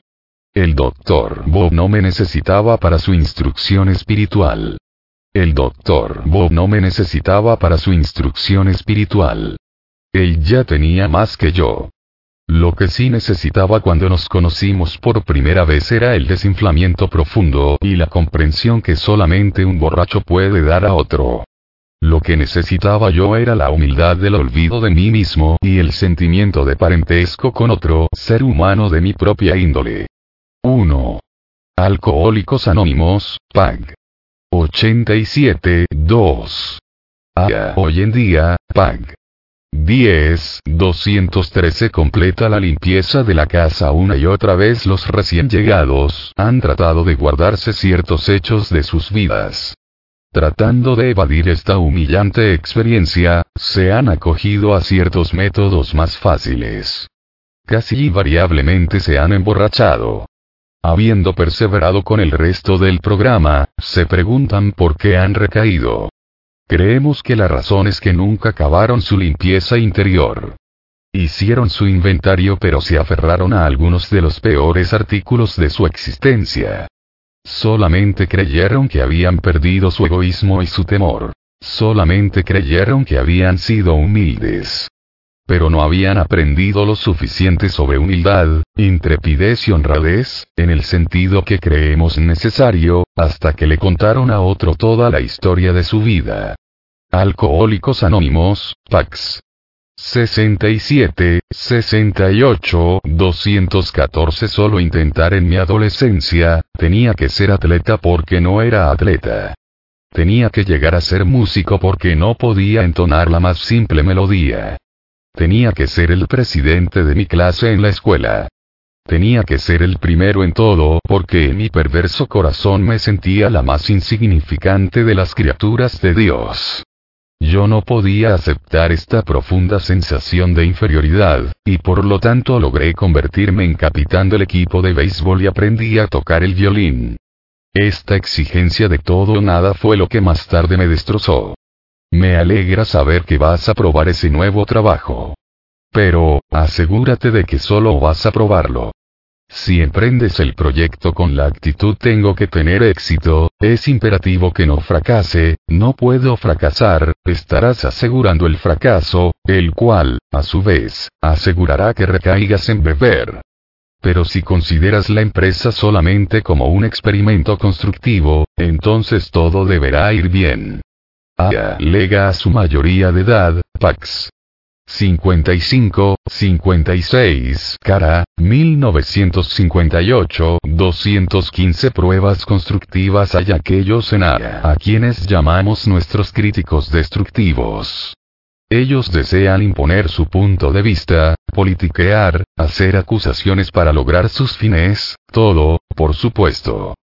Por el bien de Aya. Pero hemos aprendido que estos individuos, no son necesariamente destructivos. Debemos escuchar cuidadosamente lo que dicen. A veces ellos están diciendo toda la verdad. Otras veces un poco de la verdad. Si estamos a su alcance, la verdad, la verdad a medias, o inclusive algo muy lejos de la verdad, puede ser igualmente desagradable para nosotros. Si ellos están diciendo la verdad total o aún solo parte de la verdad, entonces es mejor que les agradezcamos y sigamos con nuestros propios inventarios, admitiendo que estábamos equivocados. Si se trata de cosas absurdas, podemos ignorarlas. O podemos tratar de persuadirlos. Si esto nos falla, sentimos mucho que estén tan enfermos que no pueden escuchar y podemos tratar de olvidar por completo el asunto. Es difícil hallar medios mejores para autoanalizarnos y para desarrollar la paciencia, que las pruebas a que aquellos hermanos, generalmente bien intencionados pero equivocados, a menudo nos someten. 12 conceptos, PAG. 49, 216 después de la luna de miel para la mayoría de nosotros. Los primeros años en Ara son como una luna de miel. Tenemos una nueva y potente razón por seguir viviendo, y multitud de actividades alegres. Durante algún tiempo estamos distraídos de los problemas principales de la vida. Y todo eso es para bien. Pero cuando se termina la luna de miel, nos vemos obligados a aguantar los golpes, como la demás gente. En este punto, comienza la prueba. Tal vez el grupo nos haya empujado al margen. Quizás los problemas domésticos, o los del mundo ajeno, se hayan intensificado. Luego reaparecen los viejos patrones de conducta. La facilidad con la que reconocemos y tratamos estos problemas indicará el nivel de nuestro progreso. La gente sabia siempre se ha dado cuenta de que nadie puede lograr mucho con su vida mientras el autoexamen no se vuelva un hábito, mientras no sea capaz de admitir y aceptar lo que descubra, y mientras no trate de corregir paciente y persistentemente lo que está mal. Carta, 1954 12 y 12, PAG. 95, 217 La esperanza engendrada en la desesperación Carta al Dr. Carl Jung. La mayoría de las experiencias de conversión, sea cual sea la variedad, tienen como denominador común un profundo colapso del ego. El individuo se enfrenta con un dilema imposible. En mi caso, el dilema había sido creado por mi forma compulsiva de beber, y el profundo sentimiento de desesperación había sido enormemente intensificado por mi doctor. Fue intensificado aún más por mi amigo alcohólico, cuando me comunicó su veredicto de desahucio respecto a Roland H. Tras mi experiencia espiritual me vino la visión de una sociedad de alcohólicos. Si cada uno de los que sufren transmitiera a cada recién llegado la opinión científica en cuanto a la condición desesperada del alcohólico, podría abrirle la posibilidad de una experiencia espiritual que le transformaría. Este concepto resultó ser la base del éxito que ha, tenido desde entonces. Grapevine, enero de 1963. 218 felices, cuando somos libres para la mayoría de la gente normal, beber significa liberación de los cuidados, del fastidio y de las preocupaciones. Es alegre intimidad con los amigos y sentimientos de que la vida es buena. Pero no así para nosotros en esos últimos días de beber excesivo. Se fueron los placeres de antes. Había un anhelo persistente de gozar de la vida, como lo hicimos una vez y una dolorosa obsesión de que algún nuevo milagro de control nos permitiese hacerlo. Siempre había un intento más, y un fracaso más. Estamos seguros de que Dios quiere que seamos felices, alegres y libres. Por lo tanto, no podemos suscribir la creencia de que la vida tiene que ser un valle de lágrimas, aunque así lo fue para muchos de nosotros. Pero se puso bien claro que la mayoría de las veces habíamos forjado nuestra propia desgracia. Alcohólicos Anónimos PAG. 139 PACs. 122, 123, 219 dispuesto a creer no dejes que ningún prejuicio que puedas tener en contra de los términos espirituales te impida preguntarte a ti mismo lo que significan para ti. Al principio, esto era todo lo que necesitábamos para comenzar el desarrollo espiritual, para efectuar nuestra primera relación consciente con Dios, tal como lo concebíamos. Después, nos encontramos aceptando muchas cosas que entonces parecían inaccesibles. Eso era ya un adelanto. Pero si queríamos progresar, teníamos que empezar por alguna parte. Por lo tanto, usamos nuestro propio concepto a pesar de lo limitado que fuese. Solamente necesitábamos hacernos una breve pregunta. ¿Creo ahora, o estoy dispuesto a creer siquiera, que hay un poder superior a mí mismo? Tan pronto como una persona pueda decir que creo que está dispuesta a creer, podemos asegurarle enfáticamente que ya va por buen camino. Alcohólicos Anónimos, PAX. 43, 44, 220 en sociedad según lográbamos cierto progreso espiritual, se hizo claro que si queríamos sentirnos emocionalmente seguros, tendríamos que colocar nuestras vidas sobre una base de concesiones mutuas, tendríamos que desarrollar el sentimiento de estar en asociación o hermandad con nuestros semejantes. Comprendimos que necesitábamos dar constantemente de nosotros mismos sin exigir recompensa. Cuando persistimos en hacerlo, gradualmente fuimos descubriendo que atraíamos a los demás como nunca antes. Y aun si nos fallaban, podíamos ser comprensivos sin sentirnos seriamente afectados. La unidad, la efectividad y aún la supervivencia de AA dependerán siempre de nuestra continuada buena voluntad de sacrificar nuestros deseos y ambiciones personales en pro de la seguridad y bienestar comunes. El sacrificio significa la supervivencia del individuo, así como también significa la unidad y la supervivencia del grupo y de la comunidad entera de AA 12 y 12, PAX. 122, 123, a llega a su mayoría de edad, PAG. 281, 221 Dios no nos abandonará. Me ha llegado la noticia de que estás resistiendo a la adversidad de una forma magnífica, adversidad que te presenta tu estado físico me depara una oportunidad de manifestar mi agradecimiento por tu recuperación en ARA, y especialmente por la demostración que estás haciendo de sus principios, inspirándonos así a todos. Te agradará saber que, en cuanto a eso, los ARA raramente fallan. Es así, creo, porque sabemos con tanta seguridad que, sea cual sea nuestra suerte, Dios no nos abandonará. En realidad, no lo hizo mientras bebíamos. Y así ha de ser por el resto de nuestras vidas. Sin duda, Él no tiene intención de ahorrarnos toda dificultad y adversidad. Ni tampoco, a fin de cuentas, nos evita la llamada muerte, que es de hecho la puerta a una nueva vida, donde viviremos entre su multitud de mansiones. Respecto a estas cosas, yo sé que tienes una fe muy segura. Carta, 1966, 222 ¿Quién tiene la culpa? En el paso 4 buscábamos resueltamente nuestras propias faltas. Cuando habíamos sido egoístas, faltos de honradez y habíamos tenido miedo, aunque no enteramente culpables por una situación determinada, a menudo intentábamos echar toda la culpa a la otra persona involucrada. Finalmente llegamos a darnos cuenta de que el inventario debía ser el nuestro y no el de la otra persona. Así que admitimos nuestros errores honestamente y nos dispusimos a enmendarlos. Alcohólicos Anónimos, PAG. 63. 223 Una comunidad, muchos credos como sociedad nunca debemos envanecernos a tal punto de suponer que hemos sido los autores o inventores de una nueva religión. Humildemente reflexionaremos que cada uno de los principios de Aya ha sido apropiado de fuentes antiguas. Un ministro nos escribió de Tailandia. Llevamos los doce pasos de Ara al mayor monasterio budista de esta provincia.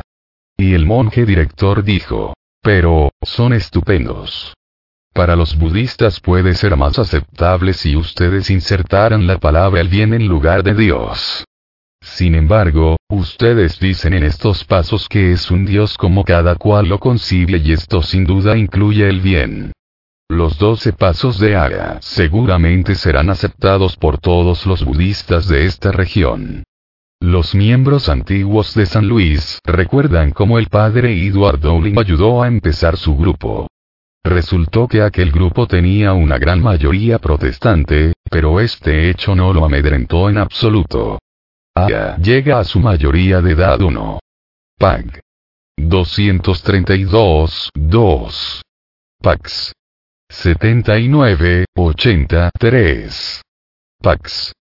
41, 42, 224 Liderazgo nada. Ninguna sociedad puede funcionar bien sin líderes capaces en todos sus niveles, y AA no puede ser una excepción. Tenemos que decir, sin embargo, que a nosotros, los AA, a veces nos entusiasma la idea de que podemos continuar sin mucho liderazgo personal. Estamos inclinados a desvirtuar la idea tradicional de anteponer los principios a las personalidades a tal punto que no debe haber personalidad en el liderazgo. Esto significaría más bien autómatas sin cara que estarían tratando de complacer a todos. Un líder en servicio dentro de AGA es un hombre o mujer que puede personalmente poner en acción principios, planes y normas, en una forma tan dedicada y efectiva que el resto de nosotros tendríamos el deseo de respaldarlo y ayudarlo en su trabajo. Cuando un líder nos dirige mal, nos rebelamos. Pero cuando él, muy mansamente, se convierte en un cumplidor de órdenes y no toma decisiones propias, bueno, entonces realmente no es un líder. 12 conceptos, Pax.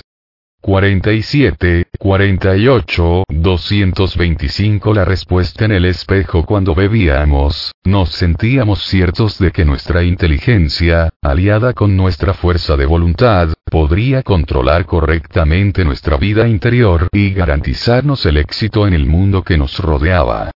Esta filosofía temeraria, en la que cada cual hace el papel de Dios, sonaba grata al oído, pero no resistía la prueba definitiva. Para saber si funcionaba bien, bastó con que cada alcohólico se mirara en el espejo.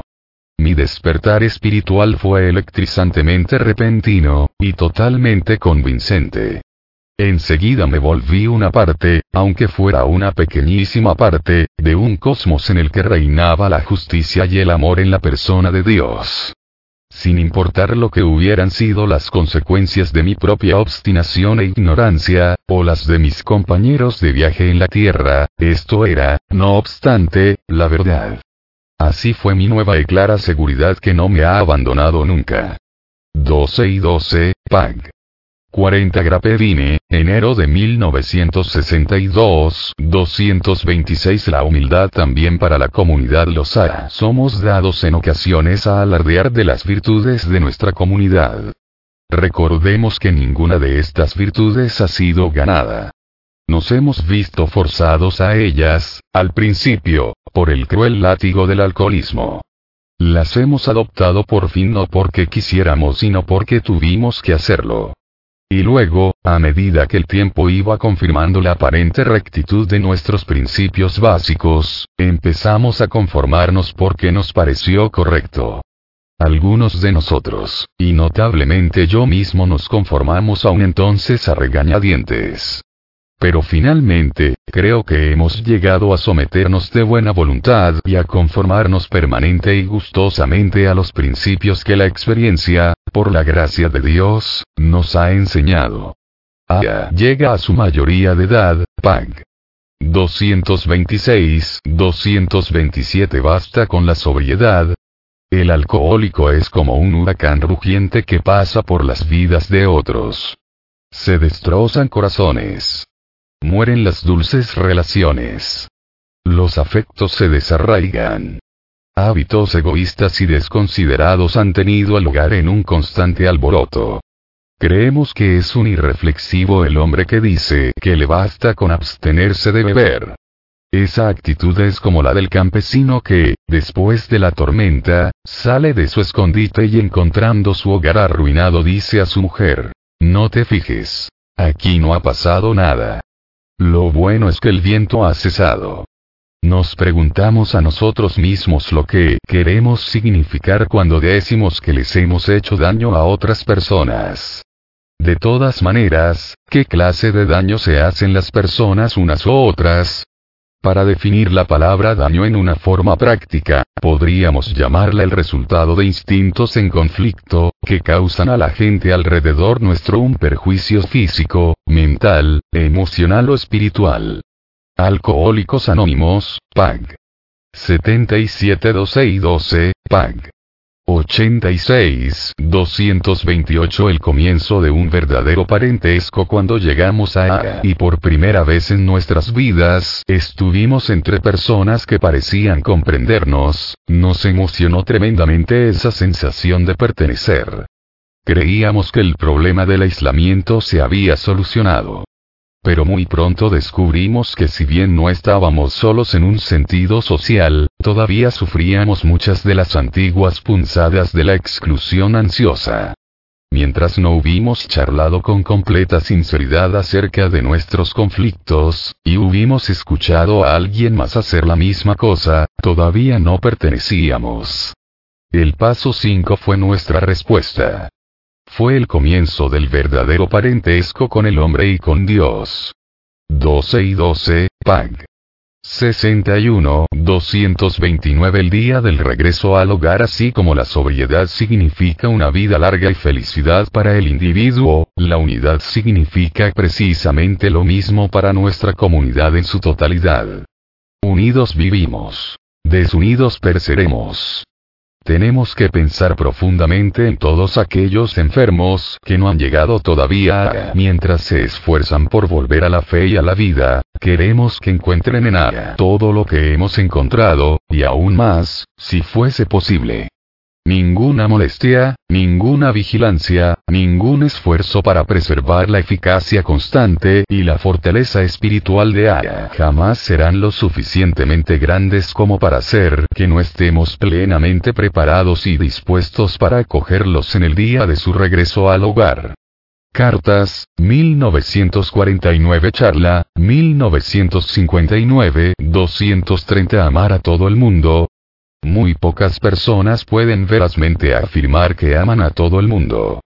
La mayoría de nosotros debemos admitir que hemos amado solo a unos pocos. Que hemos sido completamente indiferentes con mucha gente. En cuanto al resto, bueno, realmente les hemos tenido antipatía o les hemos odiado. Los vemos que necesitamos algo mucho mejor con el fin de conservar nuestro equilibrio. Debemos abandonar poco a poco la idea de que podemos amar posesivamente a unos pocos, que podemos ignorar a muchos, y que podemos continuar temiendo o odiando a alguien. Podemos tratar de dejar de hacer demandas irrazonables a aquellos que amamos. Podemos demostrar bondad donde de nunca la habíamos demostrado. Con aquellos que no nos gusten podemos empezar a practicar la justicia y la cortesía, y tal vez tomarnos la molestia a veces de tratar de comprenderlos y ayudarlos. 12 y 12, Pax. 99, 100, 231 El privilegio de comunicar todo el mundo tiene que abundar en la opinión que los ha. Somos personas muy afortunadas. Afortunados por haber sufrido tanto. Afortunados por poder conocernos, comprendernos y queremos, el uno al otro, tan sumamente bien. Estos atributos y virtudes no son bajo ningún concepto del tipo de los que se gana. De hecho, la mayoría de nosotros estamos muy conscientes de que son dádivas extraordinarias que tienen su verdadero origen en nuestro parentesco, fruto de nuestro sufrimiento común y nuestra común liberación por la gracia de Dios. Por ello, gozamos del privilegio de poder comunicarnos unos con otros hasta un grado, y de una manera, que raras veces pueden ser superados entre nuestros amigos no alcohólicos en el mundo alrededor nuestro. En el pasado me sentía avergonzado de mi condición, así que no hablaba de ella. Hoy en día, confieso francamente que tengo tendencia a la depresión, y esto ha atraído hacia mí a otros con la misma tendencia. El trabajar con ellos me ha ayudado muchísimo. Grapevine, octubre de 1959 carta, 9154 Bill añadió que no había sufrido ninguna depresión desde 1954. 232 El valor de la voluntad humana Muchos recién llegados, que han experimentado poco aparte de un desinflamiento constante del ego, sienten una creciente convicción de que la voluntad humana no tiene valor alguno. Han llegado a ser convencidos, a veces con razón, de que muchos problemas, además del alcohol, no podrán solucionarse por medio de un asalto precipitado, impulsando únicamente por la voluntad del individuo. No obstante, resulta que hay cosas que únicamente puede lograr la persona interesada. Por sí solo, y a la luz de sus circunstancias, tiene que desarrollar la cualidad de la buena voluntad. Cuando la adquiera, el individuo es el único que puede entonces tomar la decisión de esforzarse de una manera espiritual. Tratar de hacerlo es efectivamente un acto de su propia voluntad. Es un uso apropiado de esta capacidad. De hechos, todos los doce pasos requieren que nos esforcemos constantemente por conformarnos a sus principios y, esperamos, a la voluntad de Dios. 12 y 12, Pax. 42, 43, 233 La vida cotidiana El énfasis que da al inventario personal resulta pesado solo porque un gran número de nosotros nunca ha adquirido realmente el hábito de la detenida autoevaluación. Una vez que esta saludable práctica se ha vuelto una rutina, será tan interesante y provechosa que el tiempo que nos tome no nos parecerá perdido. Porque esos minutos y a veces horas empleados en el autoexamen tiene que hacer mejores y más felices todas las otras horas del día. Y finalmente nuestro inventario se convierte en una necesidad de nuestro diario vivir, y no algo inusitado y extraño. 12 y 12, PAG. 96, 234 Los prisioneros liberados carta a un grupo de un correccional. Todo miembro de ARA ha sido, en algún sentido, un prisionero. Cada uno de nosotros se ha emparedado, aislándose de la sociedad. Cada uno ha conocido el estigma social. Ustedes han tenido una suerte aún más penosa. En su caso, la sociedad les ha emparedado. No obstante, no hay realmente ninguna diferencia esencial, y casi todos los A son ahora conscientes de esta similaridad. Por lo tanto, cuando ustedes ingresen como miembros en el mundo de afuera, pueden tener la seguridad de que a nadie le importará un bledo el hecho de que ustedes han cumplido una sentencia. Lo que pretenden ser, y no lo que han sido, es lo único que tiene importancia para nosotros. A veces es difícil soportar los problemas mentales y emocionales mientras estamos tratando de mantener nuestra sobriedad. No obstante, nos damos cuenta de que, a la larga, el poder superar tales problemas es la verdadera prueba de manera de vivir de área. La adversidad nos depara más oportunidad para desarrollarnos que la comodidad y el éxito. Carta, 1949 Carta, 1964, 235 En busca de la fe perdida muchos de los A pueden decir. Nosotros nos desviamos de la fe de nuestra infancia. A medida que el éxito material empezó a llegarnos, creíamos estar ganando el juego de la vida. Aquello fue emocionante y nos hizo sentir muy felices. ¿Para qué molestarnos con abstracciones teológicas y deberes religiosos, o el estado de nuestras almas en esta vida o en la otra? Con el deseo de ganar podríamos seguir adelante. pero el alcohol empezó a jugar su partida en contra nuestra. Finalmente, cuando empezamos a ver ceros en nuestra puntuación, y nos dimos cuenta de que con un golpe más quedaríamos definitivamente fuera del juego, tuvimos que empezar a buscar la fe que habíamos perdido. Fue en ARA donde la redescubrimos. 12 y 12, Pax. 30, 31, 236 La perfección, únicamente el objetivo no puede existir ninguna humildad perfecta para nosotros los seres humanos. A lo más podemos meramente vislumbrar el significado y el esplendor de un ideal tan perfecto. Solamente Dios mismo puede manifestarse de una manera absoluta. Los seres humanos tenemos que vivir y desarrollarnos en el dominio de lo relativo. Por lo tanto, aspiramos a algún progreso en humildad para hoy.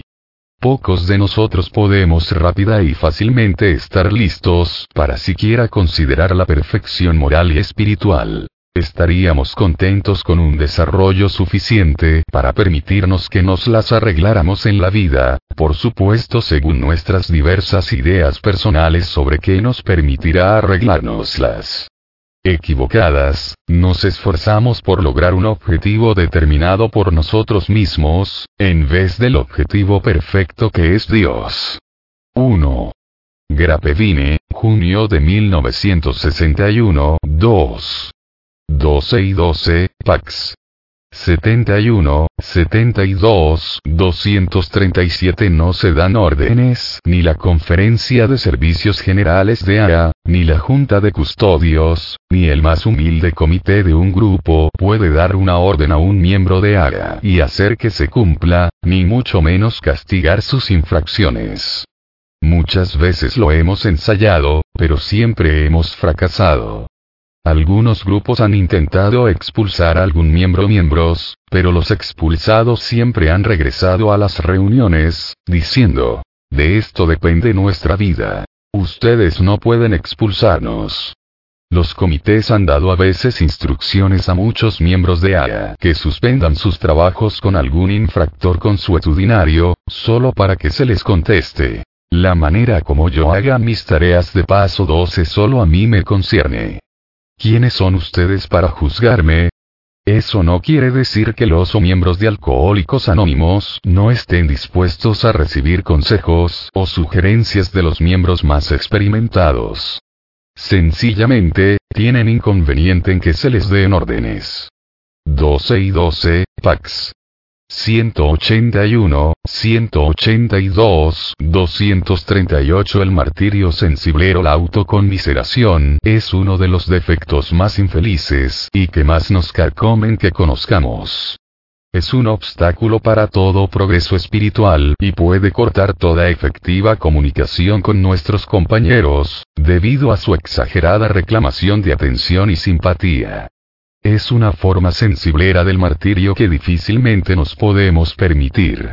El remedio, pues, sometámonos a un sincero autoexamen, y examinemos aún más detenidamente los 12 pozos de recuperación de AGA al ver cuántos de nuestros compañeros de AGA han utilizado los pasos para superar grandes dolores y adversidades, nos sentimos animados a probar estos principios vivificantes en nosotros mismos. Carta, 1966, 239 Cuando y cómo dar los individuos que claman por dinero o alojamiento como condición para lograr su sobriedad van por mal camino. Sin embargo, a veces suministramos esas cosas a un principiante, si se puede ver que está dispuesto a poner su recuperación en primer lugar. No se trata de una cuestión de dar, sino de cuándo y cómo hacerlo. Cuando colocamos nuestro trabajo en un plano material, el alcohólico comienza a depender de las dádivas en vez de en un poder superior y del grupo A. Clama por eso a aquellos sosteniendo que no puede dominar el alcohol mientras no sean atendidas sus necesidades materiales. Tonterías.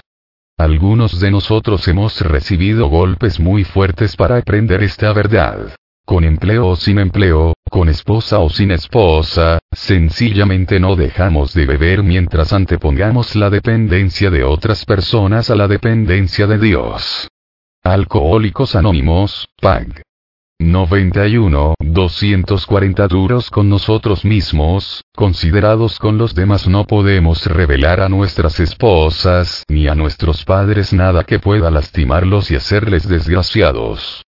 No tenemos ningún derecho a salvar nuestro propio pellejo a costa de ellos. Estas partes de nuestra historia se las contamos a alguien que comprenda pero que no resulte afectado. La regla es que debemos ser duros con nosotros mismos, pero siempre considerados con los demás. El buen juicio nos indicará que no debemos apresurarnos al hacer reparaciones a nuestras familias. Puede no ser prudente contar ciertos episodios espantosos. Aunque podamos estar completamente dispuestos a revelar lo peor, debemos estar seguros de recordar que no podemos comprar nuestra propia tranquilidad espiritual a expensas de los demás. Alcohólicos Anónimos, PAG. 69 12 y 12, PAG. 90, 241 en medio de la calle en algunos grupos de AA, se ha llevado el anonimato a un extremo verdaderamente absurdo.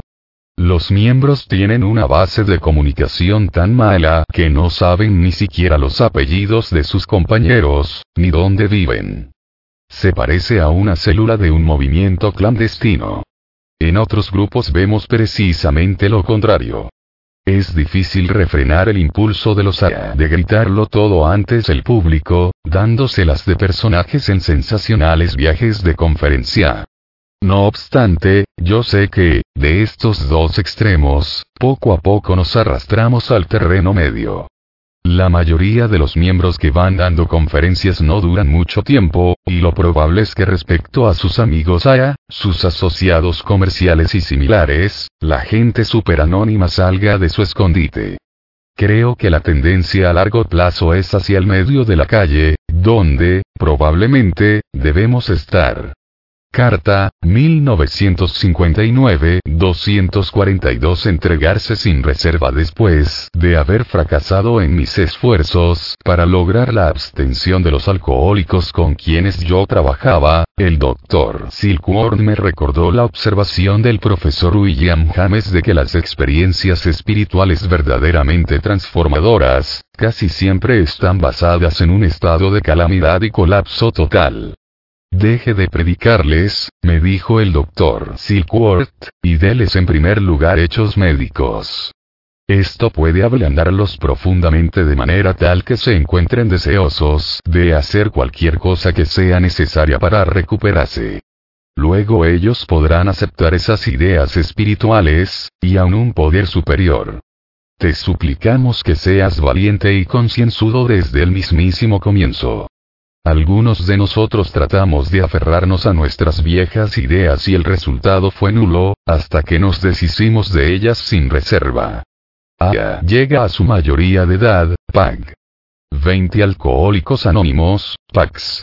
51, 54, 243 reflexiones matutina al despertar, pensemos en las 24 horas que tenemos por delante.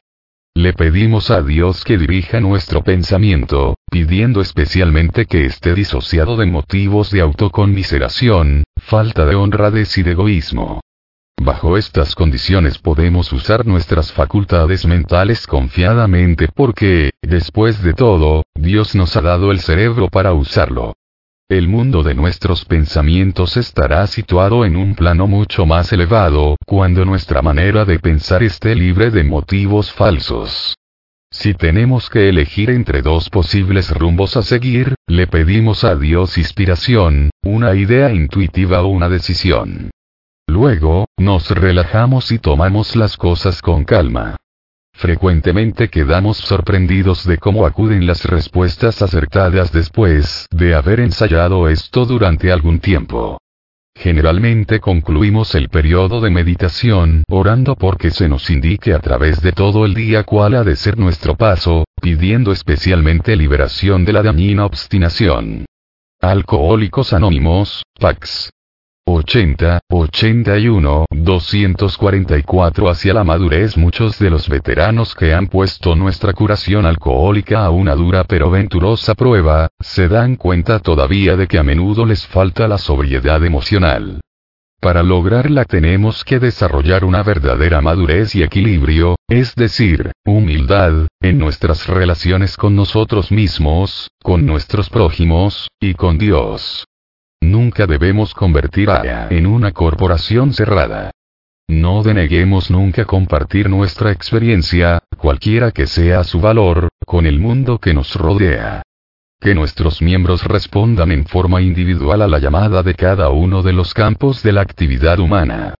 Que comuniquen la experiencia y el espíritu de Aga en todos estos asuntos, cualquiera que sea el bien que pueda lograrse. Porque no solamente hemos sido salvados del alcoholismo por Dios, sino que también el mundo nos ha recibido de nuevo en su seno. 1. Grapevine, enero de 1958, 2. Aya llega a su mayoría de edad, Pax. 233, 234, 245 combate cuerpo a cuerpo son de veras muy contados aquellos que, asaltados por el tirano alcohol, hayan podido ganar un combate cuerpo a cuerpo. Es un hecho comprobado estadísticamente que los alcohólicos casi nunca se recuperan apoyándose únicamente en sus propios recursos. Alrededor de Pond Barrow, en Alaska, dos prospectores de petróleo se instalaron en una cabaña con una caja de whisky. El tiempo se puso muy tempestuoso, la temperatura descendió a 20 grados bajo cero, y ellos estaban tan embriagados que dejaron apagar el fuego que los calentaba. A punto ya de morir por congelamiento, uno de ellos se despertó a tiempo para reavivar el fuego. Salió a buscar algo de combustible y miró dentro de una caneca vacía que tenía agua congelada. Allá sobre el hielo vio un objeto rojizo. Amarillento. Lo sacaron y resultó ser el libro de A. Uno de los dos leyó el libro y dejó de beber. La leyenda es que aquel hombre se convirtió en el fundador de uno de nuestros grupos del norte más lejano. 12 y 12, PAG. 24 a llega a su mayoría de edad, PAG. 81, 246 El instinto de vivir, cuando hombres y mujeres se saturan de alcohol a tal grado que destruyen sus vidas, cometen el acto más antinatural. Al desafiar su deseo instintivo de autopreservación, parece que están empeñados en destruirse. Atentan contra su instinto más profundo. Al ser humillados por la terrible paliza que les propina el alcohol, la gracia de Dios puede llegar a ellos y expulsar la obsesión. En este punto su poderoso instinto de vivir empieza a colaborar con el deseo de su creador de darles una nueva vida. La característica central de la experiencia espiritual es que da al recipiente una nueva y mejor motivación fuera de toda proporción con cualquier procedimiento de disciplina, creencia o fe. Estas experiencias no nos pueden hacer íntegros de una vez. Son un renacimiento a una nueva y segura oportunidad. 1. 12 y 12, PAG. 68, 2. Carta, 1965, 247 Has hecho el experimento, ya que se supone que la mentalidad abierta y la experimentación son los atributos indispensables de nuestra civilización, parece extraño que tantos científicos se muestren reacios a poner y prueba personalmente la hipótesis de que Dios viniera primero y el ser humano después. Prefieren creer que el hombre sea un producto fortuito de la evolución. Que Dios, el Creador, no existe. Lo único que puedo decir al respecto es que he hecho experimentos con ambos conceptos y que, en mi caso, el concepto Dios ha resultado facilitar una mejor base para vivir que el homocentrismo. No obstante, sería el primero en defender tu derecho a creer como te convenga. Simplemente te haré esta pregunta. ¿Has hecho alguna vez en tu propia vida, un esfuerzo sincero para pensar y actuar como si pudiera existir un Dios? ¿Has hecho el experimento? Carta, 1950-248 Necesitamos ayuda ajena Fue evidente que una autoevaluación solitaria o íntima, y la admisión de nuestros defectos basada en esto, tal vez no sería suficiente para nosotros. Necesitaríamos contar con una ayuda externa para tener la seguridad de conocer y admitir la verdad acerca de nosotros mismos, la ayuda de Dios y de otro ser humano. Solo dándonos a conocer completamente, sin guardar nada oculto, solamente estando dispuestos a recibir consejo y orientación, podríamos poner el pie en el camino hacia un pensamiento correcto, una honestidad sólida y una humildad genuina. Si nos estamos engañando a nosotros mismos, un consejero competente fácilmente lo puede ver. Y, mientras él o ella nos desembarazan con destreza de nuestras fantasías, nos sorprende descubrir que sentimos poco del acostumbrado deseo de defendernos de las desagradables verdades. No hay otra forma más segura de disolver fácilmente el temor, la soberbia y la ignorancia. Pasado un tiempo, nos damos cuenta de que estamos firmemente basados en nuevos cimientos para la integridad, y con gratitud atribuimos el mérito a nuestros padrinos, cuyo consejo nos enseñó el camino. 1. 12 y 12, PAG. 63, 2.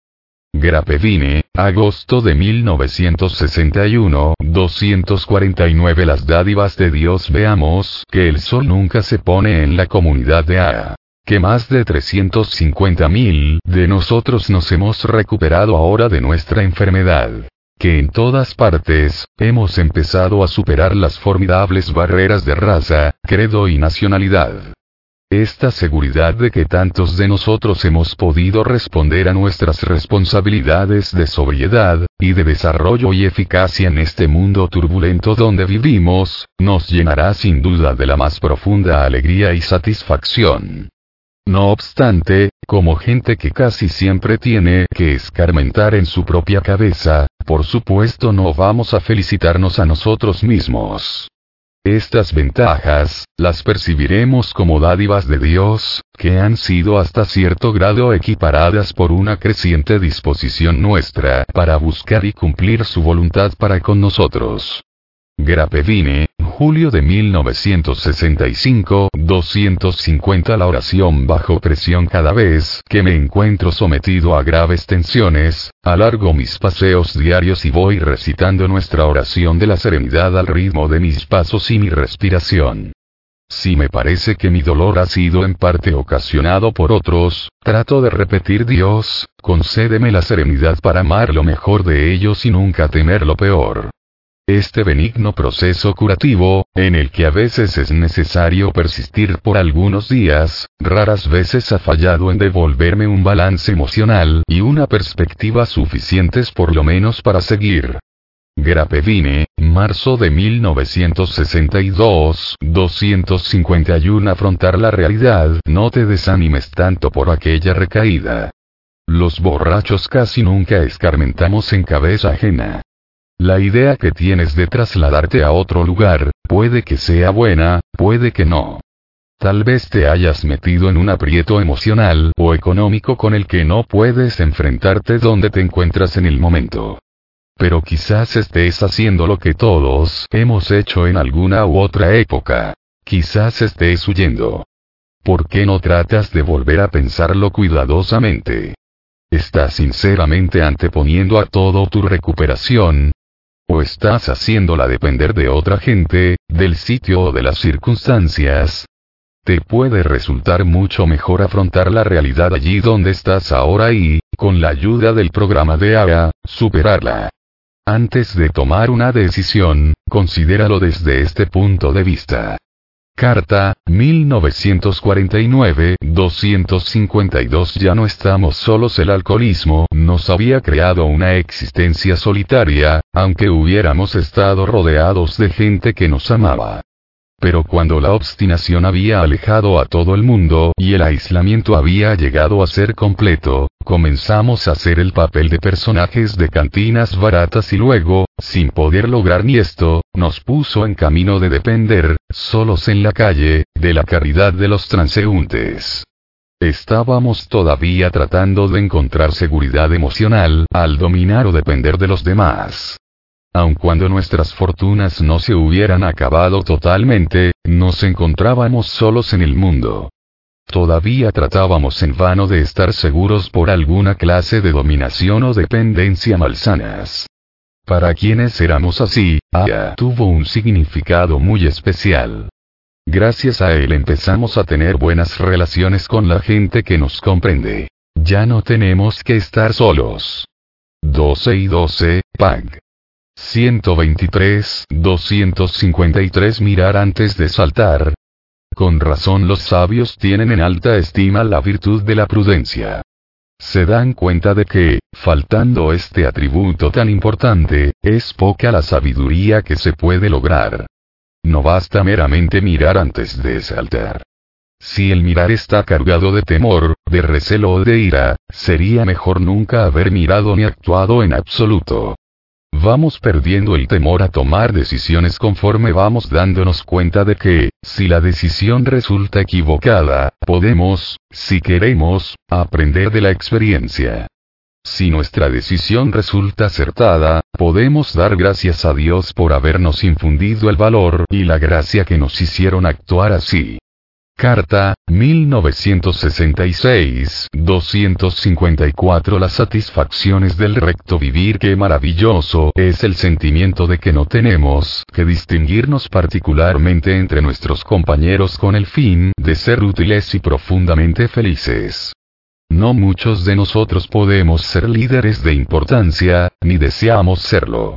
El servicio prestado gustosamente las obligaciones honradamente enfrentadas. Las dificultades bien aceptadas y resueltas con la ayuda de Dios. La conciencia de que en el hogar o en el mundo exterior somos socios en un esfuerzo común. La verdad de que a los ojos de Dios todos los seres humanos son importantes. La prueba de que el amor que se da sin reserva trae seguramente una justa recompensa. La certeza de que ya no estamos aislados y solos en prisiones construidas por nosotros mismos. La seguridad de que podemos encajar y pertenecer a este esquema de las cosas de Dios. Esas son las satisfacciones permanentes y legítimas que resultan de un modo de vivir adecuado que no pueden sustituir ningún grado de pompa y circunstancias, ni ninguna cantidad de posesiones materiales. 12 y 12, Pax. 130, 131, 255 Una comprensión más amplia para llegar a cada vez más alcohólicos, sería necesario que se comprenda y que la aceptación del público hacia siga aumentando en todas partes. Es necesario tener muy buenas relaciones con la medicina, la religión, empresarios, gobiernos, tribunales, prisiones, hospitales mentales y todos aquellos que tengan algo que ver con el alcoholismo. Necesitamos incrementar la confianza de los editores, escritores, periodistas y gente de radio y televisión. Estos canales de publicidad deben abrirse cada vez más ampliamente. No hay nada que tenga más importancia para el futuro bienestar de ARA que la forma en que utilicemos el coloso de las comunicaciones modernas. Si lo utilizamos bien y desinteresadamente, puede producir resultados que sobrepasen los límites presentes de nuestra imaginación. Si hacemos mal uso de este magnífico instrumento, las manifestaciones egocéntricas de nuestros propios miembros nos destrozarán. Contra este peligro, el anonimato de los miembros de AYA ante el público en general, es nuestra salvaguarda y protección. 12 conceptos, PAX. 61, 62, Grapevine, noviembre de 1960, 256 Una experiencia especial. Fui el receptor de una tremenda experiencia mística o iluminación, al principio era natural que me sintiese como si esa experiencia me distinguiera como un hombre muy especial. Pero ahora, al recordar este acontecimiento tremendo, no puedo sentir nada sino gratitud. Ahora me parece claro que las únicas características especiales de mi experiencia fueron lo súbito de ella y la convicción inmediata y abrumadora que tuvo. Pero estoy seguro de que, en todos sus otros aspectos, mi propia experiencia era en su esencia igual a la experimentada por cualquier otro miembro de ARA que haya practicado asiduamente nuestro programa de recuperación. Sin duda, la gracia que él o ella recibe viene igualmente de Dios. La única diferencia es que logran apreciar conscientemente el regalo de una manera más gradual. Grapevine, julio de 1962, 257 La clave de la sobriedad es rara habilidad que tiene cada miembro de AGA para identificarse con los recién llegados y contribuir a su recuperación, no depende de su sabiduría, elocuencia o habilidad personal. Lo único que importa es que sea un alcohólico que haya encontrado la clave de la sobriedad. En mi primera conversación con el doctor Bob insistí fuertemente en la gravedad desesperada de su caso, usando libremente las palabras con que el doctor Silkworth describió el dilema del alcohólico, el tema de obsesión más alergia. Aunque Bob era médico, estas fueron noticias nuevas para él y malas noticias. Y el hecho de que yo era alcohólico y sabía por experiencia propia lo que estaba diciendo, hizo que el impacto fuera demoledor. Nuestra conversación fue algo totalmente recíproco. Yo había dejado de predicar. Sabía que yo necesitaba a este alcohólico tanto como él me necesitaba a mí. 12 y 12, Pag. 159 A. Llega a su mayoría de edad, Pag. 69, 258 por debajo de la superficie puede que algunos pongan en tela de juicio varias preguntas que deben tener su contestación en un inventario moral, porque les parece que sus propios defectos de carácter no han sido tan notorios. A estos, se les puede sugerir que es probable que un examen concienzudo sacará a la luz precisamente aquellos defectos que tienen que ver con las preguntas molestas. Debido a que nuestros antecedentes, después de una consideración superficial, no nos han parecido muy malos, a menudo nos quedamos pasmados al descubrir que es así simplemente porque hemos ocultado estos mismos defectos bajo una gruesa capa de autojustificación. Estos defectos emboscados fueron los que en última instancia nos llevaron al alcoholismo y a la miseria. 12 y 12, Pag. 546, 259 Nuestro servidor, no nuestro amor en Ara, nos dimos cuenta de que no importaba mucho nuestra condición material, sino que tenía gran importancia nuestra condición espiritual. A medida que íbamos desarrollando nuestra perspectiva espiritual, el dinero llegó a ser nuestro servidor y no nuestro amo. Se convirtió en un medio para compartir amor y servicio con aquellos que nos rodean. Uno de los solitarios de Aga es un pastor de ovejas australiano que vive a dos mil millas del pueblo más cercano, a donde va cada año para vender su lana. Para conseguir los mejores precios del mercado, tiene que ir a este pueblo en un determinado mes del año. Pero cuando se enteró de que se iba a celebrar una gran reunión regional de AYA en una fecha posterior, cuando ya los precios de la lana habrían bajado, gustosamente asumió una sustancial pérdida de dinero para poder asistir a la reunión, una prueba patente de lo importante que le parece una reunión de AYA 12 y 12, PAG. 128 AYA llega a su mayoría de edad, PAX. 35, 36, 260 realidad interior constantemente se está demostrando, a medida que se va estudiando el mundo material, que las apariencias externas no son de ninguna manera la realidad interior. La prosaica viga de acero es una masa de electrones, girando uno alrededor del otro a una velocidad increíble y estos cuerpos insignificantes son gobernados por leyes precisas. La ciencia nos dice que así es. No tenemos ningún motivo para dudarlo. Pero cuando se sugiere la perfectamente lógica suposición de que, detrás del mundo material, tal como lo vemos, hay una inteligencia todopoderosa, dirigente y creadora, ahí mismo salta a la superficie nuestra perversa vanidad y laboriosamente nos dedicamos a convencernos de que no es así. Si fuesen ciertas nuestras pretensiones, resultaría de ellas que la vida se originó de la nada, que no tiene ningún significado y que va hacia la nada. Alcohólicos Anónimos, Pax. 45, 46, 261 Sin miedo hicimos un minucioso. Mi autoanálisis ha sido frecuentemente imperfecto. A veces no he compartido mis defectos con la persona apropiada. Otras veces, he confesado sus defectos, en lugar de los míos. Y otras veces, la confesión que he hecho de mis defectos ha sido más como una clamorosa queja de mis circunstancias y mis problemas. Cuando Aya sugiere que se haga sin temor un inventario moral, puede parecer a cada principiante que se le pide mucho más de lo que puede hacer. Cada vez que trata de verse honestamente como es, el miedo le previene. No te atrevas a mirar. Sin embargo, resulta que el miedo y el orgullo no son más que espantajos.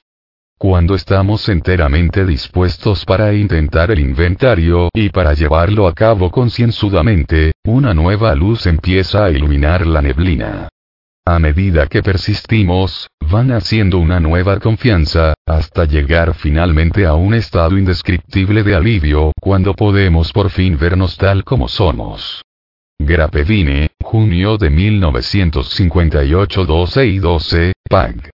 52, 262 responsabilidades individuales Volvemos a insistir en que la repugnancia que sentimos hacia la lucha entre nosotros o contra cualquier otro, no debe considerarse CM virtud especial que nos haga sentir superiores a los demás.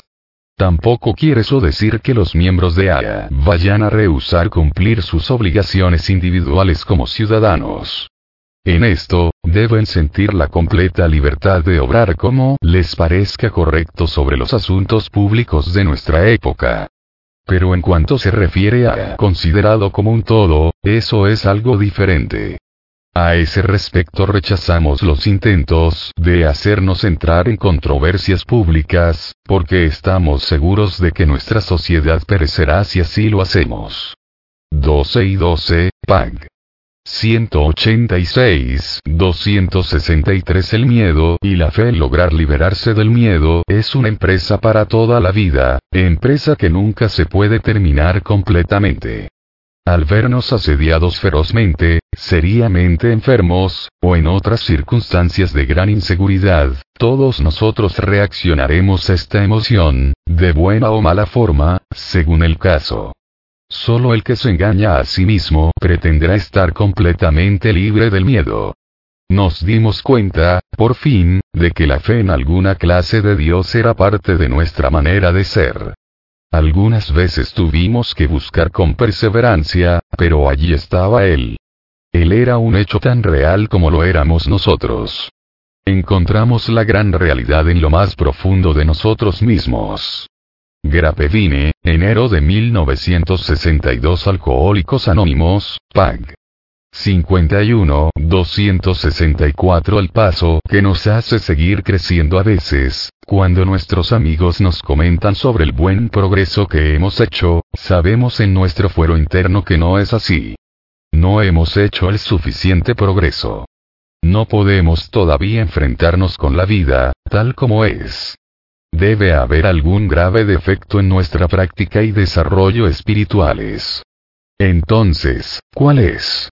Es probable que encontremos la causa del problema en una comprensión equivocada, o en nuestro descuido del paso 11 de Ara. O sea, la oración, la meditación y la orientación de Dios. Los demás pasos pueden mantener sobrios a la mayoría de nosotros y hacer que nos las arreglemos para seguir funcionando. Pero el paso 11 puede hacer que sigamos desarrollándonos, si nos esforzamos y lo practicamos asiduamente. Grapevine, junio de 1958, 265, ni la dependencia ni la autosuficiencia cuando habíamos insistido, como niños, en que la gente nos protegiera y cuidara de nosotros, o que el mundo nos adeudaba la vida, entonces el resultado había sido infortunado. La gente que más habíamos amado nos apartaba a empujones y tal vez nos abandonaba por completo. Nuestra desilusión había sido difícil de soportar.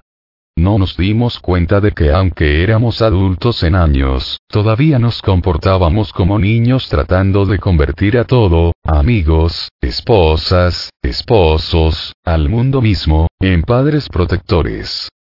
Nos habíamos negado a aprender la dura lección de que la dependencia excesiva de otras personas resulta fallida porque todas las personas son falibles, y aún los mejores de ellos nos fallarán a veces, especialmente cuando nuestras exigencias de atención se vuelvan irrazonables. Estamos ahora basándonos en algo diferente. Nos basamos y confiamos en Dios. Confiamos en Dios infinito en vez de en nuestros egos limitados. En la medida en que obramos como creemos que Él lo desea y humildemente confiamos en Él, así Él nos capacita para enfrentarnos con serenidad ante las calamidades. 12 y 12, PAG. 122 Alcohólicos Anónimos, PAG. 64, 266 Dar gracias, aunque todavía me resulta difícil aceptar las penas e inquietudes de hoy con mucha serenidad, como, según parece, los más avanzados en la vida espiritual pueden hacer, puedo no obstante dar gracias por los dolores del presente. Encuentro la voluntad para hacer esto contemplando las lecciones aprendidas de los sufrimientos del pasado, lecciones que me han llevado a las bendiciones de las que ahora disfruto. Puedo recordar cómo las angustias del alcoholismo, la pena de la rebeldía y del orgullo frustrado a menudo me han conducido a la gracia de Dios y así a una nueva libertad. Grapevine, marzo de 1962, 267 Bajo nuestros pretextos los borrachos, somos campeones en racionalizar y fabricar excusas. Es asunto del psiquiatra buscar bajo nuestros pretextos las causas más profundas de nuestra conducta. A pesar de no tener instrucción en la psiquiatría, podemos, después de pasar algún tiempo en ARA, ver que nuestros motivos no han sido lo que pensábamos que eran, y que habíamos sido motivados por fuerzas anteriormente desconocidas por nosotros. Por consiguiente, debemos interesarnos profundamente en el ejemplo que nos da la psiquiatría, tenerla en la más alta estima y a tratar de aprovecharla. El desarrollo espiritual por medio de la práctica de los doce pasos, junto con la ayuda de un buen padrino, puede normalmente revelar la mayoría de las razones más profundas de nuestros defectos de carácter, por lo menos hasta un grado que satisfaga nuestras necesidades prácticas. No obstante, debemos estar agradecidos de que nuestros amigos del campo de la psiquiatría hayan recalcado tan enérgicamente la necesidad de buscar motivos falsos y, a menudo, inconscientes. Aya llega a su mayoría de edad, PAG. 237 Carta, 1966, 268 Esa gente al igual que tú, a menudo me he considerado víctima de lo que otra gente dice y hace. No obstante, cada vez que confesaba los pecados de tales personas, especialmente aquellas cuyos pecados no correspondían exactamente con los míos, me parecía que no servía sino para empeorar el daño. Mis propios resentimientos y lástima de mí mismo me convertían a menudo en casi inútil para los demás. Por eso, hoy día, si alguien habla de mí de manera que me hiciera, me pregunto en primer lugar si hay algo de verdad en lo que dice. Si no lo hay, trato de recordarme que yo también en varias ocasiones he hablado amargamente de otras personas. Que este chismorreo hiriente no es sino un síntoma de nuestra enfermedad emocional. Y que no debo nunca enojarme con la irracionalidad de gente enferma. Bajo circunstancias muy difíciles, he tenido que disculpar repetidas veces a otras personas, y a mí mismo. ¿Has tratado recientemente de hacer esto? Carta, 1946, 269 Al terminar la infancia, tienes que recordar que cada grupo de ARA se inicia, como es debido, por medio de los esfuerzos de un solo hombre y sus amigos, un fundador y su jerarquía. No hay otra forma. Sin embargo, al terminar la infancia, los líderes originales siempre tienen que hacerse a un lado para dar paso a la democracia que brota de las mismas raíces y que, con el tiempo, dejará de lado a aquellos que en el pasado se escogieron a sí mismos como líderes. Carta al Dr. Bob En todas partes los grupos de ARA han tomado en sus propias manos sus asuntos de servicio. Los fundadores locales y sus amigos ahora se han hecho a un lado. Nunca podré entender por qué tanta gente, al pensar en el futuro de nuestros servicios mundiales, olvida este hecho. Con el tiempo los grupos asumirán la responsabilidad, y tal vez derrocharán su patrimonio al recibirlo. Es probable, no obstante, que no lo hagan. De todos modos, han madurado realmente. A les pertenece. Entreguémosla. Carta, 1950 Carta, 1949, 270 La honestidad y la recuperación al hacer su inventario un miembro puede considerar preguntas como las siguientes. ¿Cuándo, en qué forma y en cuáles circunstancias exactas, mi necesidad egoísta de relación sexual hizo daño a otras personas y a mí? ¿Cuáles personas resultaron perjudicadas, y en qué grado? ¿De qué manera reaccioné ante estas situaciones? ¿Me vi afectado por un inextinguible sentimiento de culpa? ¿O, insistí en absolverme con la idea de que eran ellos quienes me perseguían y no lo contrario? ¿Cómo ha sido mi reacción ante las frustraciones sexuales? Cuando se me rechazó, ¿sentí deseos de venganza o me sentí deprimido? Traté de desquitarme con otras personas, si encontré acogida fría o poco cariñosa en mi cónyuge, tomé ese hecho como pretexto para la promiscuidad. No dejes que ningún alcohólico te diga que no puede recuperarse a menos que recupere a su familia. Su recuperación no depende de la gente, sino de su relación con Dios como Él lo conciba. 12 y 12, PAG. 53, 2. Alcohólicos Anónimos, PAG. 92, 271 A. En dos palabras todo el progreso de A se puede calcular en función de dos palabras solamente. Humildad y responsabilidad. Todo nuestro desarrollo espiritual puede medirse con precisión conforme al grado de apego que tengamos estas magníficas normas. Una humildad cada vez más profunda, acompañada de una voluntad cada vez más grande de aceptar y desempeñar nuestras claras obligaciones, estas son las verdaderas piedras de toque de todo desarrollo en la vida del espíritu. Nos ponen ante los ojos la misma esencia del bien, tanto del ser como del hacer. Por medio de ellas llegamos a la posibilidad de saber la voluntad de Dios y de llevarla a cabo. Charla, 1965, publicada en el Glapevine de enero de 1966, 272 problemas de nuestra propia fabricación egoísmo, concentración en sí mismo. Creemos que esta es la raíz de nuestras dificultades. Acosados por cien formas de temor, de vana ilusión, de egoísmo, de autoconmiseración, les pisamos los pies a nuestros compañeros y estos se vengan. A veces nos hieren aparentemente sin provocación, pero invariablemente encontramos que alguna vez en el pasado, tomando decisiones egoístas que más tarde nos colocaron en posición propicia para ser lastimados. Así que nuestras dificultades, creemos, son básicamente producto de nosotros mismos. Surgen de nosotros, y el alcohólico es un ejemplo extremo de la obstinación desbocada, aunque normalmente él piense que no es así. Por encima de todo, nosotros los alcohólicos tenemos que librarnos de ese egoísmo. Tenemos que hacerlo nos mata. Alcohólicos Anónimos, PAG. 58, 273 Irresistible amor La vida de cada miembro y de cada grupo de ARA está basada en nuestros 12 pasos y 12 tradiciones. Sabemos que el castigo por desobedecer insistentemente estos principios es para el individuo, la muerte y, para el grupo, la disolución. Pero una fuerza aún mayor para la unidad de A es el irresistible amor que tenemos por nuestros compañeros así como por los principios de ARA. Pudiera pensarse que la gente de la sede de ARA en Nueva York tuviera cierta autoridad personal. Pero, desde hace mucho tiempo, tanto los custodios como los secretarios descubrieron que tan solo pueden dar sugerencias a los grupos, y eso con moderación. Incluso tenían que inventar un par de frases que aún aparecen en la mitad de las cartas que escriben. Claro está que usted es perfectamente libre de manejar este asunto como mejor le plazca.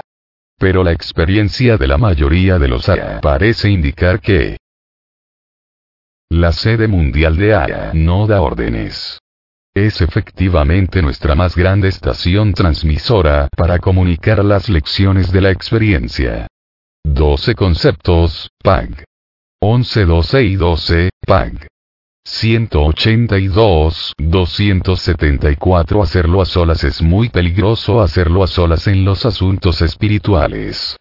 ¿Cuántas veces hemos escuchado personas muy bien intencionadas pretender que tienen la orientación de Dios cuando era demasiado evidente que estaban profundamente equivocadas?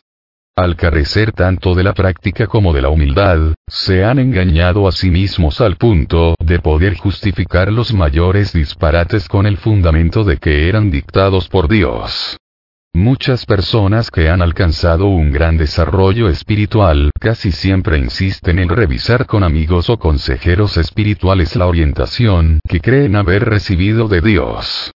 Seguramente, entonces, un novicio no debiera permitirse a sí mismo la oportunidad de cometer errores tontos, y tal vez trágicos. Aunque el comentario o consejo que recibimos de otra persona no es infalible, es probablemente mucho más específico que cualquier orientación directa que podamos recibir mientras tengamos poca experiencia en establecer contacto con un poder superior a nosotros mismos. 12 y 12, Pax. 64, 65, 275 Al darnos recuperamos de línea al nuevo candidato el programa de acción, explicándole cómo hiciste tu propio inventario personal, cómo desenredaste tu pasado y por qué estás ahora tratando de ayudarlo. Es importante para E que se dé cuenta de que tu tentativa de pasarle esto a E, desempeña un papel vital en tu propia recuperación. En realidad, E puede estar ayudándote más de lo que tú le estés ayudando. Pon de manifiesto que él no tiene ninguna obligación contigo. Durante los primeros seis meses de mi propia sobriedad, trabajaba enérgicamente con muchos alcohólicos. De ellos, ninguno respondió. No obstante, este trabajo me mantenía sobrio. No era cuestión de que aquellos alcohólicos me ayudasen a mí.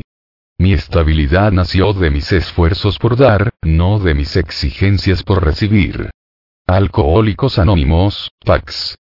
87, 88, Grapevine, enero de 1958, 276 Un poder superior para los ateos, he tenido multitud de experiencias, en su mayoría buenas, con los ateos. Todo miembro de ARA tiene el derecho de formar sus propias opiniones. Es mucho mejor mantener una sociedad abierta y tolerante, que suprimir cualquier pequeño disturbio que sus opiniones puedan ocasionar. De hecho, nunca he oído de ningún alcohólico que haya muerto de alcoholismo a causa de las opiniones de algún ateo sobre el cosmos. Pero siempre pido a esta gente que acuda a un poder superior, o sea, su propio grupo. Cuando entran en su grupo, la mayoría de los miembros están sobrios, y ellos, borrachos. Por lo tanto, el grupo es un poder superior. Esto es suficiente para empezar y, desde este punto, la mayoría de ellos progresan. Yo sé cómo se sienten por haber sido yo una vez así. Carta, 1962, 277 Para aligerar nuestra carga debe haber una sola consideración que puede restringir nuestro deseo de hacer un descubrimiento completo del daño que hemos hecho. Esta se presentará en alguna que otra situación en donde hacer una completa revelación perjudicaría gravemente a la persona a quien tratamos de reparar el daño, o, igual de importante, a otras personas. No podemos, por ejemplo, descargar sobre los hombros de nuestros confiados esposos o esposas una relación detallada de una aventura extraconyugal. No aligeramos nuestra carta cuando imprudentemente hacemos más pesada la cruz de los demás. Al hacer reparaciones, debemos tener sentido común y tacto, ser considerados y humildes, sin ser serviles o rastreros. Como criaturas de Dios nos paramos en nuestros propios pies. No nos arrastramos ante nadie. 12 y 12, Pax. 91, 92, Alcohólicos Anónimos, PAG. 78, 278 Hablar sin temor muy pocos de nosotros somos anónimos en nuestros contactos diarios. Hemos dejado de guardar nuestro anonimato a este nivel porque creemos que nuestros amigos y colegas deben saber de Alcohólicos Anónimos y de lo que ha hecho por nosotros. También queremos liberarnos del temor de admitir que somos alcohólicos. Aunque pedimos sinceramente a los reporteros que no revelen nuestras identidades, a menudo hablamos en reuniones semipúblicas. Queremos convencer a nuestros auditorios de que nuestro alcoholismo es una enfermedad de la cual ya no tememos discutir ante nadie. Pero si nos arriesgamos a sobrepasar este límite, sin duda perderemos el principio de anonimato para siempre. Si cada A se sintiese libre de publicar su propio nombre, foto o historias, prontamente nos lanzaríamos a una orgía inmensa de publicidad personal. Aunque muchos miembros las miran con algún recelo, yo estoy a favor de las llamadas reuniones públicas, con tal que se respete el anonimato en los reportajes de la prensa, y no pidamos para nosotros mismos nada sino la comprensión. Grapevine, enero de 1946 Carta, 1949 279 El arte de inventar disculpas La mayoría de los miembros de AA han sufrido intensamente de autojustificación durante sus días de bebedores. Para muchos de nosotros, esta justificación era la fuente de toda clase de excusas no solo para ver, sino para toda clase de conducta locada y perjudicial. Éramos unos artistas para inventar disculpas. Teníamos que beber porque las cosas nos iban bien o nos iban mal. Teníamos que beber porque nos sentíamos abrumados por el amor de nuestros familiares, o, porque no nos daban ningún afecto.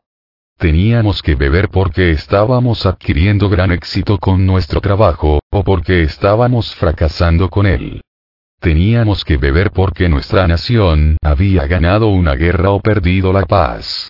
Y así ad infinitum, a menudo tardábamos mucho tiempo en darnos cuenta de cómo nuestras emociones erráticas nos habían victimado. En todo lo concerniente a los demás, teníamos que borrar la palabra culpa de nuestro hablar y pensar. 12 y 12 PAC 49 PAC. 50, 280 espiritualmente preparados Dado que estamos preparados espiritualmente, podemos hacer toda clase de cosas que se supone no deben hacer los alcohólicos. La gente ha dicho que no debemos ir a lugares donde se sirve licor. Que no debemos tenerlo en nuestra casa. Que debemos huir de los amigos que beben. Que debemos evitar las películas en las que hay escenas donde se bebe, que no debemos ir a las cantinas que nuestros amigos deben esconder las botellas cuando vamos a su casa, que no se nos debe recordar para nada el alcohol. Nuestra experiencia demuestra que esto no es necesariamente así. Tropezamos con estas situaciones todos los días. Un alcohólico que no puede encararlas, todavía tiene una mentalidad alcohólica. Algo le pasa a su estado espiritual. La única probabilidad de sobriedad para él sería que estuviera en el casquete glaciar de Groenlandia, y aún allí podrá aparecer un esquimal con una botella de licor, lo que echaría a perder todo. Alcohólicos Anónimos, PAX. 93, 94, 281 Nosotros como individuos hay una sola prueba segura de todas las experiencias espirituales. Por sus frutos, los conoceréis. Por esta razón creo que no debemos dudar de la transformación de ninguna persona, ya sea repentina o gradual. Ni tampoco debemos reclamar para nosotros mismos el tipo especial experimentado por otra persona, porque la experiencia indica que es probable que recibamos lo que mejor responda a nuestras propias necesidades. Los seres humanos son siempre distintos, y por eso cada uno de nosotros, al hacer su inventario personal, tendrá necesidad de determinar cuáles son exactamente sus defectos de carácter. Habiendo encontrado zapatos a su medida, tendrá que empezar a caminar con ellos con la confianza de que se encuentra por el camino indicado. Grapevine, julio de 1992 12 y 12, PAG. 51, 282 Los instintos desbocados Cada vez que una persona impone de manera irracional sus instintos sobre otras personas, aparece la infelicidad. Si la consecución de riqueza tropieza con otras personas en el camino, se levantarán la ira, los celos y la venganza. Cuando el sexo se desboca, hay una conmoción similar. Las exigencias desmesuradas de atención, protección y amor motivarán en las personas afectadas sentimiento de dominación o de rebelión, dos emociones tan malsanas como las exigencias que las provocaron. Cuando se vuelve incontrolable el deseo de prestigio personal, ya sea en el círculo de amigos o en la mesa de conferencias internacionales, hay siempre otras personas que sufren y que a veces se rebelan. Este choque de instintos puede llegar a producir desde un desaire hostil hasta una incendiaria revolución. 12 y 12, PAG. 47, 283 Impotente ante el alcohol, yo había continuado mi pendiente descendiente, y ahora me encontraba en el piso superior del hospital, reconociendo por primera vez que estaba absolutamente desesperado. Lois estaba en el primer piso, y el doctor Silkworth con sus gentiles modales trataba de explicarle cuál era mi problema y decirle que yo no tenía esperanza. Lois exclamó. Pero Bill tiene una tremenda fuerza de voluntad. Él ha tratado desesperadamente de reponerse. Lo hemos ensayado todo. Doctor, ¿por qué no puede parar? El doctor explicó que mi deseo de beber, que en una ocasión fue una costumbre, se había convertido en una obsesión, una verdadera locura que me condenaba a beber contra mi voluntad. En las últimas etapas de nuestras carreras de bebedores, se nos desvanece la voluntad de resistir. No obstante, cuando admitimos la derrota absoluta y estamos totalmente dispuestos a probar los principios de Aya, se nos desvanece nuestra obsesión y entramos en una nueva dimensión, la libertad bajo Dios como nosotros lo concebimos. Aya llega a su mayoría de edad, Pag. 54 Carta, 1966, 284 La fe, un plano, y una obra La idea de vivir un plan de 24 horas se aplica primordialmente a la vida emocional del individuo. Del punto de vista emocional, no debemos vivir en el ayer, ni en el mañana. Pero nunca he creído que esto signifique que el individuo, el grupo A, en su totalidad no debe en absoluto pensar en cómo funcionar mañana o incluso en un futuro aún más lejano. La fe por sí sola nunca habría construido la casa en la que vives. Era necesario tener un plano, y trabajar mucho para hacerlo realidad. No hay nada más acertado para nosotros los A que el texto bíblico que dice, la fe sin obras es fe muerta. Los servicios de AA, todos encaminados a hacer posible un mejor trabajo de paso 12, son las obras que aseguran nuestra vida y nuestro desarrollo, evitando el estancamiento y la anarquía. Carta, 1954-285 Falso orgullo Lo alarmante del orgullo ciego es la facilidad con la que se justifica. Pero no tenemos que buscar lejos para ver que la autojustificación es la destructora universal de la armonía y el amor. Enfrenta al hombre contra el hombre, nación contra nación. Por medio de él, todo tipo de locura y violencia puede hacerse aparecer como buena y hasta respetable. Sería un producto del falso orgullo pretender que haya es una panacea universal incluso para el alcoholismo. Grapevine, junio de 1961 a llega a su mayoría de edad, PAG. 233, 286 Dominar los resentimientos Empezamos a percibir que el mundo y la gente que hay en este en realidad nos dominaban. En ese estado desgraciado, las maldades de otros, imaginarias o reales, tenían el suficiente poder para matarnos, porque los resentimientos podían hacernos volver a beber. ¿Cómo podíamos salvarnos? Nos dimos cuenta de que había que dominar estos resentimientos. Pero ¿cómo? No podíamos hacerlo con solo desearlo. Este fue el curso que seguimos. Nos dimos cuenta de que la gente que era injusta con nosotros tal vez estuviera enferma espiritualmente. Le pedimos a Dios que nos ayudara a mostrarles la misma tolerancia, paciencia y compasión que gustosamente tendríamos para con un amigo enfermo. Ahora evitamos el desquite o la discusión. No trataríamos así a quien estuviese enfermo. Si lo hacemos, destruimos la oportunidad que tenemos de ayudar.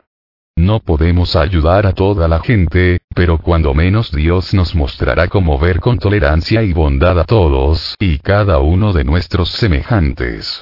Alcohólicos Anónimos, Pax. 62, 63, 287 aspectos de la espiritualidad entre los A. Existe todavía una gran confusión en cuanto a diferenciar entre lo material y lo espiritual. Prefiero creer que es cuestión de motivo. Si utilizamos nuestros bienes materiales de una manera demasiado egoísta, entonces somos materialistas. Pero si los compartimos con otros de una forma servicial, lo material ayuda a los espiritual. Sigue persistiendo la idea de que los instintos son principalmente malos y constituyen los estorbos ante los que toda espiritualidad falla. Creo que la diferencia entre lo bueno y lo malo no corresponde a una diferencia entre el hombre espiritual y el hombre instintivo, sino a la diferencia entre el bien y el mal uso de lo instintivo. El reconocimiento de lo instintivo y su apropiado encauzamiento son lo esencial para llegar a la integridad. Carta, 1958 Carta, 1954 288 Sobriedad emocional Si analizamos cada trastorno que experimentamos, tanto los grandes como los pequeños, encontramos en su raíz alguna dependencia malsana y sus consiguientes exigencias malsanas. Con la ayuda de Dios, sigamos renunciando a estas paralizantes actitudes. Entonces, podemos ser liberados para vivir y amar. Podemos hacer el trabajo de paso 12 con nosotros mismos, así como con los demás, para llegar a la sobriedad emocional. Grapevine, enero de 1958, 289, cuando se acumulan los conflictos a veces estaba obligado a reflexionar sobre las situaciones en las que estaban actuando mal. Enseguida comenzaba una búsqueda frenética de excusas. Estos, exclamaba, en realidad son los defectos de un hombre bueno. Al fallarme este truco predilecto, pensaba pues, si aquella gente solamente me tratara bien, o tendría que comportarme como lo hago. Y luego, bien sabe Dios que tengo algunas horribles compulsiones. Y esta, simplemente no la puedo superar. Entonces, Él tendrá que liberarme. Y finalmente llegaba el momento en que gritaba, esto no lo haré en absoluto, ni siquiera trataré de hacerlo. Por supuesto, mis conflictos seguían amontonándose, porque estaba efectivamente repleto de excusas, negativas y rebeldía total. En el autoexamen, lo que nos viene a la mente cuando estamos solos puede ser distorsionado por nuestras reaccionalizaciones o esperanzas. El beneficio de hablar con otra persona está en que podemos obtener directamente sus comentarios o consejos respecto a nuestra situación. Grapevine, junio de 1961 12 y 12, PAG. 64, 290 El tiempo y el dinero Nuestra actitud acerca de ofrecer gratuitamente nuestro tiempo presenta una diferencia interesante comparada con nuestra actitud hacia la donación de nuestro dinero. Damos una gran cantidad de nuestro tiempo a las actividades de AGA para nuestra propia protección y crecimiento, pero también para el bien de nuestro grupo, nuestras áreas, AGA en su totalidad y, sobre todo, para los recién llegados. Expresado en términos de dinero, estos sacrificios equivaldrían a una cantidad inmensa. Pero cuando se trata de gastar dinero en efectivo, particularmente para pagar los gastos de funcionamiento de los servicios mundiales, muchos de nosotros podemos volvernos un poco reacios. Nos ponemos a pensar en todo aquel dinero que perdimos en que debimos haber ahorrado para emergencias o para la educación de nuestros hijos. Pero en los años recientes, estas actitudes han ido declinando, y desaparecen tan pronto se muestra claramente la necesidad real de proporcionar un servicio de área. Los donantes muy raras veces pueden conocer el resultado exacto, pero saben muy bien que un número incontable de otros alcohólicos y sus familias con certeza serán ayudados. 12 conceptos, PAX. 80, 81, 291 para matar o curar las penas. Creo que cuando éramos alcohólicos activos, bebíamos para matar las penas, ya fuesen físicas, emocionales o psíquicas. Por supuesto, la resistencia de cada cual tiene su límite, y me imagino que sobrepasaste el tuyo, de ahí que volvieras a recurrir a la botella. En tu lugar, no me inundaría con una culpa devastadora por haberlo hecho. Por otro lado, esta experiencia debe reforzar tu convicción de que el alcohol no sirve de forma permanente para matar las penas. En cada historia de Ara, el dolor ha sido el precio de admisión a una nueva vida. Pero este precio de admisión nos compró más de lo que esperábamos. Nos condujo a un grado de humildad que pronto descubrimos podía curar el dolor. Empezamos a temerle menos al dolor, y a desear la humildad más que nunca. 1. Carta, 1959, 2. 12 y 12, PAG. 80, 292 hacia el compañerismo cuando la deformación de la vida familiar a causa del alcohol ha sido muy grande, puede ser necesario un largo periodo de esfuerzo paciente. Después de que el esposo ingresa a la esposa puede llegar a estar descontente, y aún muy resentida de que Alcohólicos Anónimos haya hecho exactamente lo que todos sus años de devoción no habían podido hacer. Su esposo puede llegar a estar tan envuelto en nada y con sus nuevos amigos que se aleje del hogar en forma más desconsiderada que cuando bebía. Entonces, los dos se echan la culpa el uno al otro. Pero finalmente el alcohólico, al darse cuenta de lo mucho que hizo para perjudicar a su esposa y a los niños, casi siempre acepta sus responsabilidades conyugales con la buena voluntad de reparar lo que pueda y de aceptar lo que no pueda. En forma persistente ensaya todos los 12 pasos de Ara en su hogar, generalmente con buenos resultados. En este punto comienza firme pero amorosamente a comportarse como un compañero en lugar de hacerlo como un mal muchacho. 12 y 12, PAG. 125, 293 La rebeldía o la aceptación a todos nosotros se nos presentan ocasiones en que solo podemos orar con el más grande esfuerzo de la voluntad. Ocasionalmente vamos aún más lejos. Nos sobrecoge una rebeldía tan deprimente que sencillamente no podemos orar. Cuando esto acontece, no debiéramos pensar muy mal de nosotros mismos. Debiéramos simplemente tratar de reanudar la oración tan pronto como sea posible, haciendo lo que sabemos que es lo mejor para nosotros. Una persona que persiste en la oración obtiene grandes beneficios. Cuando tiene que enfrentarse con circunstancias difíciles, descubre que puede hacerlo. Acepta a sí mismo y al mundo alrededor suyo. Esto lo puede hacer porque ahora acepta un Dios que lo es todo, y que ama a todos. Cuando dice, Padre nuestro que estás en los cielos, santificado sea tu nombre, lo dice sincera y humildemente. Absorto en la meditación y liberado así del clamor del mundo, sabe que está en manos de Dios y que su destino final está verdaderamente seguro, ahora y en el futuro, pase lo que pase. 12 y 12, Pag. 111 Grapevine, junio de 1958, 294 Amor más racionalidad igual desarrollo, me parece que el propósito primordial de todo ser humano es desarrollarse, como Dios ha dispuesto, siendo esto la esencia de todo lo que crece. El objetivo de nuestra búsqueda debe ser la realidad que podamos encontrar, que incluye la mejor definición y sentimiento de amor que podamos adquirir. Si la capacidad para amar está dentro del ser humano, entonces con seguridad tiene que estar en su creador.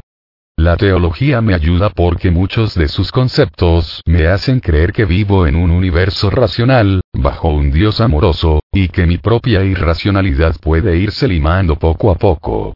Este, supongo, es el proceso de desarrollo para el que estamos destinados. Carta, 1958-295 Orar correctamente suponíamos que estábamos practicando nuestra religión con toda seriedad, pero al analizarlo honradamente, vimos que solo lo hacíamos superficialmente. O, yendo al extremo, nos habíamos dejado llevar por el sentimentalismo, confundiéndolo con el verdadero sentido religioso. En ambos casos, no estábamos dando nada a cambio de lo que queríamos. No estábamos orando correctamente. Siempre habíamos dicho, concédeme mis deseos en vez de hágase tu voluntad.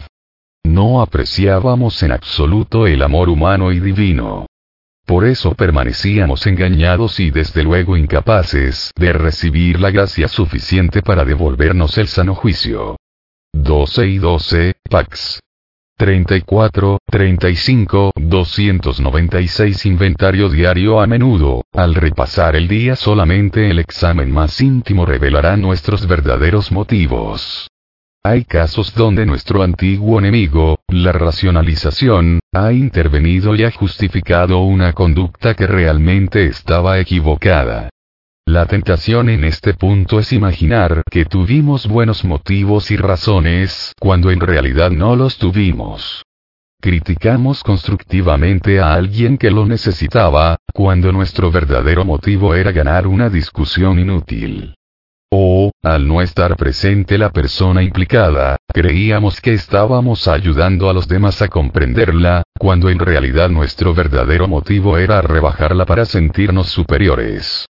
Lastimamos a aquellos que amamos porque necesitan que se les enseñe una lección, cuando realmente lo que deseamos es castigarlos. Nos sentimos deprimidos y nos lamentábamos por ello, cuando en verdad estábamos especialmente buscando simpatía y atención. 12 y 12, PAG. 101, 297 Una visión de la totalidad, aunque muchos de nosotros hemos tenido que luchar por la sobriedad, hasta la fecha la comunidad no ha tenido que luchar todavía por la unidad perdida. Por lo tanto, frecuentemente consideramos como asegurado este don maravilloso. Olvidamos que, si perdiéramos nuestra unidad, los millones de alcohólicos que aún no saben podrían perder la oportunidad de saber. Solíamos ser escépticos en cuanto a las reuniones grandes de AA, tales como las convenciones, pensando que podrían resultar demasiado exhibicionistas. Pero mirándolo bien, tienen una utilidad tremenda. Aunque el interés de cada AA debe centrarse primordialmente en aquellos que le rodean y en su propio grupo, es tan necesario como deseable que logremos una visión más amplia de la totalidad. La Conferencia de Servicios Generales en Nueva York también produce este efecto en los que participan. Es un proceso que amplía la visión. Carta, 1949 Carta, 1956, 298 Un gran comienzo aún el más nuevo de los recién llegados encuentra recompensas inimaginables cuando trata de ayudar a su hermano alcohólico, que está todavía más ciego que él. Esta es en verdad la clase de dádiva que no exige nada. No espera que su hermano que sufre lo pague, o siquiera que lo ame. Y entonces descubre que por la divina paradoja de esta forma de dar ha encontrado su propia recompensa, ya sea que su hermano haya o no recibido algo todavía. Su propio carácter puede ser todavía gravemente defectuoso, pero por alguna razón sabe que Dios le ha hecho posible lograr un comienzo extraordinario, y siente que se encuentra al borde de nuevos misterios, alegrías y experiencias con los cuales nunca había siquiera soñado. 12 y 12, Pag. 116, 299 El anonimato y la sobriedad a medida que los grupos se multiplicaban, también surgían problemas relacionados con el anonimato. Entusiasmados con la recuperación de algún hermano alcohólico, en ocasiones discutíamos abiertamente los detalles más íntimos y conmovedores del caso, detalles que únicamente el padrino ha debido conocer. La ofendida víctima procedía entonces a acusarnos de haber abusado de su confianza. Cuando esos cuentos comenzaron a circular fuera del círculo de alcohólicos anónimos, se hizo sentir con fuerza la pérdida de fe en nuestra promesa de anonimato. Con frecuencia fue causa de que se retirasen algunas personas. Claro está que el nombre de cada miembro, y su historia tenían que mantenerse en reserva si esos eran sus deseos. Ahora nos damos cuenta totalmente que un 100% de anonimato ante el público es tan vital para la vida de AA como lo es un cierto por ciento de sobriedad para la vida de cada miembro en particular. Este no es un consejo dado por el temor, sino la voz prudente de una larga experiencia. 12 y 12, Pax. 193, 194 AA llega a su mayoría de edad, PAG. 287, 300 La gente de fe nosotros, los que recorrimos este camino por el agnosticismo y ateísmo, te suplicamos que hagas a un lado los prejuicios, incluso hasta aquellos contra la religión organizada. Hemos aprendido que cualesquiera que sean las debilidades humanas de los distintos credos, esos credos han proporcionado un propósito y una dirección a millones de seres. La gente de fe tiene una idea lógica del propósito de la vida. En realidad, no teníamos absolutamente ningún concepto razonable. Nos divertíamos criticando clínicamente las creencias y prácticas espirituales en vez de observar que la gente de todas las razas, colores y credos estaba demostrando un grado de estabilidad, felicidad y utilidad que nosotros mismos debíamos haber buscado. Alcohólicos Anónimos, PAG. 46. 301 Para reconstruir la seguridad en nuestra conducta relacionada con su seguridad material y emocional, se presenta con demasiada frecuencia la acción devastadora del temor, la codicia, la ambición y el orgullo. Al repasar su vida de trabajo y su trayectoria económica, casi todos los alcohólicos llegarán a preguntas como estas. Además de mi problema de bebida, ¿a qué otros defectos de carácter puedo atribuir mi inestabilidad económica? Tuve miedo a algún sentimiento de incapacidad para mi profesión, en forma tal que dejé perder la confianza en mí mismo y me vi por ello envuelto en conflictos. Sobrevaloré mis condiciones personales tratando de ser un personaje, Muchas de las mujeres de negocios encontrarán naturalmente que estas preguntas pueden muy bien aplicarse a su caso, y las amas de casa alcohólicas también ocasionan inseguridad económica en la familia. En general, todos los alcohólicos necesitarán examinarse a sí mismos en forma despiadada para establecer hasta dónde los defectos de personalidad han contribuido a deteriorar la propia seguridad. 12 y 12, Pax. 53, 54, 302 Camaradería en peligro los A. Somos como los pasajeros de una gran embarcación recién salvados de un naufragio, cuando la camaradería, la democracia y la alegría prevalecen en el barco desde las bodegas hasta la mesa del capitán. Pero, a diferencia del sentir de los pasajeros del barco, nuestra alegría por haber escapado del desastre no decrece al ir cada cual por su lado. La sensación de compartir un peligro común, el de rescindir en el alcoholismo, continúa siendo uno de los poderosos elementos que nos unen. Nuestra primera mujer alcohólica había sido paciente del doctor Harry Thibault, y el doctor le había entregado una copia manuscrita del borrador del libro de A. La primera lectura la hizo rebelarse, pero la segunda logró convencerla. Vino a una reunión en nuestra sala de estar, y de allí volvió al sanatorio llevando a un compañero paciente el clásico saludo. Ya no estamos solos. Alcohólicos Anónimos, PAG. 16 A llega a su mayoría de edad, PAX. 24, 25, 303 consejeros cariñosos, si no hubiera recibido la bendición de tener consejeros sabios y afectuosos, hace mucho tiempo que podría haberme desquiciado totalmente. Una vez un médico me rescató de la muerte por alcoholismo, porque me obligó a reconocer que esa era una enfermedad mortal. Más tarde, otro médico, un psiquiatra, me ayudó a mantener mi cordura, viéndome para que descubriera algunos de mis defectos más recónditos. De un clérigo adquirí los principios verdaderos según los cuales los ahora tratamos de vivir. Pero estos apreciados amigos hicieron mucho más que ofrecerme su destreza profesional. Supe que podía acudir a ellos con cualquier problema. Su sabiduría y su integridad estaban a mi disposición, con pedirlas. Muchos de mis más queridos amigos de Ara han tenido conmigo esta misma relación. A menudo, simplemente por ser miembros de AGA, me podían ayudar cuando otras personas no podían. Grapevine, agosto de 1961, 304 El único propósito hay quienes predicen que Alcohólicos Anónimos podría volverse una nueva punta de lanza para un despertar espiritual en todo el mundo. Al decir esto nuestros amigos son a la vez generosos y sinceros.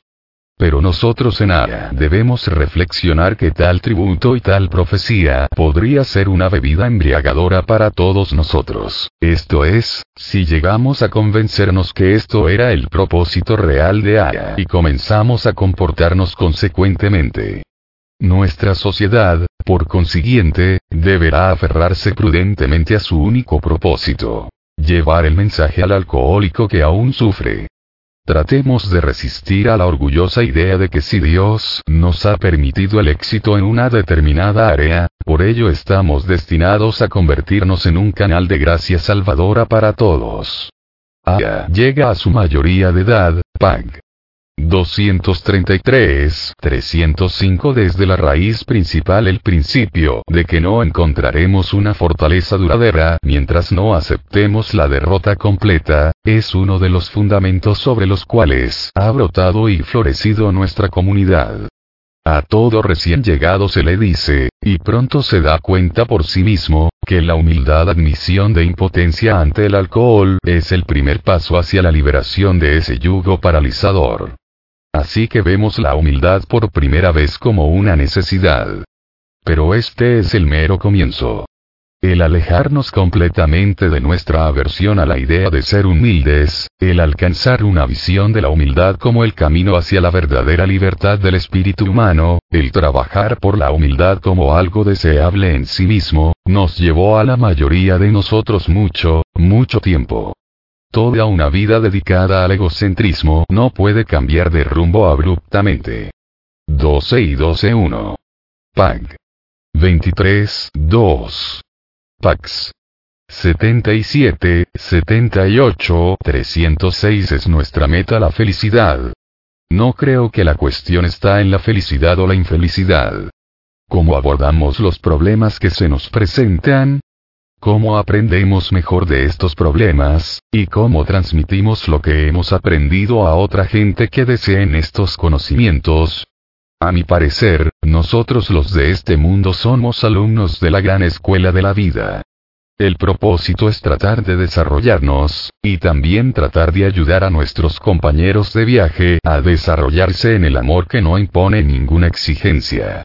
Es decir, tratamos de acercarnos a la imagen y semejanza de Dios, como lo concebimos nosotros. Cuando nos llega el dolor, se espera que aprendamos gustosamente su lección y que ayudemos a otros a aprender. Cuando nos llega la felicidad, la aceptamos como un regalo y la agradecemos a Dios. Carta, 1950-307 Círculo y Triángulo sobre nosotros en la Convención Internacional de St.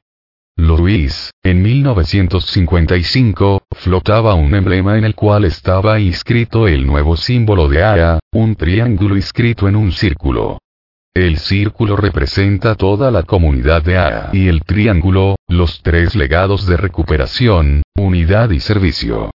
Quizás no sea una mera casualidad el que los sacerdotes y jefes religiosos de la antigüedad vieran en el triángulo inscrito en el círculo una protección contra los espíritus del mal. Cuando, en 1955, los veteranos entregamos nuestros tres legados al movimiento en su totalidad, sentí la nostalgia por los días de antaño mezclada con mi gratitud por el día grandioso que estaba viviendo. Ya no tendría que actuar ni decidir por ella ni protegerla. Por un momento me asaltó el temor de los cambios que se estaban efectuando. Pero esa sensación pasó rápidamente. Podíamos confiar en la conciencia de Aya, según Dios la guiara. Claramente mi labor de ahí en adelante era dejar hacer y dejar que Dios hiciera. Aya llega a su mayoría de edad PAG. 151 PAGs. 49, 51, 308 Una salida de la depresión. Mientras sufras una depresión aguda, no trates de poner tu vida en orden toda de un golpe. Si asumes cometidos tan pesados que sin duda en ese momento fallarás en cumplir, estás permitiendo que tu inconsciente te engañe. Así seguirás asegurando el fracaso, y cuando fracases, tendrás otro pretexto para retirarte aún más en la depresión. En pocas palabras, la actitud de todo o nada es muy destructiva. Lo mejor es empezar con el mínimo irreducible de actividad, y luego tratar de ampliarlo, día por día. No te desconciertes por los contratiempos, vuelve a empezar. Carta, 1960-309 Axioma espiritual es un axioma espiritual que cada vez que estamos perturbados, no importa cuál sea la causa, hay algo mal en nosotros. Si alguien nos lastima y nos enfadamos, también estamos equivocados. Pero no existen excepciones a esta regla. ¿Qué pasa con la ira justificada? Si alguien nos engaña, no tenemos derecho a estar enojados, no podemos estar completamente airados con la gente hipócrita. Para nosotros los hay. Esas son excepciones a veces peligrosas. Hemos descubierto que la ira justificada debería dejarse a aquellos mejor calificados para manejarle. 12 y 12, PAG. 97 310 Aprender a confiar todo nuestro programa de AA descansa en el principio de la mutua confianza. Confiamos en Dios, confiamos en Ara y confiamos los unos en los otros. Por lo mismo, confiamos en nuestros líderes de servicio mundial. El derecho de decisión que les ofrecemos no es únicamente un medio práctico por el cual pueden ellos actuar y dirigir efectivamente, sino que es también el símbolo de nuestra confianza implícita. Muchos miembros han cruzado el umbral en esta forma y te contarán que, tan pronto como lograron cruzarlo, su fe se ampliaba y profundizaba. Aliviados de la obsesión de beber, con sus vidas transformadas de manera inexplicable, empezaron a creer en un poder superior, y la mayoría de ellos empezó a hablar de Dios. 12 conceptos, Pax. 20, 21, 12 y 12, PAG. 29, 311 contado lo peor mi tema principal, aunque sobre este tocaba multitud de variaciones, siempre era, qué atroz soy. Al igual que a menudo exageraba, por soberbia, mis pequeños logros así, por la culpa, exageraba mis defectos. Corría por todas partes confesándolo todo, y mucho más, a quien quiera que me escuchara. Y, si lo puedes creer, tomaba este descubrimiento general de mis pecados por gran humildad, y lo consideraba como una gran ventaja y consuelo espiritual más tarde, me di cuenta profundamente de que no estaba verdaderamente arrepentido de los graves daños que había causado a otras personas. Estos episodios no eran más que oportunidades de contar cuentos y de exhibicionismo. Con esta conciencia vinieron las primeras semillas de un cierto grado de humildad. Grapevine, junio de 1961, 312 La tolerancia nos mantiene sobrios, la honestidad con nosotros mismos y con los demás nos deja alcanzar la sobriedad, pero la tolerancia es la que nos mantiene sobrios. La experiencia demuestra que son contados los alcohólicos que se mantienen alejados de un grupo únicamente porque no les gusta cómo se dirige. La mayoría vuelven y se adaptan a las condiciones que tengan que aceptar. Otros van a otro grupo o forman uno nuevo. En otras palabras, una vez que un alcohólico se da perfecta cuenta de que no puede recuperarse a solas, encontrará alguna manera de reponerse y mantenerse bien en compañía de otros. Así ha sido desde los comienzos de AGA, y probablemente será así para siempre.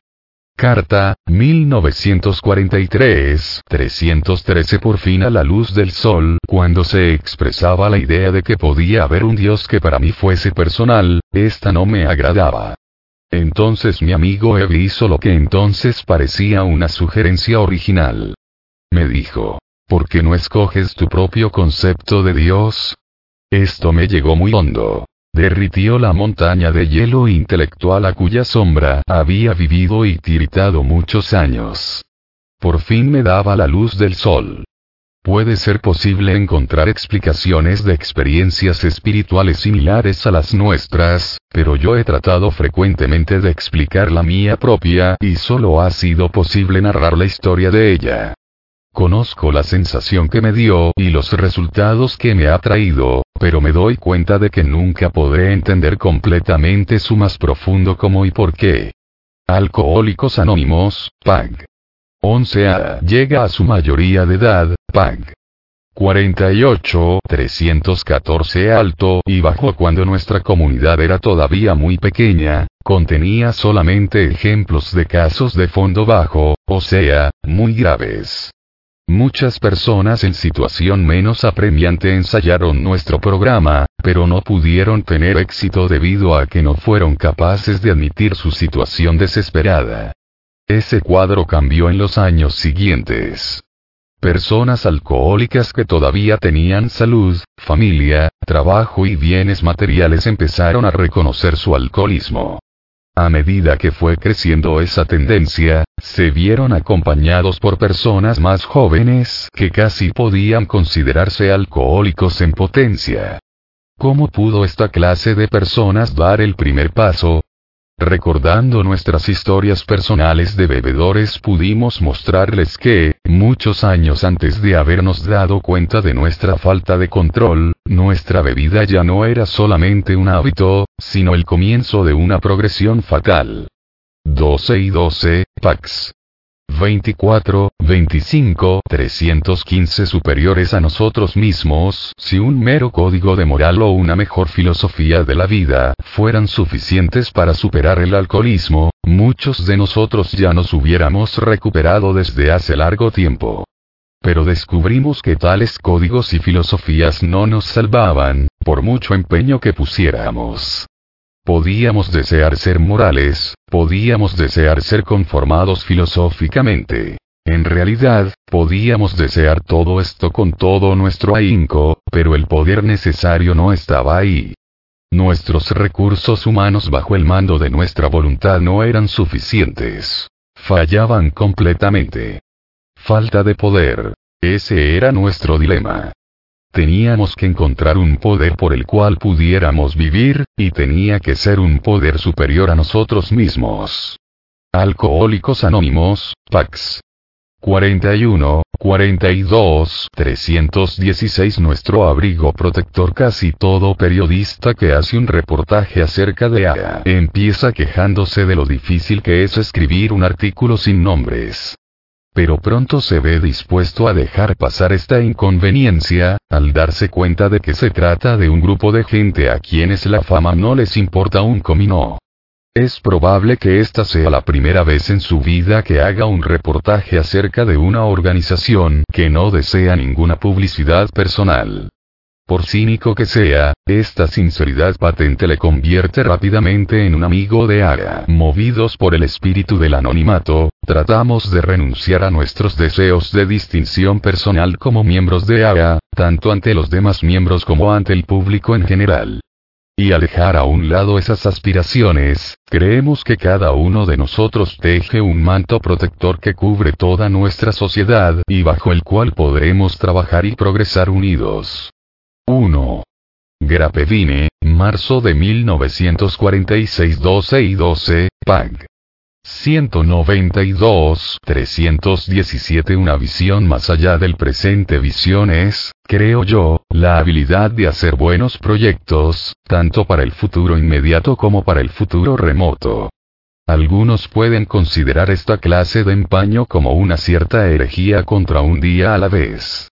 Pero este valioso principio realmente se refiere a nuestras vidas mentales y emocionales, y significa principalmente que no debemos afligirnos locamente por el pasado, ni fantasear o soñar despiertos sobre nuestro futuro. Como individuos y como comunidad, sin duda sufriremos si le dejamos a una fatua idea de la providencia todo el trabajo de planificar para el día de mañana. La verdadera providencia divina ha adoptado a nosotros, los seres humanos, con una considerable capacidad de prever, y Dios, evidentemente, espera que la usemos. Por supuesto, a menudo calcularemos mal el futuro, por completo o en parte, pero aún en ese caso, esto será mucho mejor que negarnos del todo a pensar. 12 conceptos, Pax. 49, 50, 318 El perdón por medio del vital quinto paso, empezamos a obtener la sensación de que podríamos ser perdonados, sin importar lo que hubiéramos pensado o hecho. Frecuentemente, mientras trabajamos en este paso con nuestros padrinos o consejeros espirituales, nos sentimos por primera vez capaces de perdonar verdaderamente a los demás, sin importarnos la profundidad del daño que creíamos que nos habían causado. Nuestro inventario moral nos había persuadido de que era deseable un perdón general para todos, pero solo cuando resueltamente afrontamos el paso 5, vimos interiormente que podríamos recibir el perdón y otorgarlo. 12 y 12, Pax. 61, 62, 319 Dos autoridades Mucha gente se maravilla de que haya puede funcionar con base en lo que parece una anarquía. Otras sociedades necesitan tener leyes, sanciones, regulaciones y castigo, administrados por personas autorizadas. Felizmente para nosotros, encontramos que no tenemos necesidad de autoridad humana. Tenemos dos autoridades que son mucho más efectivas, la una benigna, la otra maligna. Tenemos a Dios, nuestro Padre, quien en forma muy simple nos dice, Espero que usted cumpla mi voluntad. La otra autoridad se llama alcohol que nos dice, o usted cumple la voluntad de Dios o lo mato. Las tradiciones de Ara no son reglas, reglamentos ni leyes. Las obedecemos gustosamente porque debemos y porque queremos hacerlo. Tal vez el secreto de su poder se deriva del hecho de que estas comunicaciones vivificadoras brotan de la experiencia vivida y tienen sus raíces en el amor. Aya llega a su mayoría de edad, Pag. 102 a hoy en día 320 dirigiendo todo el espectáculo la mayoría de la gente trata de vivir por autopropulsión. Cada persona es como un actor que quiere dirigir todo el espectáculo que siempre está tratando de arreglar luces, el ballet, el escenario y los demás actores según sus propias ideas. Si solo las cosas quedaran como él quiere y las personas hicieran lo que él desea, el espectáculo resultaría magnífico. ¿Qué es lo que generalmente pasa? El espectáculo no da muy buen resultado. Admitiendo que en parte puede estar errado, está seguro de que otros son más culpables. Se encoleriza, se indigna y se llena de autocomiseración. No es un individuo que busca para sí mismo aun cuando está tratando de ser útil.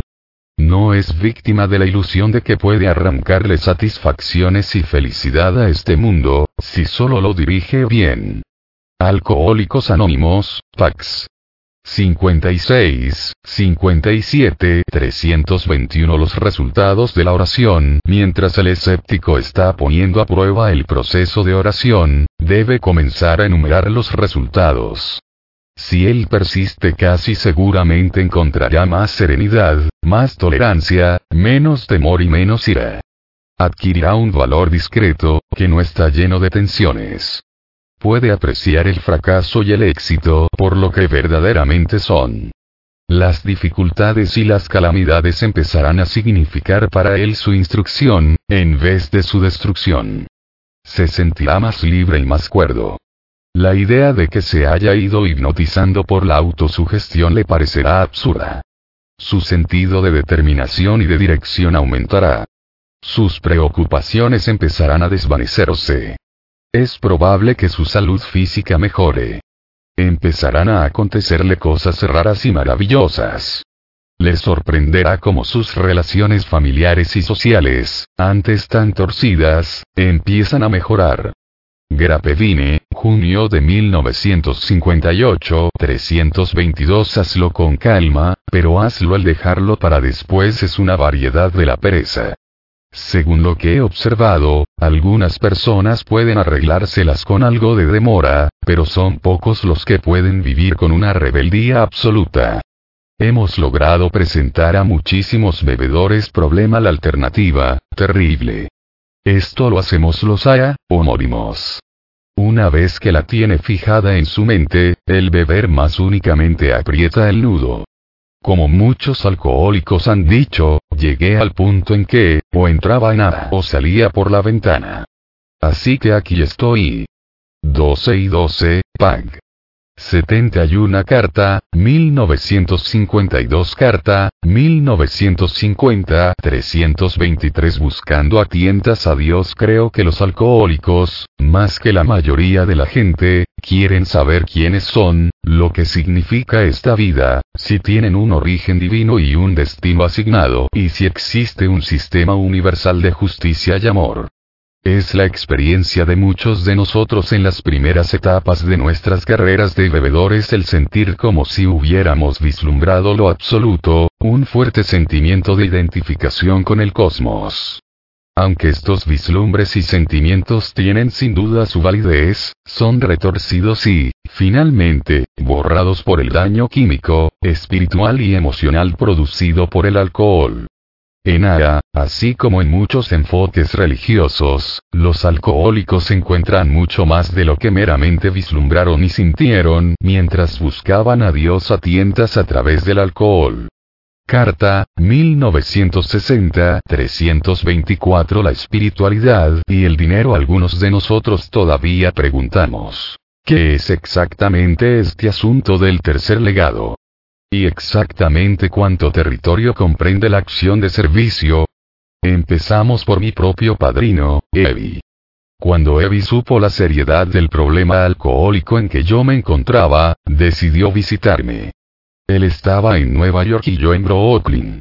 Su decisión no era suficiente, tuvo que tomar acción y gastar dinero. Me llamó por teléfono y luego utilizó el subterráneo. Costo total. 10 centavos. A nivel de la cabina telefónica y de la taquilla del subterráneo, la espiritualidad y el dinero empezaron a mezclarse. Uno sin otro no hubiera llegado a nada. En ese preciso instante y lugar, Evi estableció el principio de que la acción de Aya exige el sacrificio de mucho tiempo y muy poco dinero. Aya llega a su mayoría de edad, Pax, 151, 152, 325 La humildad trae consigo la esperanza ahora que ya no frecuentamos los bares y los burdeles, ahora que llevamos el salario a casa, ahora que estamos muy activos en área y que la gente nos felicita por estos indicios de nuestro progreso, pues, naturalmente empezamos a felicitarnos a nosotros mismos. Desde luego, no estamos todavía a un tiro de piedra de la humildad.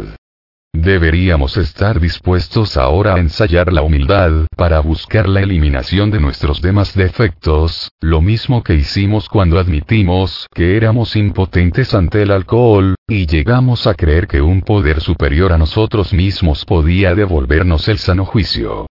Si la humildad pudo hacernos posible encontrar la gracia por la cual esa mortal obsesión había de ser desterrada, entonces debemos tener la esperanza del mismo resultado respecto a cualquier otro problema que tengamos.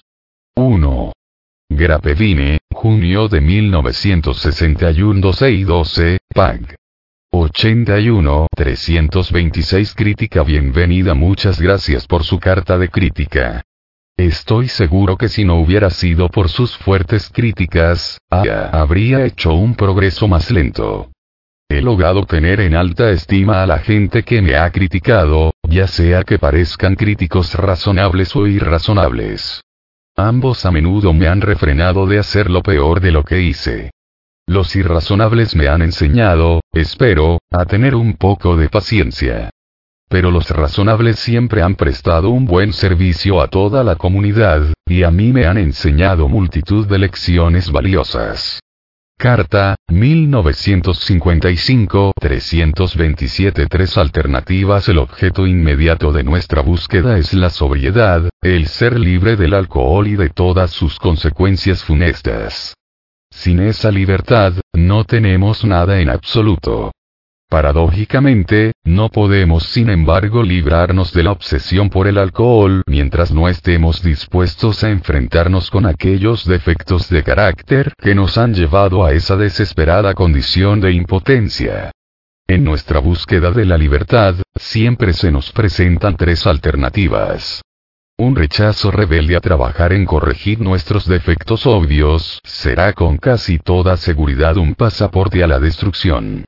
O tal vez, por un rato podemos mantenernos abstemios con un mínimo de mejoramiento personal e instalarnos en una cómoda pero peligrosa mediocridad. O, por último, podemos empeñarnos constantemente por lograr aquellas cualidades admirables que pueden en conjunto significar una excelencia de espíritu y acción, una libertad verdadera y duradera bajo Dios. Grapevine, noviembre de 1960, 328 Una providencia nueva, cuando trates con un candidato inclinado al agnosticismo o al ateísmo, es mejor que uses un lenguaje común y corriente para describir principios espirituales. No sirve para nada suscitar ningún prejuicio que pueda tener él contra ciertos términos y conceptos teológicos acerca de los cuales puede estar ya confundido. No provoques discusiones de esta índole, cualesquiera que sean tus convicciones.